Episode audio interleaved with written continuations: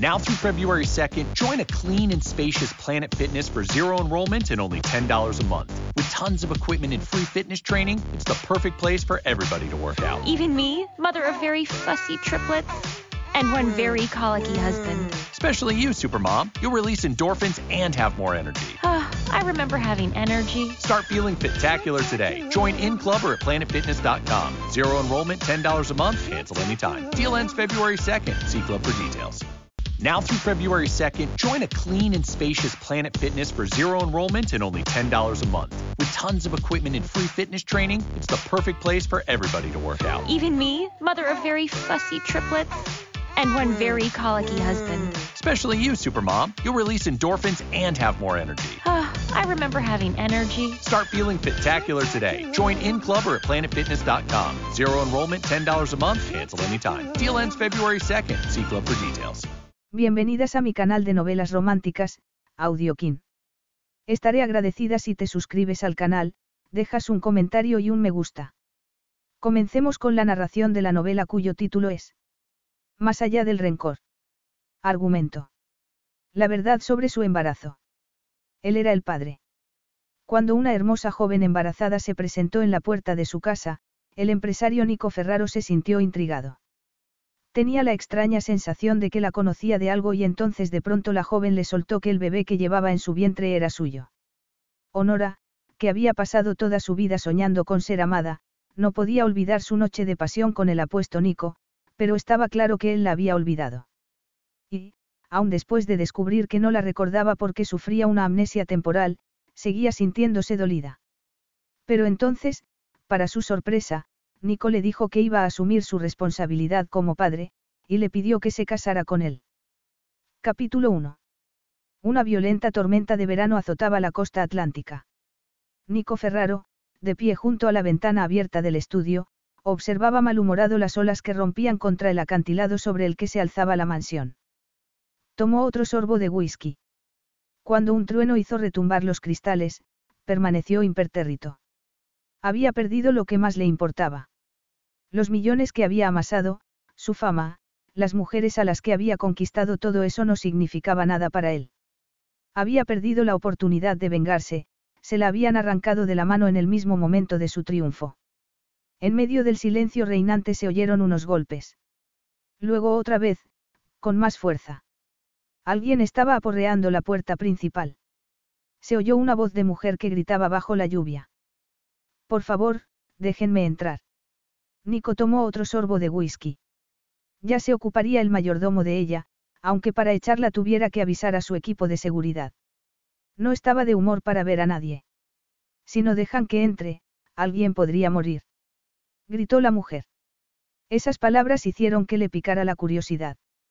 De pronto quería escuchar, cuando menos, la historia de aquella mujer antes de volver a echarla a la calle. Se apartó de la ventana y, al ver que la lluvia había salpicado el suelo, la cerró con desgana. En realidad le daba igual que el suelo se mojase. Aquella casa no le importaba nada.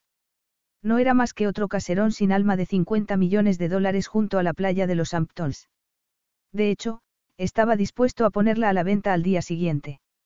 Ahora que ya no podría ser el escenario de su venganza, aquella propiedad ya no le servía de nada.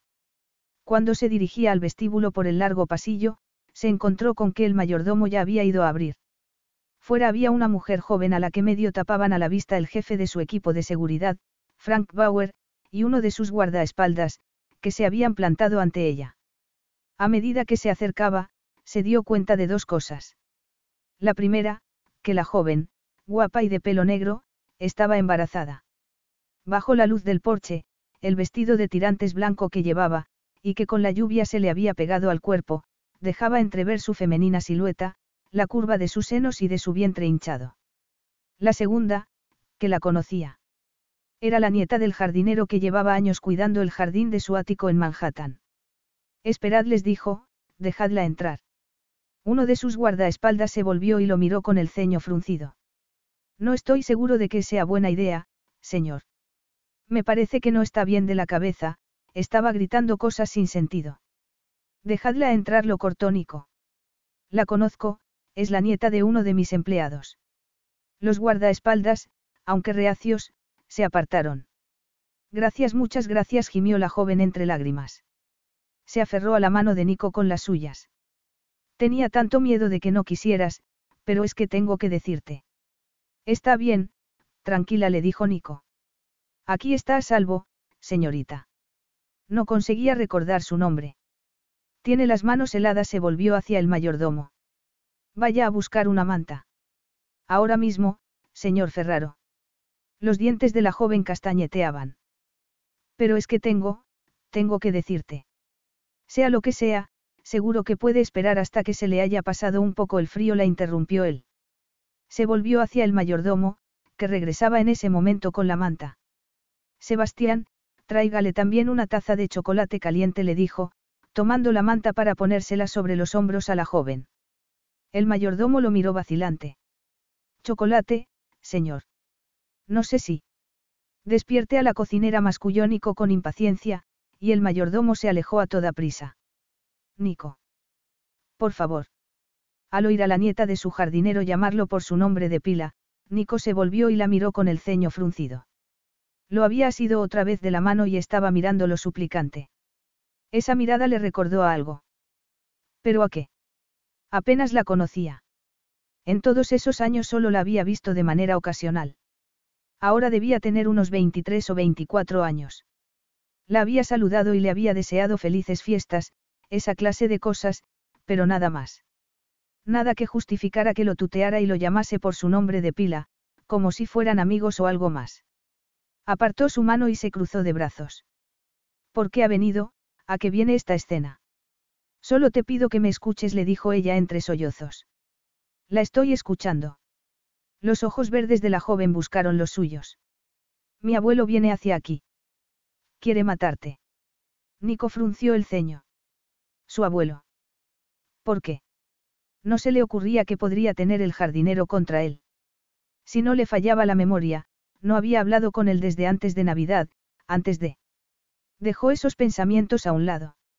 Es una broma pesada. Inquirió. ¿Cómo iba a bromear sobre algo así? exclamó ella.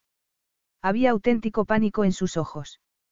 Por absurdo que sonara lo que le había dicho, o bien era cierto, o bien la joven estaba teniendo un brote psicótico. Claro que tampoco podía juzgarla. No cuando él llevaba casi seis meses sufriendo lo que el psiquiatra había llamado, fuga disociativa, un tipo de amnesia, supuestamente temporal, respecto a determinados hechos. Sabía que era el presidente del gigante inmobiliario Ferraro Developments Incorporated. Sabía que había cerrado tratos por miles de millones de dólares, pero apenas podía recordar nada del día anterior a cuando se había despertado en el hospital. ¿Por qué iba a querer matarme su abuelo, señorita? inquirió, irritado por no poder acordarse de cómo se llamaba. Dejó el vaso medio vacío en una mesita alta que tenía cerca. La joven lo miró con los ojos muy abiertos, como aturdida, y dijo lentamente. ¿No te acuerdas de mi nombre? De nada servía fingir. No, lo siento. No es mi intención faltarle al respeto. Ni a usted, ni a su abuelo aunque pretenda matarme, dijo Nico, con una media sonrisa. Como ella no sonrió, se puso serio y le preguntó, ¿cómo se llama? Los ojos verdes de la joven relampaguearon. Levantando la barbilla, respondió. Me llamo Honora Callan, mi abuelo es Patrick Burke, y piensa que nos has faltado al respeto a los dos. Por eso viene hacia aquí ahora mismo con su viejo rifle de caza, dispuesto a volarte la cabeza. Nico casi se rió al imaginarse la escena. Pero ¿cómo les he faltado yo al respeto? Cuando ella se quedó mirándolo de hito en hito, Nico cambió el peso de un pie a otro, sintiéndose incómodo bajo el escrutinio de su mirada. Seguro que puedes imaginártelo, dijo ella finalmente. Nico resopló. ¿Cómo quiere que lo sepa? Ella se pasó la lengua por los labios y miró nerviosa a Frank Bauer y al otro guardaespaldas que seguían plantados junto a la puerta. Los dos hacían como que no estaban escuchando su conversación, pero cuando había mencionado el rifle de su abuelo se habían llevado la mano a la funda de la pistola. Muy bien, dijo Honora, sigue haciéndote el tonto si quieres, pero cuando llegue mi abuelo armado con su rifle y gritando amenazas como un chalado, dile a tus guardaespaldas que lo ignoren, por favor. No permitas que le hagan daño. ¿Y qué propone? Que deje que su abuelo me mate. Replicó él con sorna. No, en cuanto llegue saldré para intentar calmarlo. Tú quédate aquí dentro y dile a tus hombres que no saquen sus pistolas. Es todo lo que te pido. Que me esconda como un cobarde en mi propia casa. Por amor de Dios. exclamó Honora, dando un pisotón en el suelo. Tú quédate aquí y no hagas nada. Eso se te da bien, añadió en un tono resabiado. Nico, que no entendió a qué venía esa puya, le dijo. Todavía no me ha explicado por qué quiere matarme su abuelo. Hace meses que no hablo con él. Las pálidas mejillas de Honora se tiñeron de rubor. Bajó la cabeza para mirarse el vientre hinchado y murmuró. Ya sabes por qué. El hijo que espero es tuyo. Un relámpago iluminó el vestíbulo mientras Honora escrutaba el apuesto rostro de Nico. Había pasado los últimos seis meses temiendo el momento en que volviera a verlo, pero nunca hubiera imaginado que fuera a ser así. Echando la vista atrás, le costaba creer hasta qué punto se había encaprichado de él siendo solo una adolescente. En aquella época había pasado muchas tardes ayudando a su abuelo después de las clases, o haciendo sus deberes sentada en un banco en el extremo más alejado del jardín del ático. En esas ocasiones muchas veces había visto ir o venir a Nico, siempre guapísimo, ya fuera de smoking, con una hermosa mujer del brazo, camino de alguna fiesta. Pertenecía a un mundo que ella ni siquiera alcanzaba a imaginar. Y ahora, a los 36 años, seguía siendo el hombre más atractivo que había conocido. Ella, en cambio, siempre se había sentido invisible. Cuando su abuelo acababa su jornada, volvían en metro a casa, un minúsculo apartamento de dos habitaciones en Keynes. Su abuelo la había criado después de que, a los 11 años, perdiera a sus padres. Y aunque era un poco gruñón, siempre había sido muy paciente con ella. Sin embargo, reservaba su verdadera devoción para sus adoradas plantas. A veces Honora había deseado ser un arbusto de rododendro, o un ciprés, o un enebro para que le hubiera prestado más atención. Aún así, cuando se sentía poco querida se decía que tenía suerte de que su abuelo se hubiese hecho cargo de ella y le hubiese dado un hogar. No tenía derecho a pedir más. Patrick Burke siempre había antepuesto el deber y el honor a todo lo demás. Y precisamente eso había hecho más chocante y doloroso para su abuelo, que estaba chapado a la antigua, el enterarse de que estaba embarazada. Había ocultado su embarazo con ropas anchas tanto como había podido, con la esperanza de que Nico Ferraro contestara a sus mensajes o volviese a Nueva York. Pero, para su creciente desesperación, no había hecho ni lo uno ni lo otro. Por desgracia eso le había dejado las cosas muy claras, por más que se le hubiese partido el corazón. Cuando la primavera había dado paso al verano cada vez le había sido más difícil encontrar excusas coherentes para ponerse sudaderas anchas. Con el mes de junio Nueva York había sufrido la primera subida fuerte de temperaturas, y en su estado, entre aquel calor húmedo y pegajoso y la falta de aire acondicionado, su abuelo la había pillado un día de pie frente a la nevera abierta con unos pantalones cortos y una camiseta, y sus ojos habían descendido de inmediato a su vientre hinchado. Por todos los. Había murmurado. Y, por primera vez desde el funeral de sus padres, trece años atrás, había llorado delante de ella. Luego sus lágrimas se habían tornado en rabia. ¿Quién ha sido el bastardo que te ha hecho esto? Ella se había negado a desvelar la identidad del padre, ni siquiera se lo había dicho a sus amigos. El chofer de Nico, Benny Rossini, un italoamericano del Bronx, se había ofrecido a casarse con ella. Había sido un gesto muy generoso por su parte, y se lo había agradecido, pero lo había rehusado porque sentía que no podía aprovecharse así de él solo porque se conocieran desde hacía años. Durante un mes había contenido el aliento, con la esperanza de que su abuelo se olvidase del asunto, pero esa mañana, cuando estaba ayudándolo con el jardín del ático de Nico, la empleada del hogar de éste les había dicho que, después de seis meses en el extranjero el señor Ferraro por fin había vuelto a Estados Unidos. Acababa de aterrizar en los Hamptons, había añadido, y parecía que de momento se quedaría en el enorme caserón que tenía allí, junto a la costa. Su abuelo, que llevaba más de diez años trabajando para él y sabía que era un playboy, al ver la cara de espanto que ella había puesto al oír la noticia, había soltado la pala y había mascullado que iba a su apartamento a por su viejo rifle de caza. A Honora la aterró pensar que los guardaespaldas de Nico tomaran a su abuelo por un lunático peligroso y le dispararan. Su única esperanza era llegar a su casa de los Hamptons antes que él y explicarle la situación a Nico. Por más que había intentado disuadir a su abuelo, no lo había conseguido. Estaba decidido a subirse a un tren en dirección al este con su rifle colgado del hombro. Al menos deja que Benny te lleve, le había dicho ella, desesperada. En coche son tres horas de viaje, pero tardarás menos que yendo en tren. Cuando su abuelo había accedido, a regañadientes, había corrido abajo para pedirle al joven chofer que la ayudara con el plan que se le había ocurrido. Benny se había quedado de una pieza al saber quién era el padre del hijo que esperaba y se había puesto furioso, pero al cabo se había tranquilizado y había accedido a llevar a su abuelo a los Hamptons en el Bentley del jefe y perderse, accidentalmente, por el camino. Pero asegúrate de que no nos disparen cuando lleguemos, había añadido con una risa nerviosa. Sin embargo, ella había tardado más en llegar de lo que había previsto. Había tomado prestado el coche de Benny, un Volkswagen escarabajo vintage que se había averiado a un par de kilómetros de la mansión. Aterrada ante la idea de llegar demasiado tarde, se había bajado del vehículo y había hecho el resto del trayecto corriendo, a pesar de estar embarazada de seis meses y de ir vestida con un vestido de tirantes y sandalias, en medio de una tormenta y con el viento azotándola, inmisericorde. Miró ansiosa a Nico. Entonces. ¿Estamos de acuerdo? inquirió. Cuando mi abuelo llegue, le pedirás a tus hombres que no hagan nada y dejarás que salga a hablar con él. Nico frunció el ceño. Me toma el pelo, señorita. Honora apretó los puños.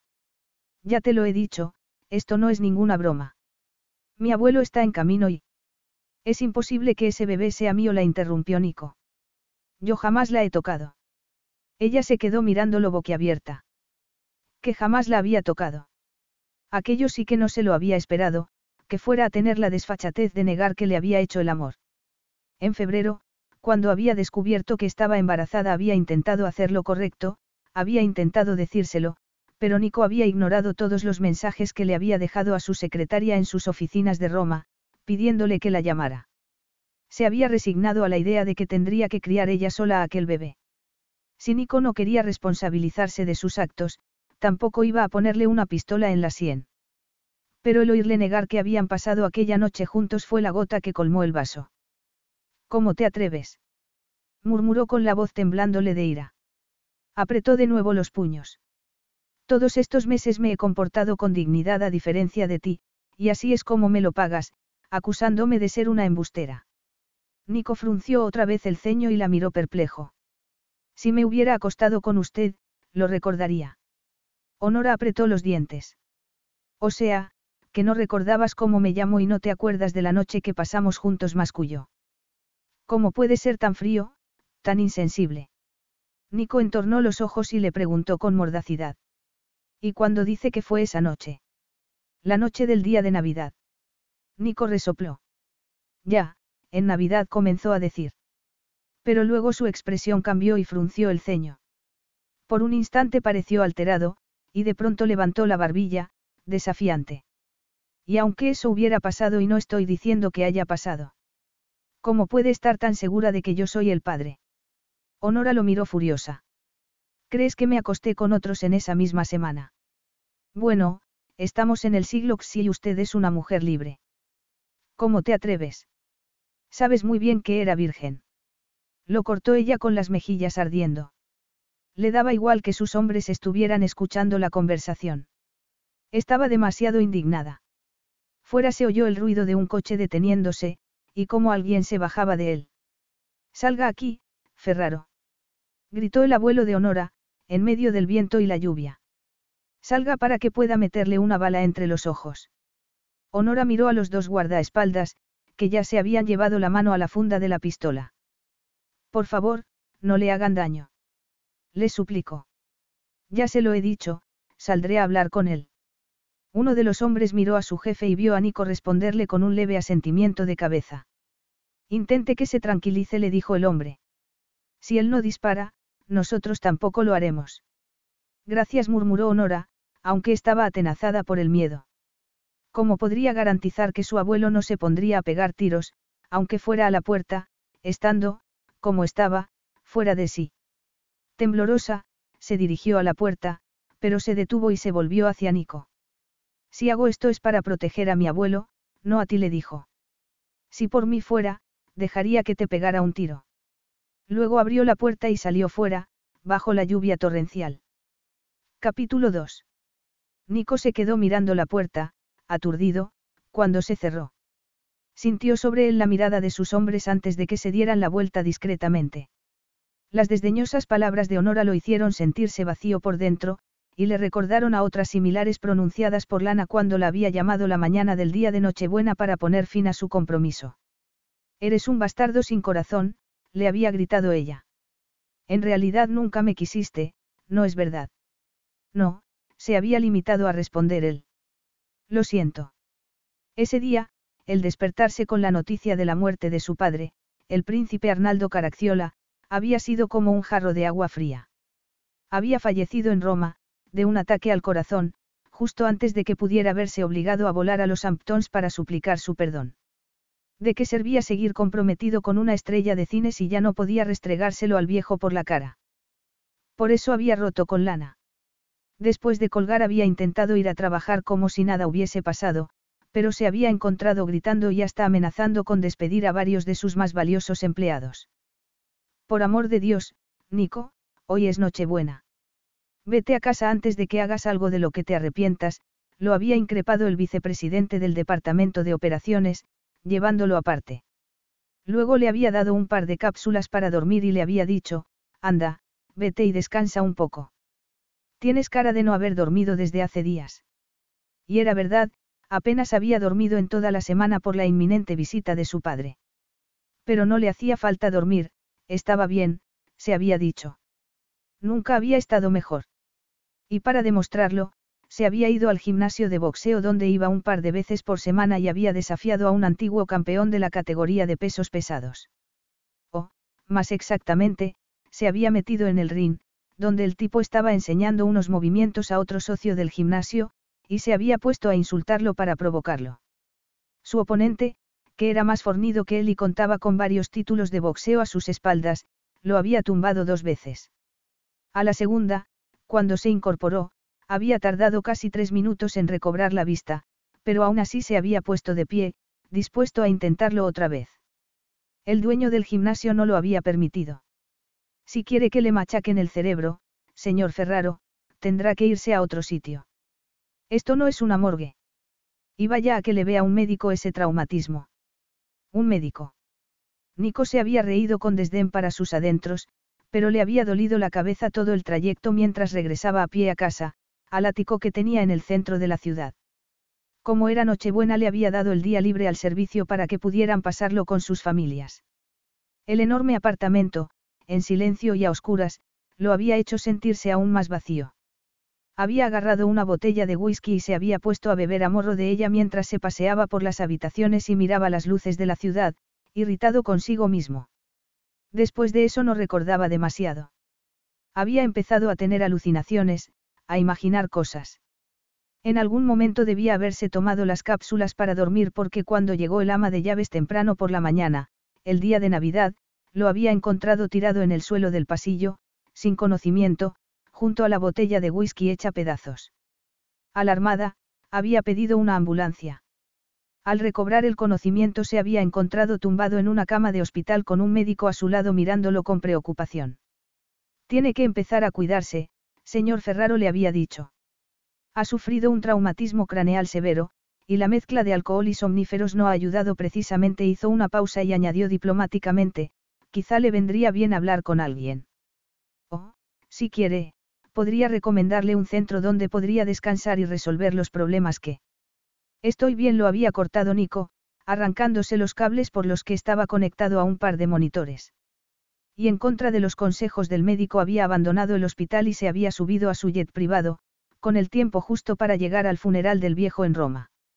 Su padre, que se lo había negado todo en vida, no podía impedirle que fuera ahora que estaba muerto. Había tenido la última palabra. Sin embargo, cuando su malvada madrastra lo miró, llorosa y con ojos acusadores, desde el otro lado de la tumba, no era esa la sensación que había tenido. Se había sentido abatido, como si su padre hubiera ganado al haber muerto de un infarto cuando por fin lo tenía agarrado por el pescuezo. Pero ahora Arnaldo Caracciola estaba muerto y ya no se vería obligado a admitir que su hijo lo había superado, ni a pedirle perdón por haber seducido a su madre, María Ferraro, una joven criada, estando casado, para luego echarla a la calle. A sabiendas de que la había dejado embarazada, se había negado a responsabilizarse de sus actos. Le había dado igual que viviesen en la miseria. Se había merecido ser castigado por. Entonces recordó las palabras de Honora, si por mí fuera, dejaría que te pegara un tiro. Podía ser que estuviese haciendo lo mismo que el hombre al que tanto había despreciado, se preguntó horrorizado. Podría ser cierto que había dejado embarazada a la hija de su jardinero. Podría ser que Honora Callán estuviera diciendo la verdad. No, imposible. Lo recordaría. Además, ni siquiera era su tipo. Prefería a mujeres que estuvieran a su mismo nivel. Estrellas de cine, supermodelos, la dueña de una empresa de cosmética. Mujeres que buscaban sexo ardiente, alguien con quien ser vistas en público y de quien presumir, pero que no exigían de él que se implicara emocionalmente en la relación. Nico fue hasta la ventana y miró por entre las cortinas de seda. Vio a Honora hablando con su abuelo a cierta distancia de la casa, bajo la lluvia. Había otra figura en las sombras. ¿Qué diablos? No era ese su chofer. Había llevado a su jardinero hasta allí para que lo matara. Y en su Bentley. El anciano tenía el rifle entre las manos y parecía que estuviese apuntando con él hacia la casa. Honora, que estaba suplicándole, se colocó delante de él para intentar evitar que se acercara más. Patrick Burke parecía muy seguro de que él era el padre, y también Honora. Sabes muy bien que era virgen, le había gritado ella. Pero si se hubiera acostado con ella, lo recordaría, no. A pesar del traumatismo, de la falta acumulada de sueño, de los somníferos y el alcohol se acordaría de. De pronto acudió a su memoria una imagen de Honora con su oscuro cabello desparramado por la almohada, de sus ojos color esmeralda mirándolo, brillantes, mientras le susurraba, no puedo creer que esto esté pasando. Recordó cómo sus manos habían acariciado su suave piel, cómo se habían cerrado sobre sus pechos, cómo sus labios habían descendido, beso a beso, hasta llegar a su Dios mío. Nico puso unos ojos como platos. Se apartó de la ventana, abrió la puerta y salió de la casa.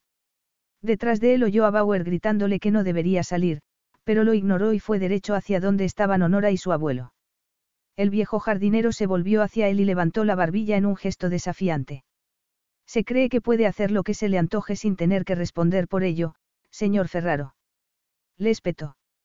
La voz se le quebró cuando añadió. Cómo seducir a una chica inocente, dejarla embarazada y luego desentenderse. Yo no sabía que estaba embarazada, masculló Nico. Ella no me lo dijo. Honora entornó los ojos. Lo intenté. Bueno, y ahora que lo sabe, ¿qué piensa hacer al respecto? Le preguntó Patrick Burke a Nico. Honora se colocó entre los dos, como si temiese lo que pudieran hacer el uno o el otro. No quiero nada de él, abuelo dijo. No lo necesito. Además, es evidente que no tiene el menor interés en ser padre. Puedo criar a este bebé yo sola. Al oír a Honora decir eso, acudió a su mente un repentino recuerdo de su infancia, de su madre abrazándolo, llorosa, el día en que los habían desahuciado del pequeño apartamento donde habían estado viviendo de alquiler en los suburbios de Roma. ¿Por qué tu padre se niega a pagarme siquiera una pensión para poder criarte? se lamentaba. ¿Por qué no te quiere? ¿Cómo espera que te saque adelante yo sola? Se sentía perdido tras el fracaso de los planes de toda una vida, justo cuando había creído que el triunfo estaba por fin a su alcance. Su padre había muerto y ya jamás se vería obligado a reconocer públicamente que era su hijo. Ya no podría infligirle el mismo dolor que le había infligido a él. Sin embargo, ahora había algo que podía hacer, él sí podía reconocer a su hijo, a ese bebé que crecía en el vientre de Honora. Tenía la oportunidad de demostrar que era mejor que su padre. Va a hacer algo al respecto, le dijo Patrick Burke con fiereza. O se responsabiliza de sus actos, o se las verá conmigo. Carlos Alfredo, tu mamá vino por una semana. Ya hace un año que vive con nosotros. Hasta trajo sus gatos. ¿Y yo qué puedo hacer? Lo que puedes hacer, Carlos. ¿Y él quién es? Es Miguel, nuestro experto de TurboTax Live. Como tu suegra hace un año que vive con ustedes, you can claim her as a dependent y así obtener esa deducción de taxes extra. Hacer taxes puede parecer dramático. Por suerte, los expertos bilingües de TurboTax Live te ayudan a obtener el máximo reembolso sabiendo que tus taxes están bien hechos. You do your thing, we've got your taxes. Intuit TurboTax Live. La preparación de taxes y la aplicabilidad de las deducciones varían según el individuo. Carlos Alfredo, tu mamá vino por una semana. Ya hace un año que vive con nosotros. Hasta trajo sus gatos. ¿Y yo qué puedo hacer? Lo que puedes hacer, Carlos. ¿Y él quién es? Es Miguel, nuestro experto de TurboTax Live. Como tu suegra hace un año que vive con ustedes, you can claim her as a dependent y así obtener esa deducción de taxes extra. Hacer taxes puede parecer dramático. Por suerte, los expertos bilingües de TurboTax Live te ayudan a obtener el máximo reembolso sabiendo que tus taxes están bien hechos. You do your thing, we've got your taxes. Intuit TurboTax Live. La preparación de taxes y la aplicabilidad de las deducciones varían según el individuo. Lo amenazó sacudiendo el rifle. Nico le arrebató el arma en un rápido movimiento y el hombre se quedó mirándolo entre aturdido e indignado. Nico retrocedió un paso. Le entiendo, señor Burke, y creo que podremos llegar a un acuerdo. Un acuerdo. Repitió el abuelo de Honora con voz trémula de ira. ¿Qué clase de acuerdo? Nico miró a Honora, que estaba observándolo con expresión preocupada. ¿Por qué no pasamos dentro y lo hablamos? Le propuso al anciano. Este frunció el ceño. Si cree que mi nieta va a aceptar un soborno para que no. No, si soy el padre de ese bebé, para mí solo cabe una posibilidad, dijo Nico. Miró de nuevo a Honora y añadió, casarme con ella. Honora se quedó boquiabierta al oír a Nico decir eso. De pronto se sentía mareada. Su abuelo, que estaba mirándolo fijamente, le preguntó. Tengo su palabra. Nico se puso muy serio. La tiene. De repente su abuelo sonrió de oreja a oreja y, dando un paso hacia él y tendiéndole la mano, le dijo. Pues entonces, bienvenido a la familia. Gracias. Honora no podía creer lo que estaba oyendo. ¿Pero en qué siglo creéis que vivimos? exclamó. No pienso casarme contigo. Le espetó a Nico. Bueno, bueno, intervino su abuelo en un tono conciliador. Yo diría que tenéis mucho de lo que hablar, se volvió hacia Benny y le dijo, ¿verdad que deberíamos dejar que la feliz pareja discuta los detalles de la boda? Abuelo. Protestó ella. Tampoco tenemos por qué quedarnos aquí fuera, bajo la lluvia apuntó Nico, señalando la casa a sus espaldas. Vamos dentro. Benny dio un paso adelante, pero Patrick lo detuvo poniéndole una mano en el brazo. No, yo ya he cumplido con mi misión. Soy viejo y estoy cansado, rehusó. Por favor, Benny, llévame a casa, le dijo al chofer. Honora miró a su abuelo con reproche. Era un cuentista. Aparte de un poco de artritis, tenía más energía que muchos hombres con la mitad de años que él. Está bien, respondió Benny a regañadientes. Entonces. ¿Tú te quedas? Le preguntó a ella, vacilante. Honora apretó la mandíbula y le lanzó una mirada furibunda a Nico. Sí, supongo que será mejor que me quede y tenga unas palabras con mi, futuro marido, dijo con retintín. Tienes razón, tenemos mucho de qué hablar, asintió Nico con una sonrisa calmada. Además, es tarde, te llevaré de vuelta a la ciudad mañana a primera hora. Nico le devolvió el rifle a Patrick, que lo tomó y le dio la vuelta, apuntando el cañón del arma hacia el suelo con expresión avergonzada. ¡Ay, Benny! Tu coche se averió a un par de kilómetros de aquí, exclamó Honora, acordándose de repente. ¿Y entonces cómo has llegado? inquirió el chofer. Honora se encogió de hombros. Corriendo respondió. La irritó cómo la miraron los tres, como pensando que no debería hacer esas cosas en su estado. No me pasó nada, estoy bien. Tienes que tener más cuidado, Honora comenzó a decir su abuelo. Lo siento, dijo Benny al mismo tiempo. Pensaba que el motor estaba bien. Ya me ocupo yo de que lo remolquen, no te preocupes. Puedo hacer que lo reparen y te lo lleven mañana, dijo Nico. Y no te cobraré nada, por supuesto. No cuando tu coche me ha traído tan buenas noticias, añadió, lanzando una mirada a Honora. Benny le dio las gracias con una sonrisa forzada y se volvió de mala gana hacia el abuelo de Honora. Bueno, señor Burke, vamos, lo llevaré a casa. Honora siguió el Bentley con la mirada mientras se alejaba bajo la lluvia. Exhaló y se volvió hacia Nico con el ceño fruncido. No puedo creerme que le hayas dicho a mi abuelo que... ¿Qué tal si me expones tus quejas dentro? La interrumpió él, agarrándola de la mano y tirando de ella hacia la casa. Cuando la puerta se cerró detrás de ellos, sin embargo, antes de que Honora pudiera abrir la boca, Nico se volvió hacia el mayordomo y le dijo. Lleve a la señorita Cayán a la habitación rosa. Se quedará a pasar la noche. Honora lo miró irritada. Yo no he dicho que vaya a quedarme. Nico la ignoró por completo. Asegúrese de que tenga todo lo que pueda necesitar, continuó diciéndole al mayordomo. Por supuesto, señor, respondió el hombre. Si me acompaña, dijo girándose hacia Honora. No puedo quedarme a dormir aquí, le dijo esta a Nico. A menos que esperes que me acueste desnuda. El mayordomo y los guardaespaldas la miraron aturdidos. El mayordomo carraspeó. Por eso no tiene que preocuparse, le dijo. Tenemos pijamas de señora que creo que le servirán. Honora miró a Nico con incredulidad. Pijamas de señora. Es que llevaba allí a sus conquistas. También podemos hacernos cargo de su ropa, por la mañana la tendrá lavada, planchada y lista. Todo esto no es necesario, replicó ella, puedo tomar un tren de vuelta esta noche.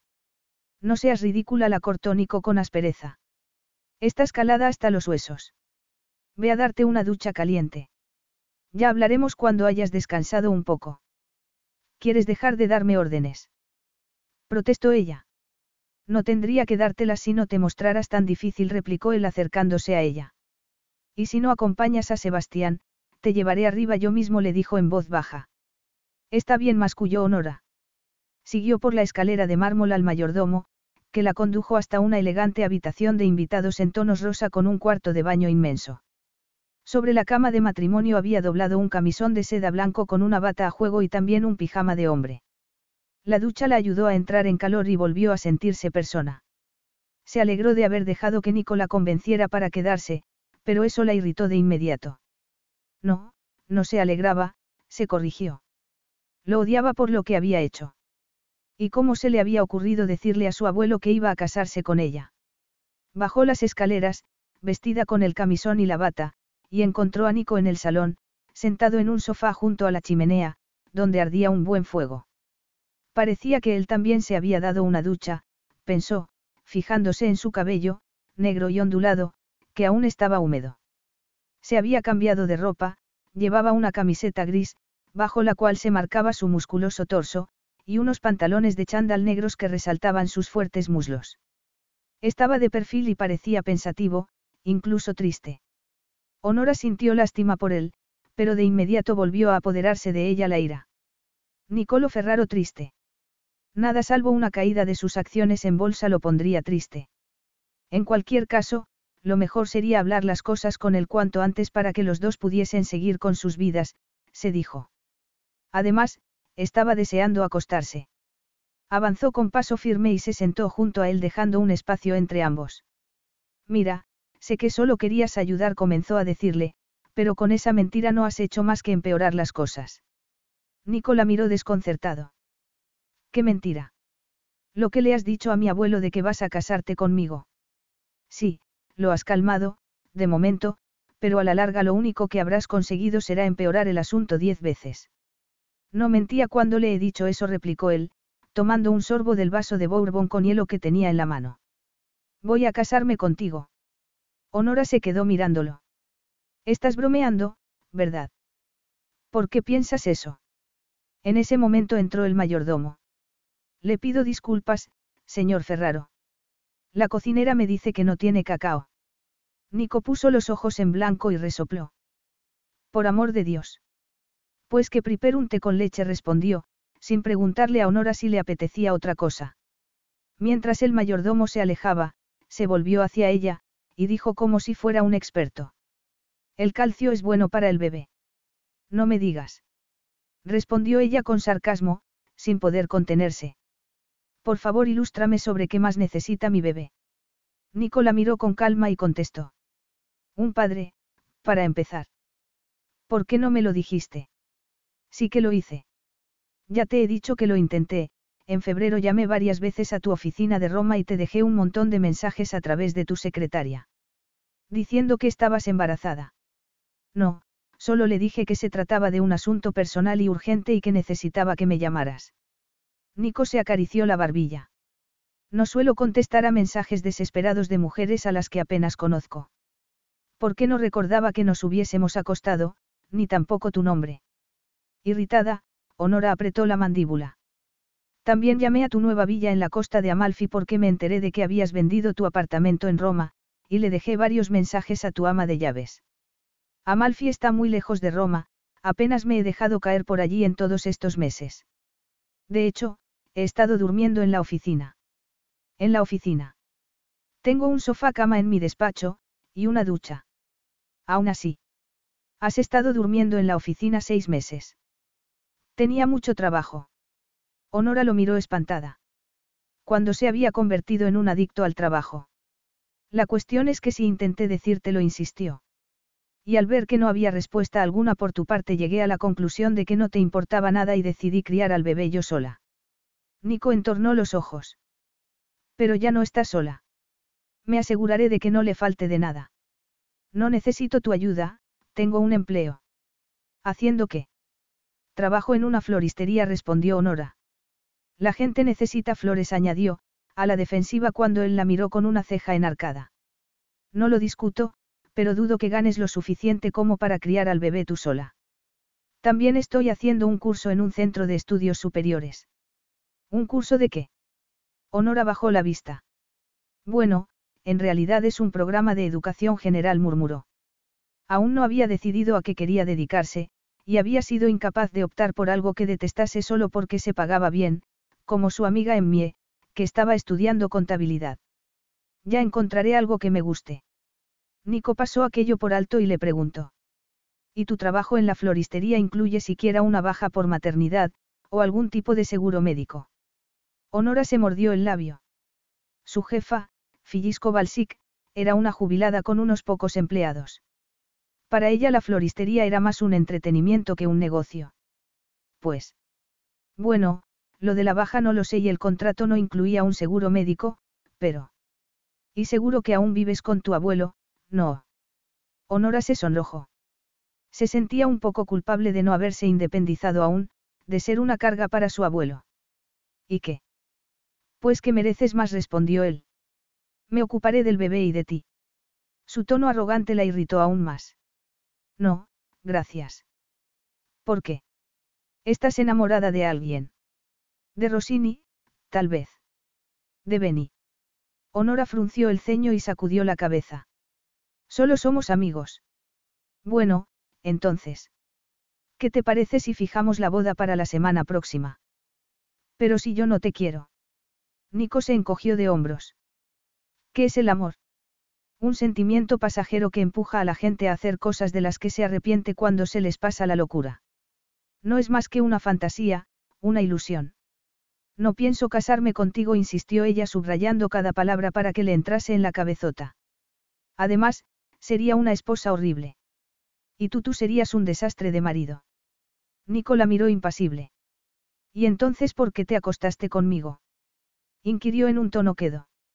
Honora quería decirle que había sido un error, pero eso implicaría que su bebé también era un error, y no lo era. Para ella era una bendición. Y en cuanto a aquella noche. Recordaba el olor del árbol de Navidad que había decorado el salón del ático, los adornos, las luces de colores. Recordaba a Nico rodeándola con sus fuertes brazos, besándola con ternura y pasión a la vez. Y recordaba el roce de su piel desnuda contra la suya mientras le hacía el amor, desatando en ella un placer que jamás habría alcanzado a imaginar. No podía mentirle. Inspiró profundamente, lo miró con lágrimas en los ojos y susurró. Fue la noche más hermosa de mi vida. Capítulo 3. La respuesta de Honora conmovió a Nico. Ojalá yo también pudiera recordar esa noche, dijo en un tono quedo. Ella esbozó una sonrisa triste. Ojalá yo pudiera olvidarla, murmuró. La mirada de Nico se posó en sus senos, que el embarazo había hecho más voluptuosos, y sintió que lo recorría una ola de calor. Tragó saliva y se obligó a mirarla a los ojos. Pero, si fue la mejor noche de tu vida, ¿por qué quieres olvidarla? Honora apartó la vista. ¿Por qué? ¿Por qué me duele pensar en lo tonta que fui? Creí que estaba enamorada de ti, creí que te conocía.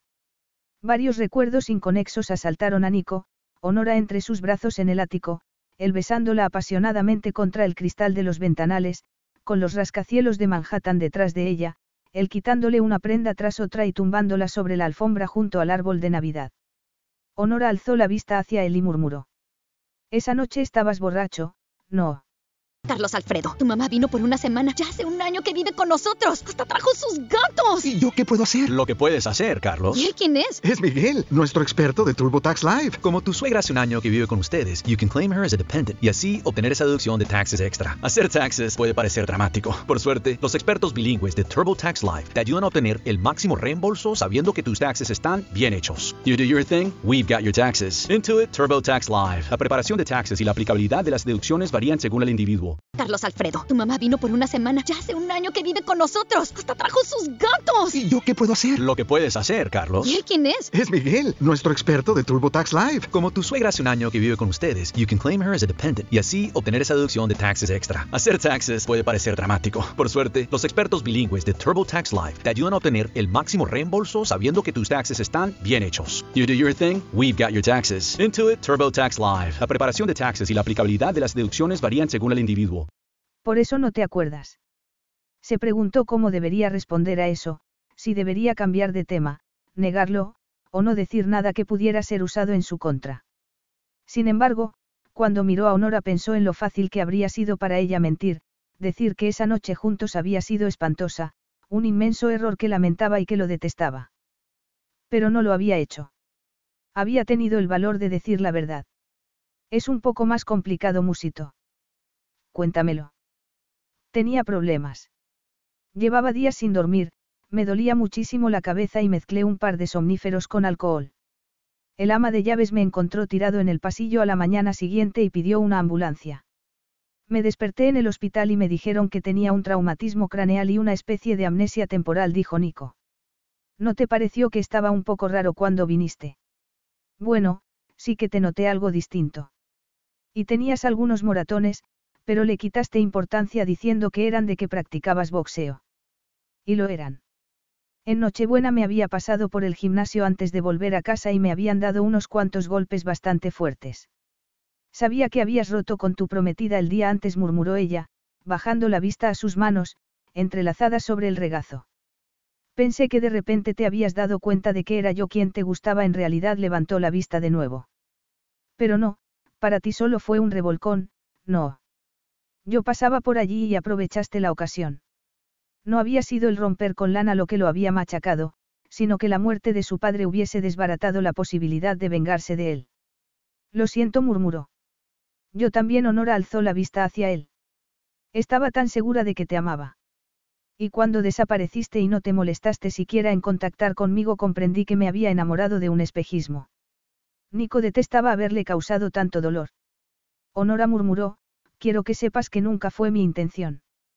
Se calló cuando entró el mayordomo de nuevo. Llevaba una bandeja de plata con una taza. Su té con leche, señorita dijo deteniéndose junto a Honora. Gracias contestó ella, tomando la taza. Cuando se hubo retirado, Nico le preguntó a Honora. ¿Por eso no quieres casarte conmigo? Le preguntó, porque te hice daño al ignorar los mensajes que le dejaste a mi secretaria.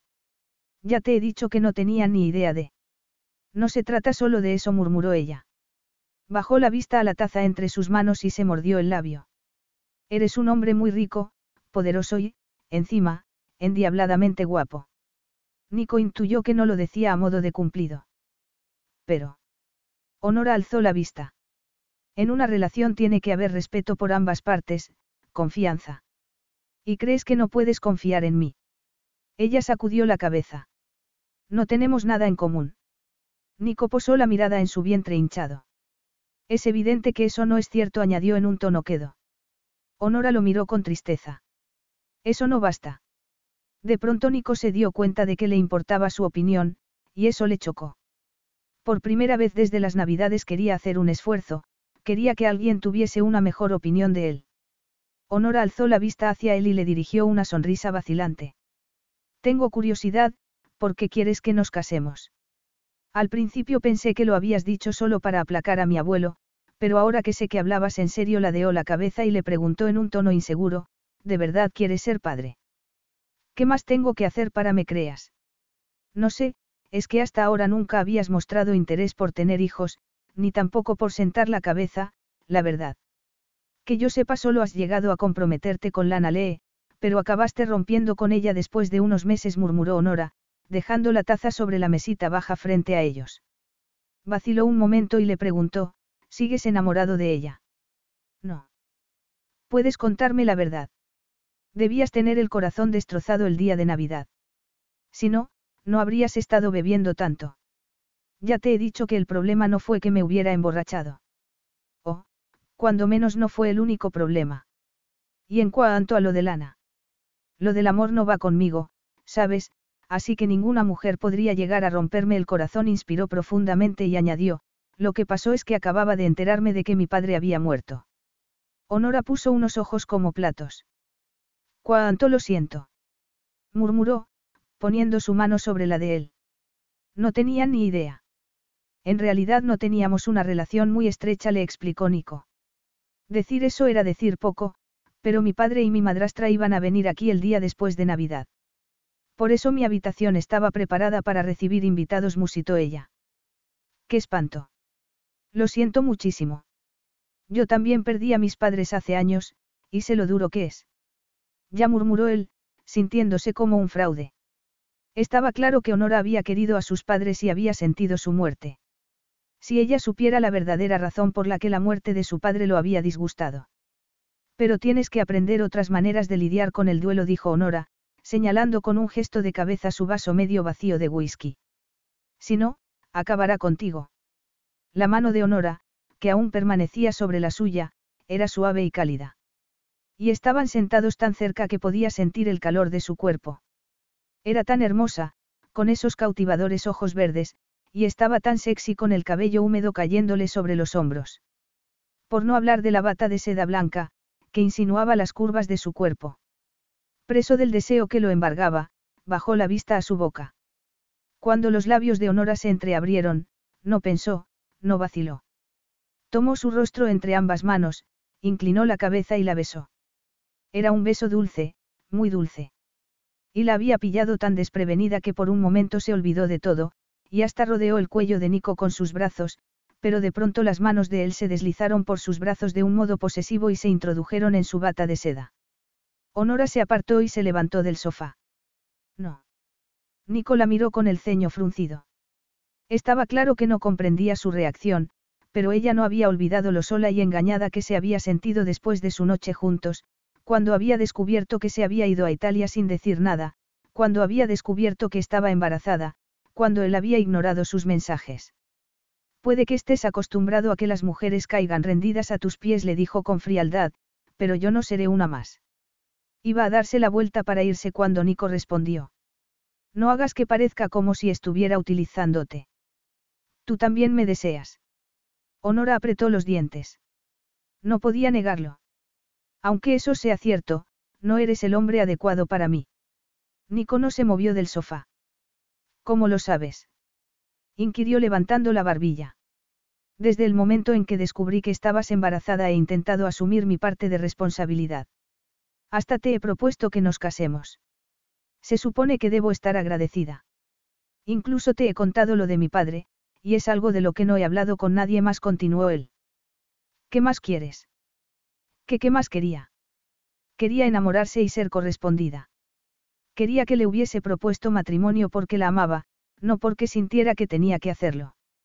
Quería una vida feliz en familia para su hija, en un verdadero hogar. Lo que quiero es más de lo que tú nunca podrías darme, susurró. Sin apartar los ojos de ella, Nico se levantó y fue hasta donde estaba. Eso no puedes saberlo. Te equivocas. Sí que lo sé. Deja que te diga lo que yo sé, cara le contestó él con suavidad. Apartó un mechón de su rostro con la mano, y esa leve caricia la hizo estremecer por dentro de deseo. Lo que sé es que durante los últimos seis meses me he sentido como si estuviera muerto por dentro, y que la noticia que me has dado hoy de que voy a ser padre me ha devuelto a la vida. ¿Cómo era eso que dijiste del amor? Ah, sí, que no es más un sentimiento pasajero, le contestó ella, remedándolo con una sonrisa triste. ¿Y si eso que dices que has sentido fuera solo una emoción pasajera? No dejes que te empuje a hacer algo de lo que luego te arrepientas. Nicola atrajo hacia sí y sus ojos negros se clavaron en ella, como si estuviera escudriñando en su alma. Quiero ser tu marido, y el padre de nuestro bebé. Eso no es una emoción, es un hecho, le dijo. Luego, inclinó la cabeza y murmuró a unos centímetros de sus labios, y quiero volver a hacerte el amor. Era tan difícil resistirse con sus brazos rodeándola. Pero ese era el error que había cometido en Navidad, dejar que su cuerpo y su corazón tomaran las decisiones, en lugar de su cerebro. Tenía que ser más lista, ya no era una chica ingenua sin ninguna preocupación. Dentro de menos de tres meses iba a ser madre. A sus 24 años no se sentía ni remotamente preparada para una responsabilidad tan enorme, pero estaba decidida a asumirla. Se apartó de Nico y le dijo. Los dos sabemos que no eres de los que se comprometen. Puede que haya llegado mi momento, dijo Nico. El haber descubierto que voy a ser padre me ha cambiado. Pero ese no es motivo para que nos casemos. La expresión de Nico se endureció. ¿Por qué otro motivo íbamos a casarnos sino? Por amor musitó ella con un nudo en la garganta. Entonces, cásate conmigo por amor, replicó él. Dijiste que la noche en que concebimos a nuestro bebé me amabas. Honora tragó saliva y sacudió la cabeza. No era más que una chiquilla ingenua y romántica. Te admiraba porque me parecías tan guapo y tan importante, siempre viajando de un extremo a otro del mundo. Pero eso no era amor. ¿Y qué era, entonces? Una ilusión. Nico apretó la mandíbula. ¿Y qué pasa con el bebé? ¿Necesita un padre o no? Puedes odiarme si quieres, por no ser el hombre que querrías que fuera, pero no castigues al bebé por eso. Honora se mordió el labio. Si de verdad quieres ser parte de la vida de nuestra hija. Hija. Los ojos de Nico se iluminaron. Vamos a tener una niña. Honora asintió. Ver la ilusión en su rostro debería haberla hecho feliz, pero tenía demasiadas dudas. Salgo de cuentas a mediados de septiembre. Una niña susurró él. Una hija de mi sangre. ¿Estás seguro de que no tienes algún otro hijo por ahí? Nico sacudió la cabeza. Siempre he tomado precauciones. Aquella noche debí ser algo descuidado, obviamente dijo con una sonrisa traviesa. Yo también fui descuidada, murmuró Honora. Te culpé cuando descubrí que estaba embarazada, pero la verdad es que tú no me empujaste a hacer nada. Podría haber insistido en que usáramos preservativo. Podría no haberme acostado contigo, pero lo hice porque quise, y no me queda otra que asumir las consecuencias, pero no, no dejaré que nuestra hija pague por ese error que cometí. ¿Significa eso que te casarás conmigo? Honora sacudió la cabeza y le dijo. No, pero si me demuestras que puedes ser un buen padre, estoy dispuesta a que compartamos la custodia. La satisfacción que habían reflejado hacía un momento las apuestas facciones de Nico se tornó en ira. ¿Qué estás, dispuesta? repitió. Si demuestro que puedo ser un buen padre. Honora alzó la barbilla y le espetó. Si eres capaz de dejar el whisky y volver al mundo de los vivos. Le he dado a tu abuelo mi palabra de que me casaría contigo. Ella se encogió de hombros. Deberías haberme preguntado a mí antes, le contestó. Si de verdad quieres ser el padre de nuestra hija y me demuestras que ese interés es sincero, tendrás todo mi apoyo. Pero no puedo casarme contigo, si algún día me caso, será con alguien que me ame. Nico se quedó mirándola un buen rato en silencio. Puede que tengas razón, dijo de repente. Ella parpadeó. ¿Qué? Está claro que diga lo que te diga esta noche no podré convencerte. Su repentina claudicación la dejó fuera de juego. Se suponía que debería estar aliviada. ¿Por qué no lo estaba? ¿Y cómo vamos a explicárselo a mi abuelo? Hablaré con él. Se lo debo, dijo Nico, yendo hasta el mueble bar. Por un momento Honora creyó que iba a servirse otro poco de whisky en su vaso medio vacío, pero en vez de eso lo echó por el fregadero y se volvió hacia ella con una sonrisa encantadora. Te llevaré a casa por la mañana. Que descanses.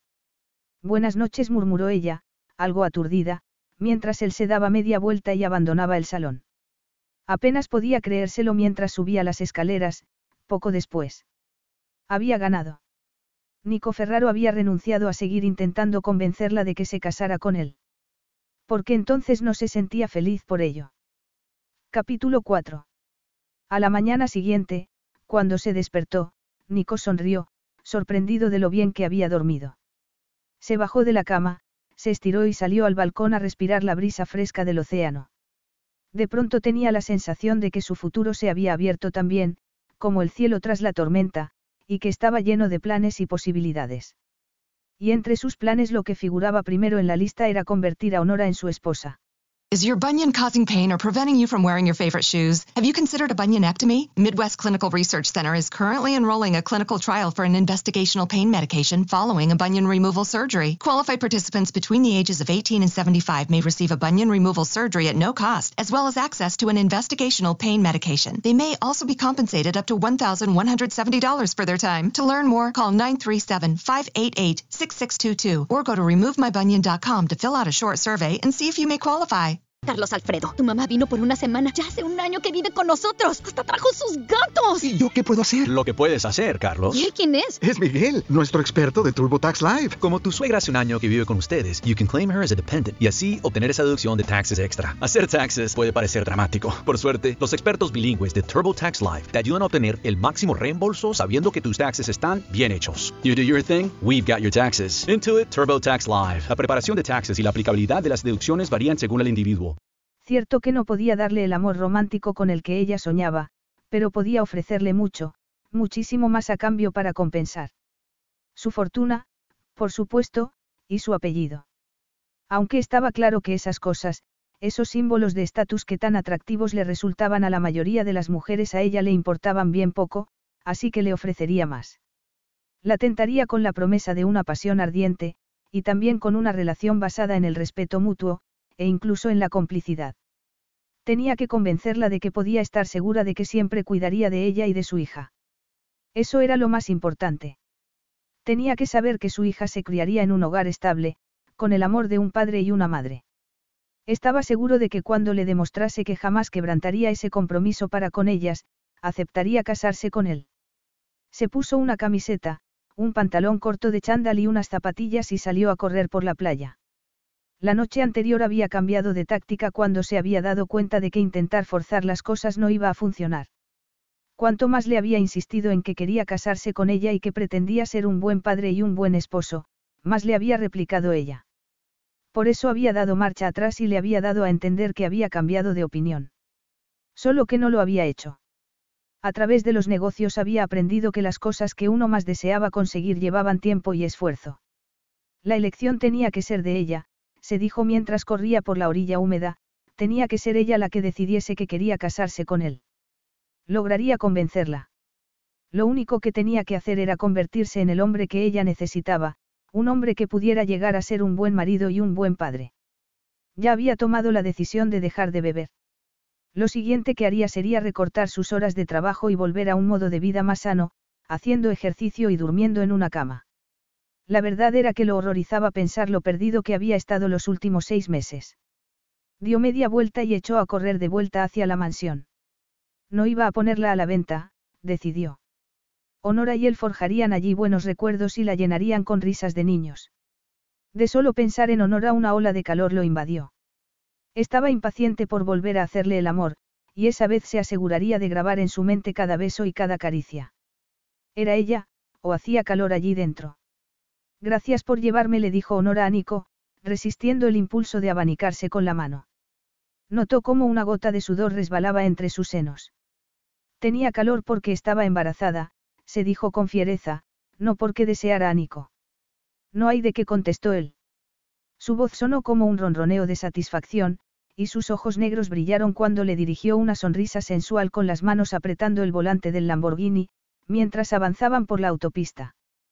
Honora apretó los dientes, maldiciéndolo para sus adentros.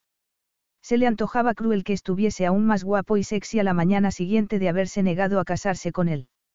Llevaba una camisa blanca, algo ajustada y con los dos primeros botones desabrochados, y unos pantalones oscuros que resaltaban sus fuertes muslos. Nico le dedicó una sonrisa maliciosa y, al darse cuenta de que se había puesto a abanicarse con la mano, se sonrojó, paró y entrelazó las manos sobre el regazo. Estamos en julio, dijo con aspereza, a modo de excusa. Es que tú no tienes calor. Nico se encogió de hombros. Estoy acostumbrado. Parecía incluso relajado, como si hubiese dormido a pierna suelta, cuando ella apenas había pegado ojo. Se había pasado buena parte de la noche mirando al techo y preguntándose si había hecho lo correcto al rechazar su oferta, si no habría sido una egoísta, queriendo esperar a encontrar el amor en vez de casarse con el padre de su hija. Finalmente se había quedado dormida unas pocas horas antes del amanecer, y cuando se había despertado ya era casi mediodía. Se había levantado como un resorte al ver la hora. Iba a llegar tarde. Al asomarse al pasillo había encontrado una bolsa transparente en el suelo donde alguien del servicio le había dejado lavados, doblados y planchados, tal y como le habían prometido, su vestido y su ropa interior. Se había vestido, cepillado los dientes y peinado a todo correr y había bajado las escaleras. Había encontrado a Nico en el comedor, con el pelo aún húmedo de haberse duchado, tomándose un café mientras hojeaba el periódico. Buenos días la había saludado. Espero que hayas dormido bien. Decirle la verdad habría sido como admitir el conflicto emocional que le había provocado, así que había mentido. Sí, gracias, pero he dormido más de la cuenta y tengo que irme ya, porque si no perderé el tren. El tren. Nico había doblado el periódico y la había mirado perplejo. Pero si te dije que te llevaría de vuelta a la ciudad. ¿Has quedado con alguien? Tengo cita con el ginecólogo dentro de tres horas, tengo revisión y va a hacerme una ecografía. Entonces hay tiempo de sobra, le había respondido él, recorriéndola con la mirada de un modo que la había hecho estremecerse por dentro. Siéntate. ¿Qué te apetece para desayunar? Tú, se dijo ella, pero se había reprendido de inmediato por haber dejado siquiera que aflorara ese pensamiento traidor. Pues. Unas tostadas con mantequilla. Creo que podemos ofrecerte algo mejor, le había respondido él. Había tocado una campanilla para llamar al servicio, y minutos después una criada le servía fruta, huevos revueltos, café con leche y un croissant con mantequilla y mermelada. Llegaron a la consulta del ginecólogo, que estaba en el West Side, en un tiempo récord. Puedes dejarme ahí, en esa esquina le dijo Honora. Si no te importa, me gustaría acompañarte. Ella lo miró sorprendida. ¿Quieres entrar conmigo? Me encantaría poder oír los latidos del corazón de nuestra hija, no quiero perderme nada. Bueno, si tanto interés tienes, murmuró ella, no muy convencida. Sin embargo, Nico fue paciente y atento con ella durante la consulta e hizo muchas preguntas al médico. Además, cuando éste le estaba haciendo la ecografía, le apretó la mano y su apuesto rostro se llenó de emoción al ver el contorno del bebé en la pantalla.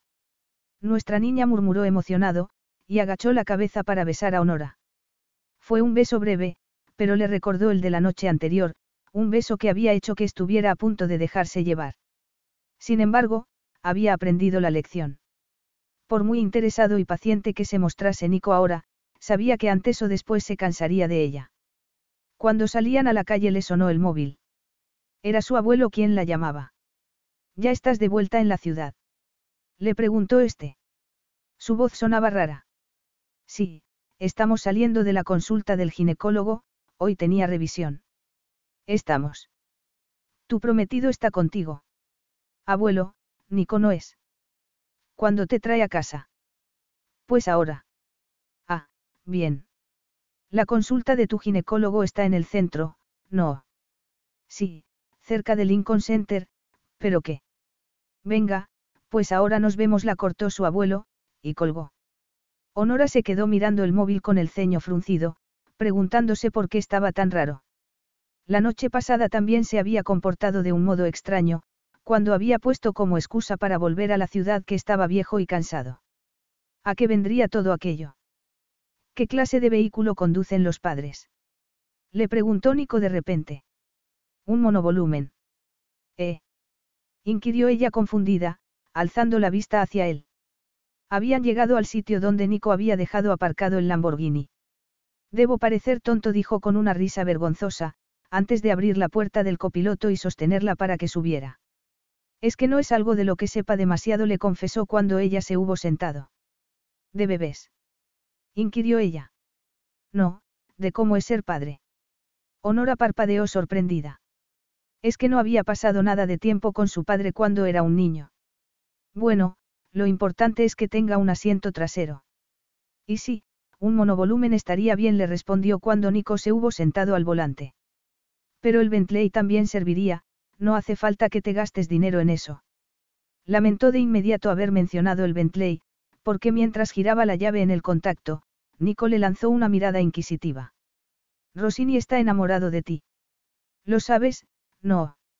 Honora suspiró. Sí, Lo sé, pero no sé muy bien qué hacer al respecto, dijo ladeando la cabeza. ¿Qué es lo que haces tú? Seguro que hay montones de mujeres locas de amor por ti. Nico resopló. No. ¿Y eso cómo puede ser? Nico se encogió de hombros. Cuando noto que una mujer empieza a enamorarse de mí, me comporto de un modo completamente grosero hasta conseguir que me deteste.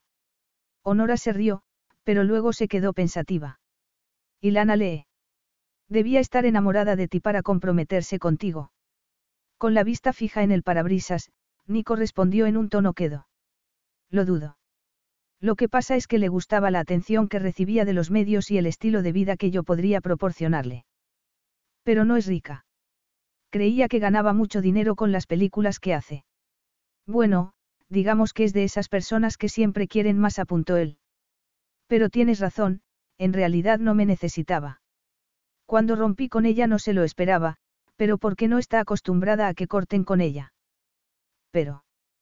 ¿Por qué te comprometiste con ella si no la querías? Quiero decir, en fin, ella no estaba embarazada, no.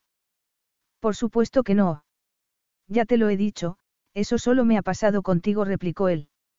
Además, la razón por la que me comprometí con Lana ya no importa. Honora se quedó esperando a que se explicara, pero, al ver que no lo hacía, le preguntó. ¿Ibas a casarte con ella porque era guapa y famosa? Bueno, podríamos decir que pensé que un matrimonio así sería visto como sinónimo de éxito.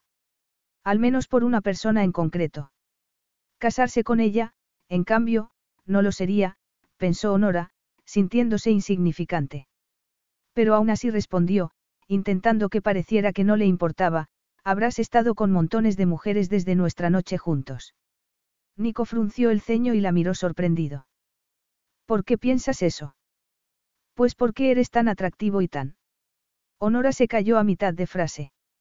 ¿Por qué no dejaba de ponerse en ridículo? ¿Quieres decir que no has estado con otras? Nico se rió suavemente. Ya te he contado que no hice más que trabajar desde que volví a Roma. No tenía tiempo para mujeres. Cuando salieron del túnel de Mitouna Keens, le indicó por dónde tenía que ir para llegar a donde vivía con su abuelo. La gente giraba la cabeza al ver pasar el Lamborghini. Cuando Nico encontró un sitio donde aparcar, cuatro niños que estaban jugando en la acera, se acercaron, mirando el vehículo con unos ojos como platos. Si le echáis un ojo a mi coche hasta que vuelva, os daré 20 dólares. Les dijo Nico cuando se hubo bajado del coche, dirigiéndole una sonrisa amable a la única niñita del grupo. ¿A cada uno? Preguntó uno de los chicos, cruzándose de brazos. Nico lo miró divertido. Parecía que tenía delante a un futuro hombre de negocios. Está bien, veinte por cabeza. Anda, hola, Honora. exclamó la niñita al verla, cuando Nico la ayudó a bajar del coche. Hola, Luna. Este señor es amigo tuyo inquirió la pequeña. Honora miró a Nico vacilante. Sí, es mi amigo, respondió. Pues entonces no le cobraremos nada por vigilarle el coche, le dijo la niña a Nico con mucha solemnidad. Vaya, gracias, contestó él, divertido. Mientras se alejaban, le dijo a Honora, parece que te tienen en muy alta estima. Ella se encogió de hombros. A veces les echo una mano con los deberes del colegio, o les compro un polo cuando hace calor. El mes pasado ayudé a Luna a encontrar a su gato, le explicó con una sonrisa. Buscamos durante horas y al final resulta que se había encaramado a un árbol al otro lado de la calle. Nico la miró con admiración. Eso sí que es ser una buena amiga. A ella se le subieron los colores a la cara. No es para tanto, cualquiera lo habría hecho, se aclaró la garganta. Bueno, es aquí, dijo señalando hacia arriba. El apartamento de dos habitaciones de su abuelo estaba justo encima de una pizzería.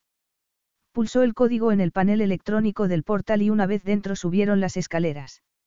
Estaba buscando las llaves en su bolso cuando de pronto la puerta del apartamento se abrió. Allí plantado estaba su abuelo, en bata, aunque ya era media mañana. Y no estaba solo. Señora Kowalsik. Exclamó Honora al ver a la dulce viuda dueña de la floristería en la que trabajaba a media jornada. ¿Qué está haciendo aquí? En realidad estaba bastante claro que habían estado haciendo su abuelo y ella. Se veía a la mujer acalorada y parecía como si se hubiera vestido a toda prisa, porque llevaba la blusa mal abrochada. Tanto su abuelo como ella los miraban azorados. ¿Cómo habéis llegado tan rápido? Le preguntó su abuelo, como indignado.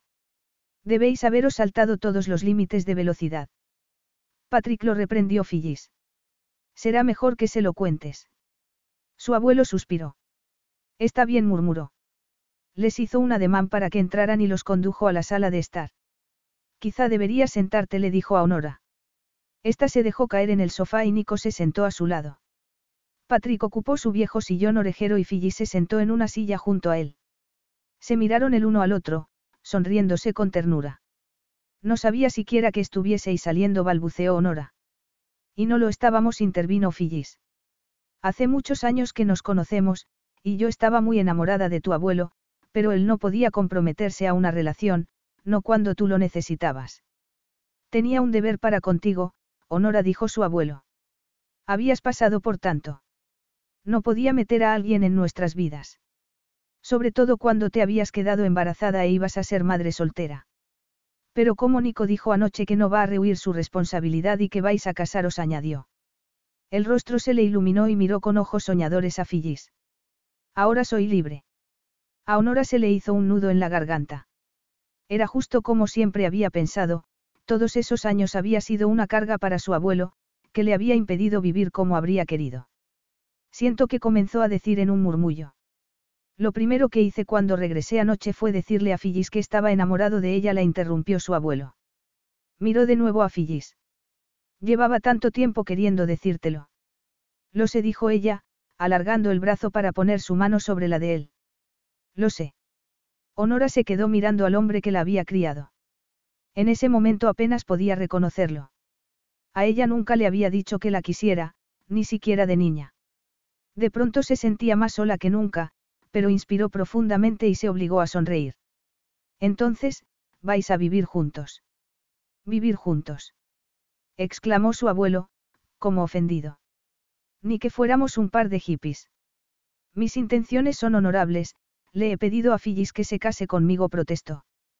Pero luego le lanzó a esta una mirada traviesa. Aunque anoche, una cosa llevó a la otra. Y hace un rato. Patrick. Lo reprendió Fiji sonrojándose. ¿Quieres parar? En fin, prosiguió él. Carraspeó para aclararse la garganta. El caso es que esta mañana hemos pedido la licencia y nos casamos mañana. Mañana. exclamó Honora. No te preocupes, querida, le dijo Phyllis con amabilidad. No queremos quitaros protagonismo. Vamos a casarnos por lo civil. No queremos un bodorrio ni nada de eso. Nos casaremos en el ayuntamiento y en cuanto hayamos firmado nos iremos de luna de miel. Eso es, iremos directos al grano, apuntó Patrick, mirándola con una sonrisa lobuna. Phyllis le lanzó una mirada de fingido reproche. El caso es que, antes de que Patrick me pidiera que nos casáramos me había apuntado a un crucero de dos semanas, le explicó a Honora y a Nico.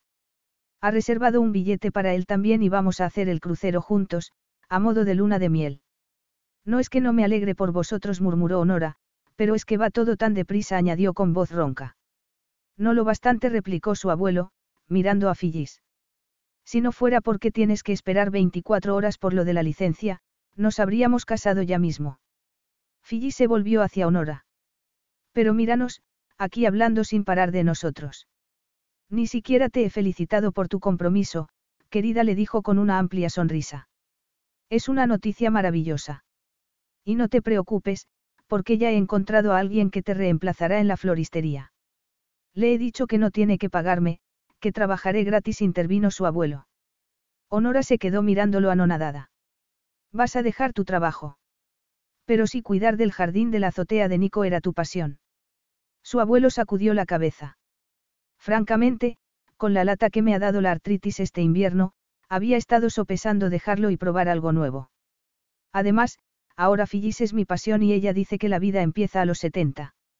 Es que es verdad, dijo ella. Su abuelo la miró embelesado y le susurró. Abrirte mi corazón me ha cambiado. Ha sido como si alguien hubiera descorrido una pesada cortina, dejando que entre la luz. De pronto, a pesar de su cabello canoso, le parecía más joven a Honora. Y entonces lo vio claro, durante esos trece años había renunciado a sus sueños para ocuparse de ella. Incluso ahora, que ya era adulta, había seguido anteponiéndola a todo lo demás, hasta el punto de no haberle confesado hasta ese momento su amor a Phyllis. Claro que había estado atado de pies y manos, con una nieta que no tenía más que un trabajo a tiempo parcial, que aún no se había independizado, y que para colmo se había quedado embarazada. Siempre había sabido que había sido una carga para él, pero hasta ese momento no había sido consciente de hasta qué punto, y el solo pensarlo la llenaba de vergüenza. Supongo que tendré que buscarme otro jardinero, intervino Nico.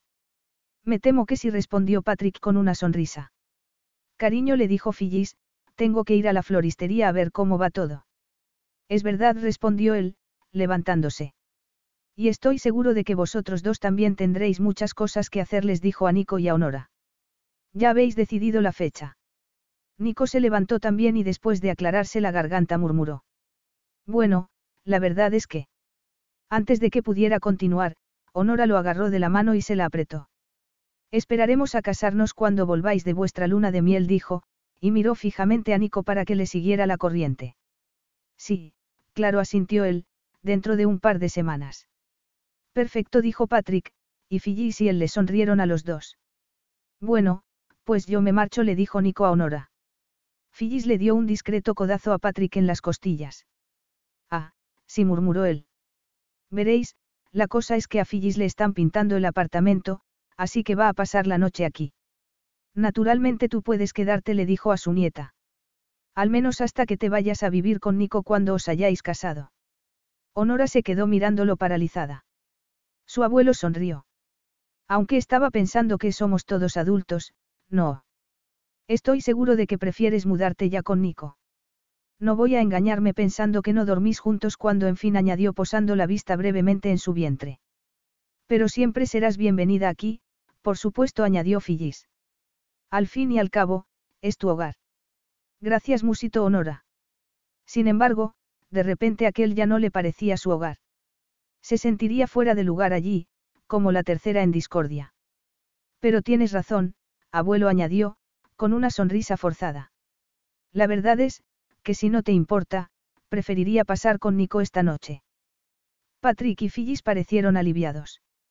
Eso me imaginaba. Y yo no soy quien para criticaros porque no estéis casados, ¿verdad? Dijo su abuelo con una sonrisa boba. Le apretó la mano y añadió, me alegro tanto por ti y por mí, Honora. ¿Te había sentido alguna vez tan feliz? Honora alzó la vista hacia Nico, que estaba observándola con sus ojos negros e inescrutables. Nunca mintió. Capítulo 5. Gracias por seguirme la corriente, le dijo Honora a Nico mientras éste metía su bolsa de viaje en el Lamborghini. Le contaré la verdad a mi abuelo cuando hayan vuelto de su luna de miel. No hay de qué respondió él. Le abrió la portezuela del copiloto y la ayudó a subir. Había sido un golpe de suerte, pensó.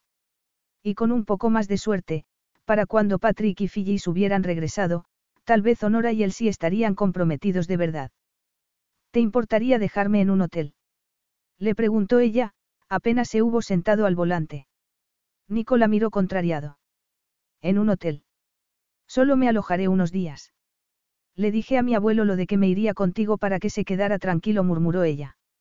Sus ojos verdes estaban tristes. No quiero que piense que tiene que seguir cargando conmigo, sería capaz de cancelar la boda. Nico frunció el ceño. Cargando contigo. Honora giró la cabeza hacia la ventanilla. Ya había anochecido, y las luces de la ciudad brillaban al otro lado del cristal. Ya se me ocurrirá algo antes de que vuelvan. Encontraré un apartamento de alquiler. O podrías venirte a vivir conmigo, apuntó él. Y también tendré que encontrar otro trabajo, dijo ella, como si no lo hubiera oído. Honora, puedes contar conmigo, nunca os faltará de nada, ni a ti ni a nuestra hija. Ella volvió a mirarlo con tristeza. Te lo agradezco, pero lo último que querría es ser una carga para ti también. ¿Pero qué dices? Nunca serías una. Y he oído que le prometías a mi abuelo que vendrías mañana para hacer de testigo en su boda, pero no tienes por qué. Puedo pedirle a Benny que vaya en tu lugar. Nico apretó la mandíbula. A Rossini. Es mi amigo, respondió ella, un poco a la defensiva. Amigo o no, Nico decidió que llamaría a su gerente de personal para que asignase al joven chofer otro puesto a varios kilómetros de allí. Le daba igual dónde, o qué puesto, con tal de apartarlo de Honora. ¿Tienes hambre? Le sugirió de pronto. Ella sonrió. Estoy embarazada, tengo hambre a todas horas. ¿Y si te llevo a la Upoibre? Honora lo miró con incredulidad. Ese restaurante tan lujoso del centro. Sirven unos bistecs estupendos. Honora resopló. Sí, si no te importa pagar 200 dólares por un bistec. Y la verdad es que la ternera tampoco me entusiasma. ¿Y qué te apetecería si no? Honora se quedó pensativa. No sé pastel de pollo, tal vez. Pero no hay que reservar mesa como con seis meses de antelación. El dueño es amigo mío, contestó él sacando su móvil. Lo llamaré para decirle que vamos para allá y le pediré que te vayan preparando lo que quieres, porque no creo que lo tengan en la carta, pero, conociéndolo, sé que nos hará el favor. Unos 30 minutos después habían llegado. Mientras uno de los aparcacoches se llevaba el Lamborghini, entraron en el restaurante, que estaba decorado con un estilo campestre francés, con paredes de ladrillo y vigas de madera en el techo. El propio dueño fue quien los condujo a su mesa. Me alegra mucho volver a verlo por aquí, señor Ferraro le dijo en un tono cálido. Nunca olvidaré cómo movió cielos y tierra para solucionar aquel litigio que tuvimos hace años. Sus elogiosas palabras azoraron a Nico. Solo les puse en contacto con el abogado correcto, eso fue todo. No es verdad. Gracias a la inversión que hizo salimos adelante. Sin su ayuda habríamos tenido que cerrar. Honora estaba siguiendo la conversación muy atenta, como sorprendida, pero Nico se sentía algo violento, así que carraspeó y le dijo al dueño. Habría sido una lástima que hubieran tenido que cerrar. Sirven los mejores bistecs de Nueva York. Gracias respondió el dueño con una amplia sonrisa. Luego, volviéndose hacia Honora, añadió, el chef ya está preparando su pastel de pollo, madame. Entonces fue ella quien se sintió algo azorada. Siento causarles molestias. No es ninguna molestia, madame, aunque me temo que aún tardará un poco en estar listo. Para compensarles, mientras esperan les traeré un aperitivo, dijo el dueño. Se volvió hacia Nico y le preguntó, ¿qué beberá? Su whisky habitual. No, esta noche agua mineral con gas. Por supuesto. ¿Y usted, madame? Lo mismo respondió ella, que estaba claro que no salía de su asombro. Cuando el dueño se hubo alejado, le preguntó a Nico, estás tratando de impresionarme. Porque si es así, debo decir que lo estás consiguiendo. Nico se encogió de hombros.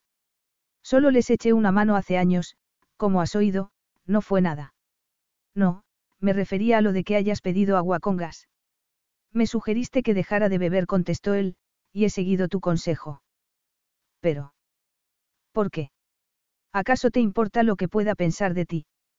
Tu opinión es muy importante para mí, le respondió Nico en un tono quedo. Poco después llegó un camarero con un aperitivo de higos rellenos con queso de cabra y nueces envueltos en lonchas de jamón serrano. Este sitio es precioso, comentó Honora. Casi parece medieval. No exactamente, pero el local es muy antiguo, respondió Nico. Obviamente está reformado, pero fue construido cuando la ciudad era Nueva Ámsterdam. Cuando gané mi primer millón de dólares vine aquí a celebrarlo. Me gustó porque me recordaba a Europa. ¿Por qué naciste allí? inquirió ella. Al ver la expresión de sorpresa de Nico, sonrió y añadió, me lo dijo el ama de llaves. Llevo más de diez años en tu vida, aunque hasta ahora apenas hubieras reparado en mí. Nico se preguntó cómo era posible que nunca se hubiera fijado en la nieta de su jardinero. Porque en ese momento, mirando a Honora, tan bella, se le antojaba imposible.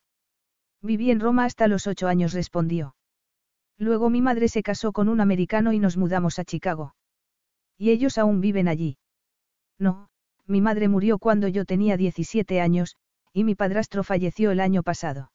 Carlos Alfredo, tu mamá vino por una semana. Ya hace un año que vive con nosotros. Hasta trajo sus gatos. ¿Y yo qué puedo hacer? Lo que puedes hacer, Carlos. ¿Y él quién es? Es Miguel, nuestro experto de TurboTax Live. Como tu suegra hace un año que vive con ustedes, you can claim her as a dependent y así obtener esa deducción de taxes extra. Hacer taxes puede parecer dramático. Por suerte, los expertos bilingües de TurboTax Live te ayudan a obtener el máximo reembolso sabiendo que tus taxes están bien hechos. You do your thing, we've got your taxes. Intuit TurboTax Live. La preparación de taxes y la aplicabilidad de las deducciones varían según el individuo. Carlos Alfredo, tu mamá vino por una semana. Ya hace un año que vive con nosotros. Hasta trajo sus gatos. ¿Y yo qué puedo hacer? Lo que puedes hacer, Carlos. ¿Y él quién es? Es Miguel, nuestro experto de TurboTax Live. Como tu suegra hace un año que vive con ustedes, you can claim her as a dependent y así obtener esa deducción de taxes extra. Hacer taxes puede parecer dramático. Por suerte, los expertos bilingües de TurboTax Live te ayudan a obtener el máximo reembolso sabiendo que tus taxes están bien hechos. You do your thing, we've got your taxes. Intuit TurboTax Live. La preparación de taxes y la aplicabilidad de las deducciones varían según el individuo.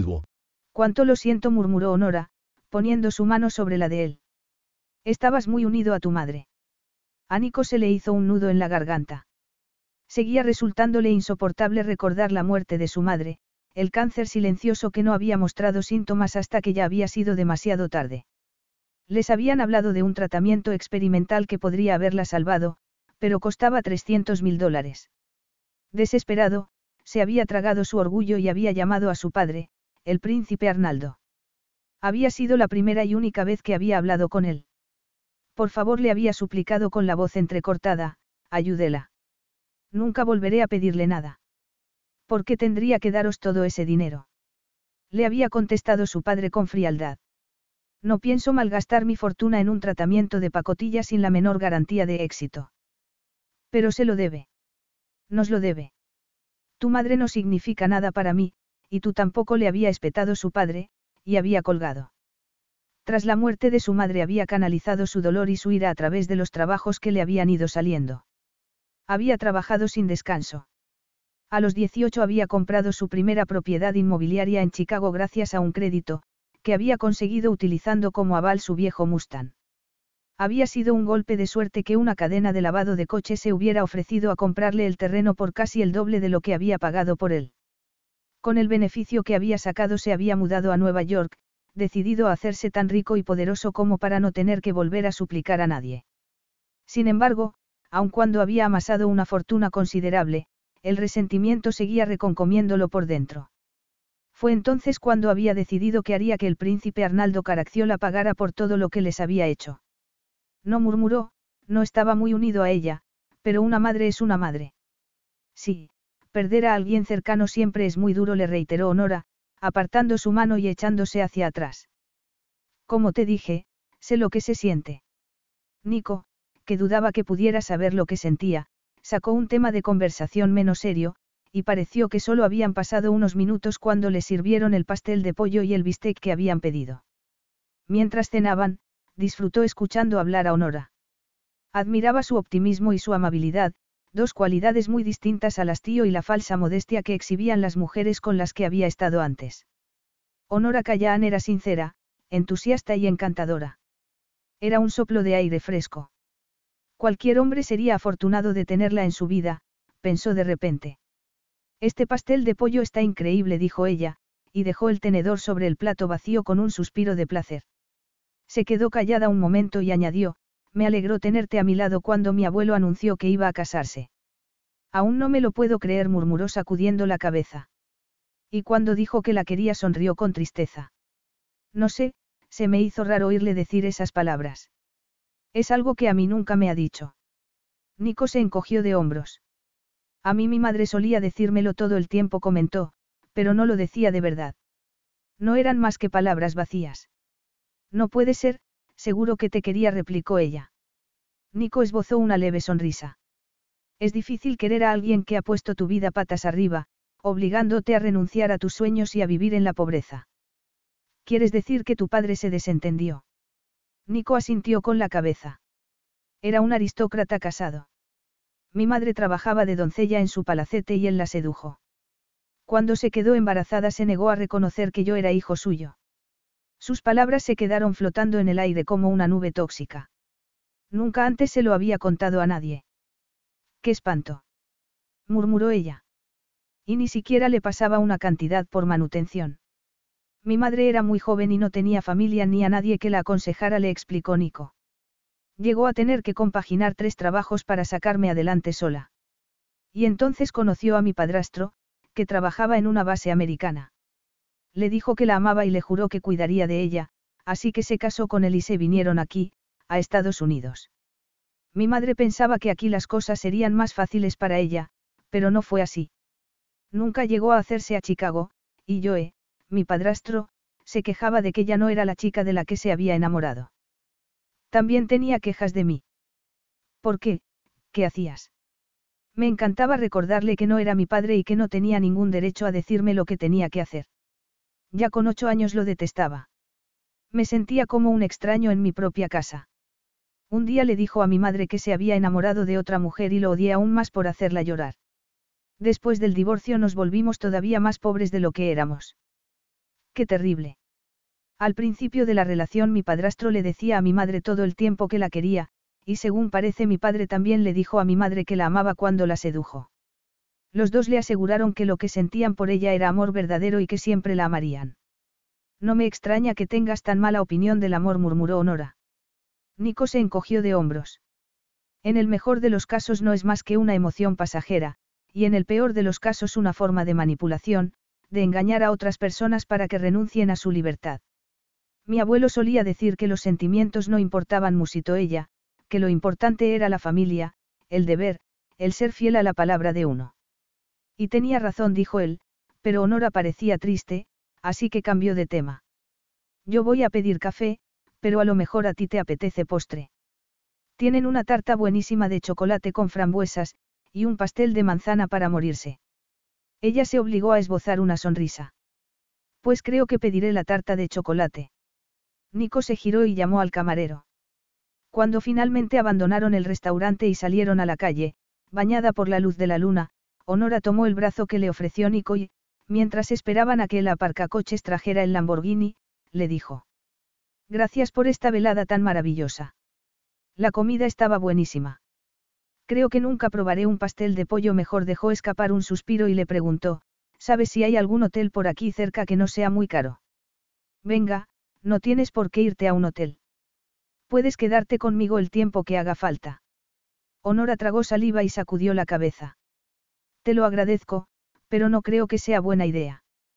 Puedes dormir en la habitación de invitados, le dijo Nico. Te prometo que no te tocaré. No a menos que tú me lo pidas, le aseguró.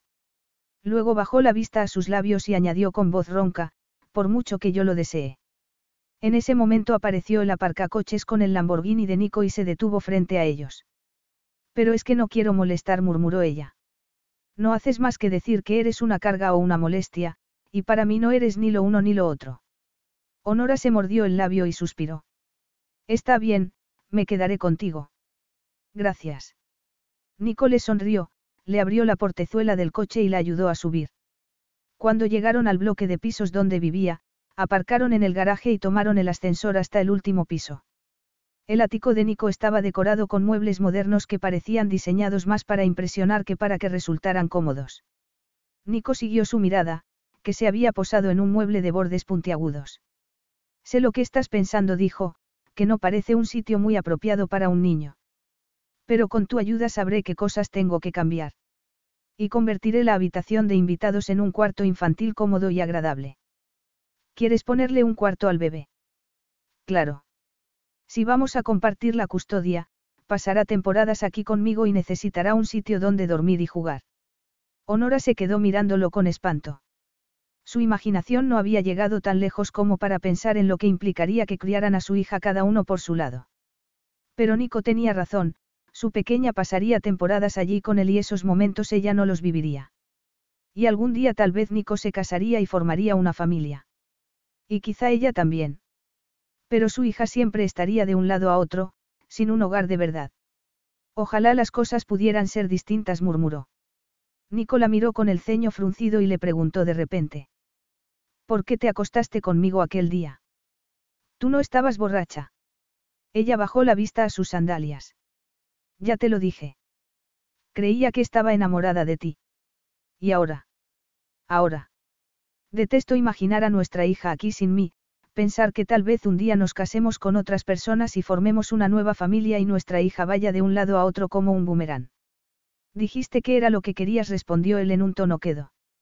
Nada de esto es lo que yo quería, murmuró ella con un nudo en la garganta. Agarró su bolsa de viaje, que Nico había dejado en el suelo, y se dio la vuelta antes de que pudiera ver las lágrimas en sus ojos. Me voy a dormir. Cuando se metió en la cama, Honora se quedó mirando el techo y se hizo la misma pregunta que Nico le había hecho, ¿por qué se había acostado con él? En la tarde del día de Navidad le había dicho a su abuelo que tenía que recoger un libro que se había dejado en el ático, lo cual era cierto porque lo necesitaba para un trabajo de clase, aunque en realidad no tenía que entregarlo hasta enero. Cerró los ojos y recordó aquella tarde. Ya estaba oscureciendo, y había encontrado a Nico sentado en el salón, con la mirada fija en las falsas llamas de la chimenea eléctrica de pared, junto al árbol de Navidad. La había sorprendido encontrarlo allí solo. Y entonces, al oírla entrar, él había levantado la cabeza, y a ella se le había encogido el corazón al ver en sus apuestas facciones la misma soledad que ella sentía. Toda su vida había sentido que tenía que ganarse el derecho a existir mostrándose alegre, mostrándose servicial. Si su abuelo no se hubiese hecho cargo de ella, habría acabado en un centro de acogida. Al ver la soledad que reflejaban los ojos de Nico, se había sentido tan cercana a él que se había olvidado de que pertenecían a mundos distintos y se había sentado a su lado en el sofá. Sé cómo te sientes, le había susurrado. Eso es imposible, había replicado él. Había tomado un sorbo del vaso en su mano, y Honora había visto la botella medio vacía de whisky en la mesita, pero le había parecido que estaba sobrio porque no arrastraba las palabras, y que solo estaba triste. En un tono quedo, le había respondido. Yo también me siento sola. Me he sentido sola toda mi vida. Nico se había vuelto hacia ella y sus ojos negros la habían devorado, como si estuviera viéndola por primera vez. Y entonces, inclinándose hacia adelante, de pronto la había rodeado con sus brazos y la había besado. Las chispas que habían saltado entre ellos habían sido como una revelación. Había sido la noche más feliz de su vida, o lo habría sido en el sentido estricto de la palabra, noche, si no hubiera sido porque había tenido que irse a medianoche, cuando Nico aún dormía, para tomar el metro y volver a casa para que su abuelo, que estaba chapado a la antigua, no se preocupase. A la mañana siguiente se había despertado cansada, pero había acompañado a su abuelo, nerviosa e ilusionada, preguntándose cómo la saludaría Nico cuando la viera. Había estado fantaseando con que le diría a su abuelo que estaban enamorados y que le pediría su permiso para salir con ella. Pero cuando habían llegado Nico no estaba allí. El ama de llaves les dijo que el señor Ferraro se había marchado a Roma y que no tenía planes de regresar pronto, que ella supiera. Se había sentido como una tonta. ¿Cómo podía haber siquiera creído que aquello pudiera haber significado algo para él? A la mañana siguiente Honora se duchó y se puso un vestido de tirantes morado y unas sandalias. Cuando llegó la hora fueron al juzgado en el Bentley, solo que no los llevó Benny, sino que condujo el propio Nico. Parecía ser que a Benny lo habían transferido repentina e inexplicablemente a otro lugar. Durante la breve ceremonia su abuelo, que estaba muy elegante de chaqué, parecía muy feliz. Repitió sus votos después del juez y besó a Phyllis, que había escogido un sencillo vestido blanco para la ocasión. Nico insistió en que fueran todos a almorzar para celebrarlo, y luego los llevaron al puerto para despedirlos antes de que zarparan en su crucero de novios. A su abuelo le brillaban los ojos de un modo especial. Era ese el efecto que tenía el amor en las personas. Debería ella esperar a encontrar algo así, o el amor no sería más que una ilusión, como había dicho Nico. ¿Quieres que te lleve a casa? Le preguntó este mientras se alejaban del puerto en su coche. Honora pensó en el pequeño apartamento de Keynes en el que había vivido todos esos años con su abuelo. Aunque Phyllis y él no estuvieran, si fuera allí se sentiría como si estuviera invadiendo un espacio que ahora les pertenecía a ellos, como matrimonio. No musitó. Giró la cabeza hacia él y le preguntó, ¿puedo volver a quedarme contigo esta noche? Nicola miró sorprendido, pero no hizo ninguna pregunta, sino que se limitó a sentir. Cuando llegaron ya había oscurecido. Honora salió directamente al jardín del ático. La luna teñía con su luz plateada las hojas de la yedra que trepaba por las paredes, y las lucecitas blancas de las celosías le daban un aspecto de cuento de hadas. Era un lugar tan hermoso y, sin embargo, le dolía el corazón. Honora la llamó con suavidad Nico a sus espaldas. ¿Qué te pasa? Se volvió hacia él, luchando por contener las lágrimas. Es que todo esto es muy difícil, murmuró. Nico se acercó y alargó los brazos hacia ella, como para atraerla hacia sí, pero se detuvo y los dejó caer. Ninguno de los dos esperábamos que fueras a quedarte embarazada, dijo en un tono quedo, pero tal vez sea el comienzo de algo maravilloso para los dos. Ya te he dicho que quiero ser un buen padre para nuestra hija. Y me gustaría ser tu esposo, la miró a los ojos y añadió en un susurro, sean cuales sean tus sueños, deja que intente hacerlos realidad. El corazón le martilleaba en el pecho a Honora. Sus sueños. El problema era que su único sueño era que alguien llegara a amarla. No quiero sentirme como si fuera una carga. Yo. Una carga. Repitió él con incredulidad. Estás loca. No te das cuenta de cuánto deseo hacerte mi esposa. Solo por el bebé. La verdad es que no sé nada de niños, y necesitaré que me enseñes a ser el padre que quiero llegar a ser, admitió Nico, pero es más que eso. Me gustas, Honora. Y te respeto. Y quiero que seas mi compañera, mi amiga. Te quiero a mi lado. Te quiero en mi cama, le susurró. Ella también quería todas esas cosas, pero si él no podía llegar a amarla, merecería la pena. Claro que. Y si Nico tenía razón, y si ese sueño que llevaba persiguiendo toda su vida no era más que una ilusión. Quizá hubiera cosas más importantes, como la amabilidad, la familia, la lealtad, la amistad, la pasión. Ella confiaba en él. Estaba convencida de que mantendría su palabra de hacerla feliz igual que le había prometido que no la tocaría y no lo había hecho. Y ese simple hecho lo cambió todo. Inspiró profundamente, le rodeó el cuello con los brazos y apretó sus labios contra los de él. Al principio Nico se quedó paralizado porque no se lo esperaba, pero luego la rodeó con sus fuertes brazos y respondió al beso con pasión. Gracias a Dios murmuró cuando se despegaron sus labios. Lo de no poder tocarte me estaba matando. Ella lo miró muy seria. Si puedes comprometerte de por vida, le dijo, si estás convencido de ello, me casaré contigo. A Nico se le iluminaron los ojos. No te arrepentirás, le dijo, conmigo serás muy feliz. Os haré felices a las dos, a nuestra hija y a ti. Lo juro. Honora rezó porque no estuviera equivocándose, e hizo oídos sordos a las dudas que aún la asaltaban. Capítulo 6. Nico se moría por volver a hacerle el amor, pero Honora le había dicho que quería que esperaran a su noche de bodas, así que las dos semanas siguientes, aunque colmadas de ardientes besos, fueron una agonía para él. Quiero que sea especial, le había dicho ella. Había intentado persuadirla de que se fueran a Las Vegas en su jet privado y se casaran allí con una boda express, pero ella se había mantenido firme, quería esperar y quería una boda de verdad cuando su abuelo y Phyllis hubieran regresado. Está bien, había claudicado él con un suspiro. Te prometí que iba a hacer realidad tus sueños y te mereces tener la boda que quieres. Ella lo había mirado contrariada. No es por mí. Las bodas se hacen para la familia y los amigos, por la comunidad. Aquella idea era tan opuesta a la forma de pensar de Nico que no había sabido ni cómo responderle. Aprovechaba cualquier momento posible para besarla, por supuesto, pero no era suficiente. A veces la pillaba desprevenida en el pasillo, o la besaba durante el desayuno o la cena, o la arrinconaba contra la pared y la besaba hasta dejarla sin aliento. Se sentía como un adolescente virgen que apenas podía contenerse. En cambio, según parecía dos semanas eran muy poco tiempo para planificar una boda. Honora le había comentado que su idea era encargar una tarta, contratar a algunos amigos suyos que eran músicos y comprar un ramo en la floristería de Phyllis, pero él la había convencido para que contrataran a un organizador de bodas.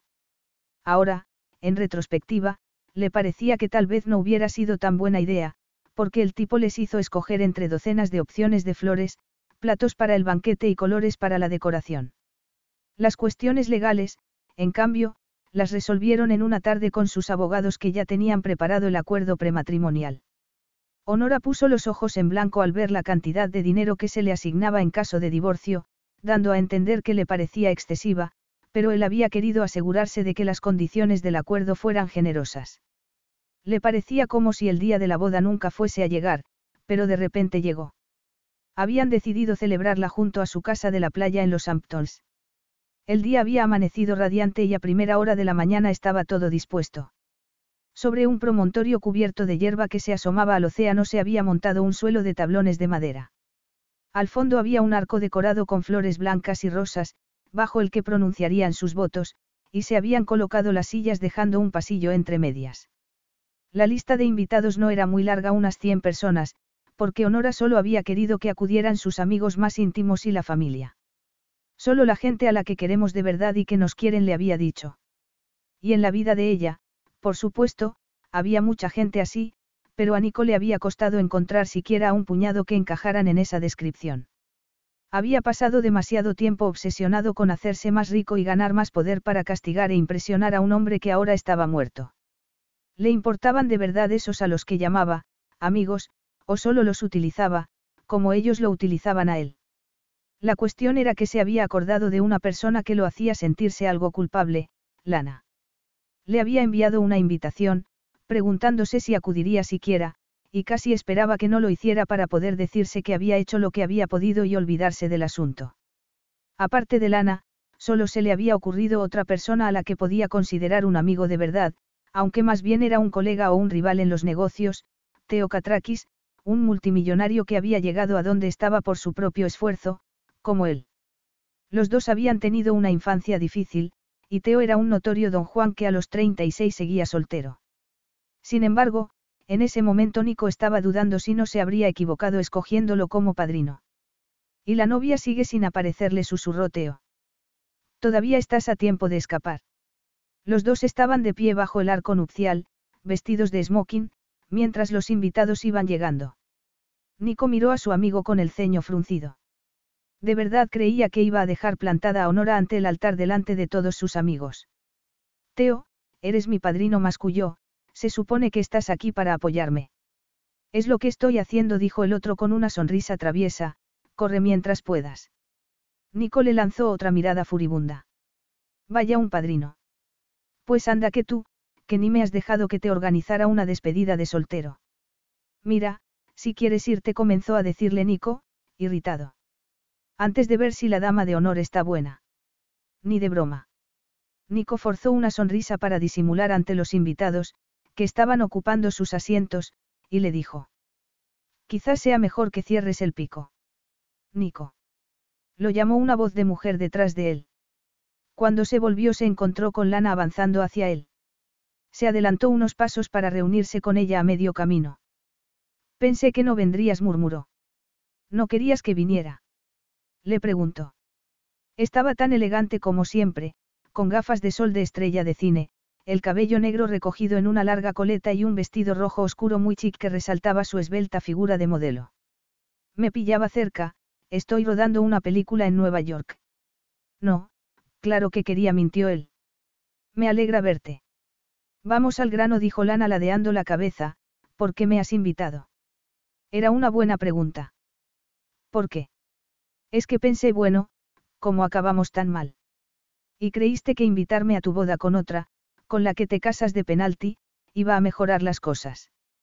Inquirió Lana, quitándose las gafas de sol. Mi psicólogo me dijo que si volvía a verte conseguiría superar lo que me hiciste, es el único motivo por el que he venido. Lo que te hice.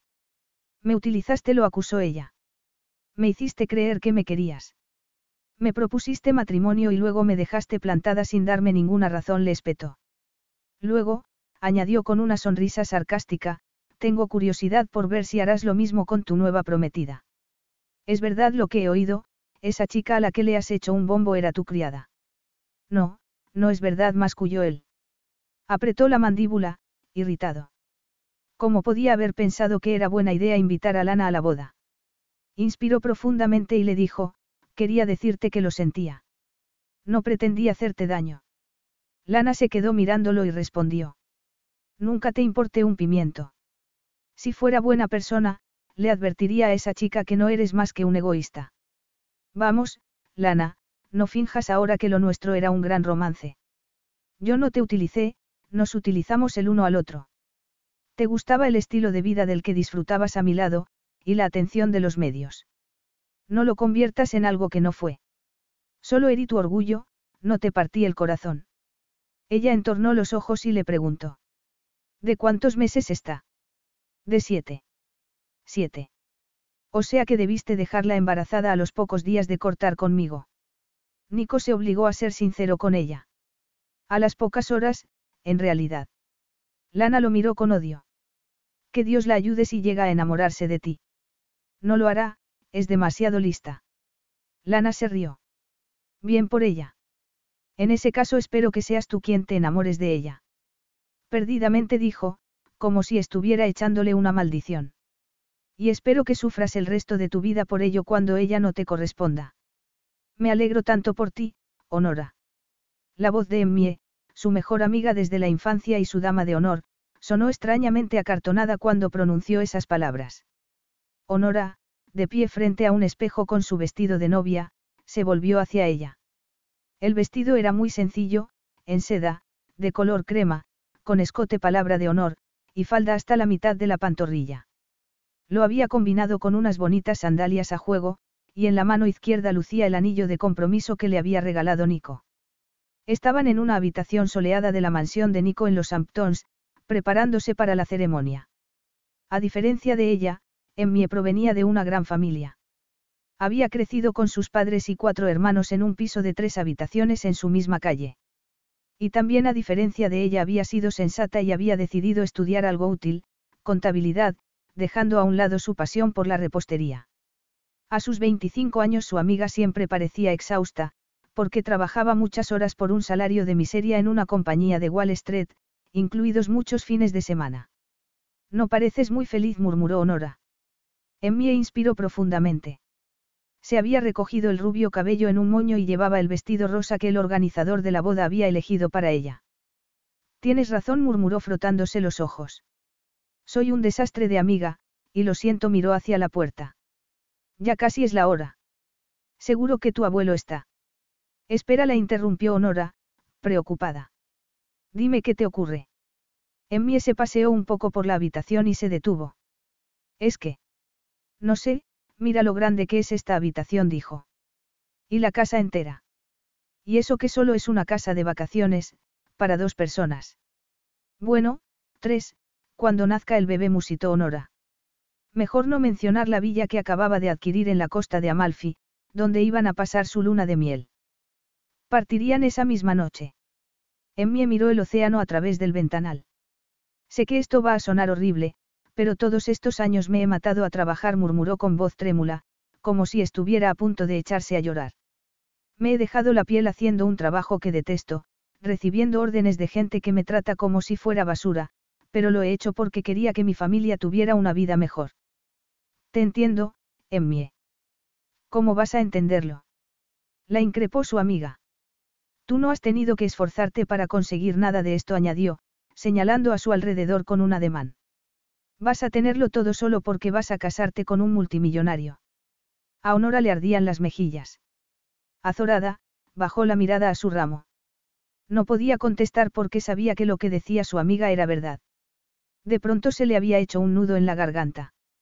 Mierda. Perdóname, murmuró Emmie, tomándola de la mano con lágrimas rodándole por las mejillas. Me odio por haber dicho esas cosas horribles. Y en el día de tu boda, además. Sé que no te casas con Nico por su dinero, sé que le quieres, dijo secándose los ojos con el dorso de la mano. Tienes suerte, eso es todo. Y yo soy una envidiosa y deberías estamparme una tarta en la cara. Me lo merezco. Por favor, olvida lo que he dicho y perdóname. No hay nada que perdonar. Las dos amigas se abrazaron, pero cuando el organizador de la boda llamó a la puerta para decirles que había llegado el momento de bajar, Honor aún podía notar la brecha que se había abierto entre ellas. Las cosas podrían haber sido muy distintas si Nico no hubiera insistido en aceptar su responsabilidad, se dijo.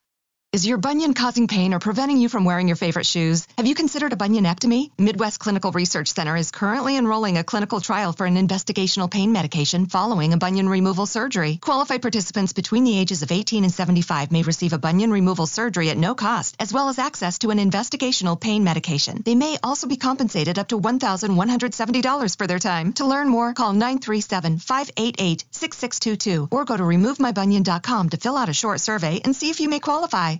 The world around us is smart. We think your education should be smart too. With the FlexPath learning format from Capella University, you can set your own deadlines and leverage your experience to move forward at your pace. Visit capella.edu to learn more. Capella University. Don't just learn, learn smarter. Tendría que criar a su hija sola con unos medios muy limitados. Era afortunada, solo que no en el amor. Simplemente debía estar agradecida por lo que tenía y no entristecerse por lo que estaría perdiendo para siempre, la posibilidad de amar a alguien y ser correspondida. ¿Estáis listas? Les preguntó el organizador de la boda muy animado. Sin esperar a que le respondieran, se volvió hacia Emmie y comenzó a darle instrucciones, recuerda que tienes que estar atenta, cuando empiece a sonar la música. Estás preciosa, Honora dijo la voz de su abuelo a sus espaldas. Ella se volvió y lo encontró vestido de smoking, esperando para acompañarla hasta el improvisado, altar. Tú también estás muy elegante, le respondió. Se alegraba de verlo. Su abuelo la ayudaría a calmar sus nervios, la tranquilizaría con respecto al compromiso de por vida en el que estaba a punto de embarcarse. Para su sorpresa, vio que afloraban lágrimas a sus ojos. Ojalá tu madre pudiera estar aquí en este momento, murmuró su abuelo. Su madre. Un repentino recuerdo del día antes del accidente saltó a la mente de Honora.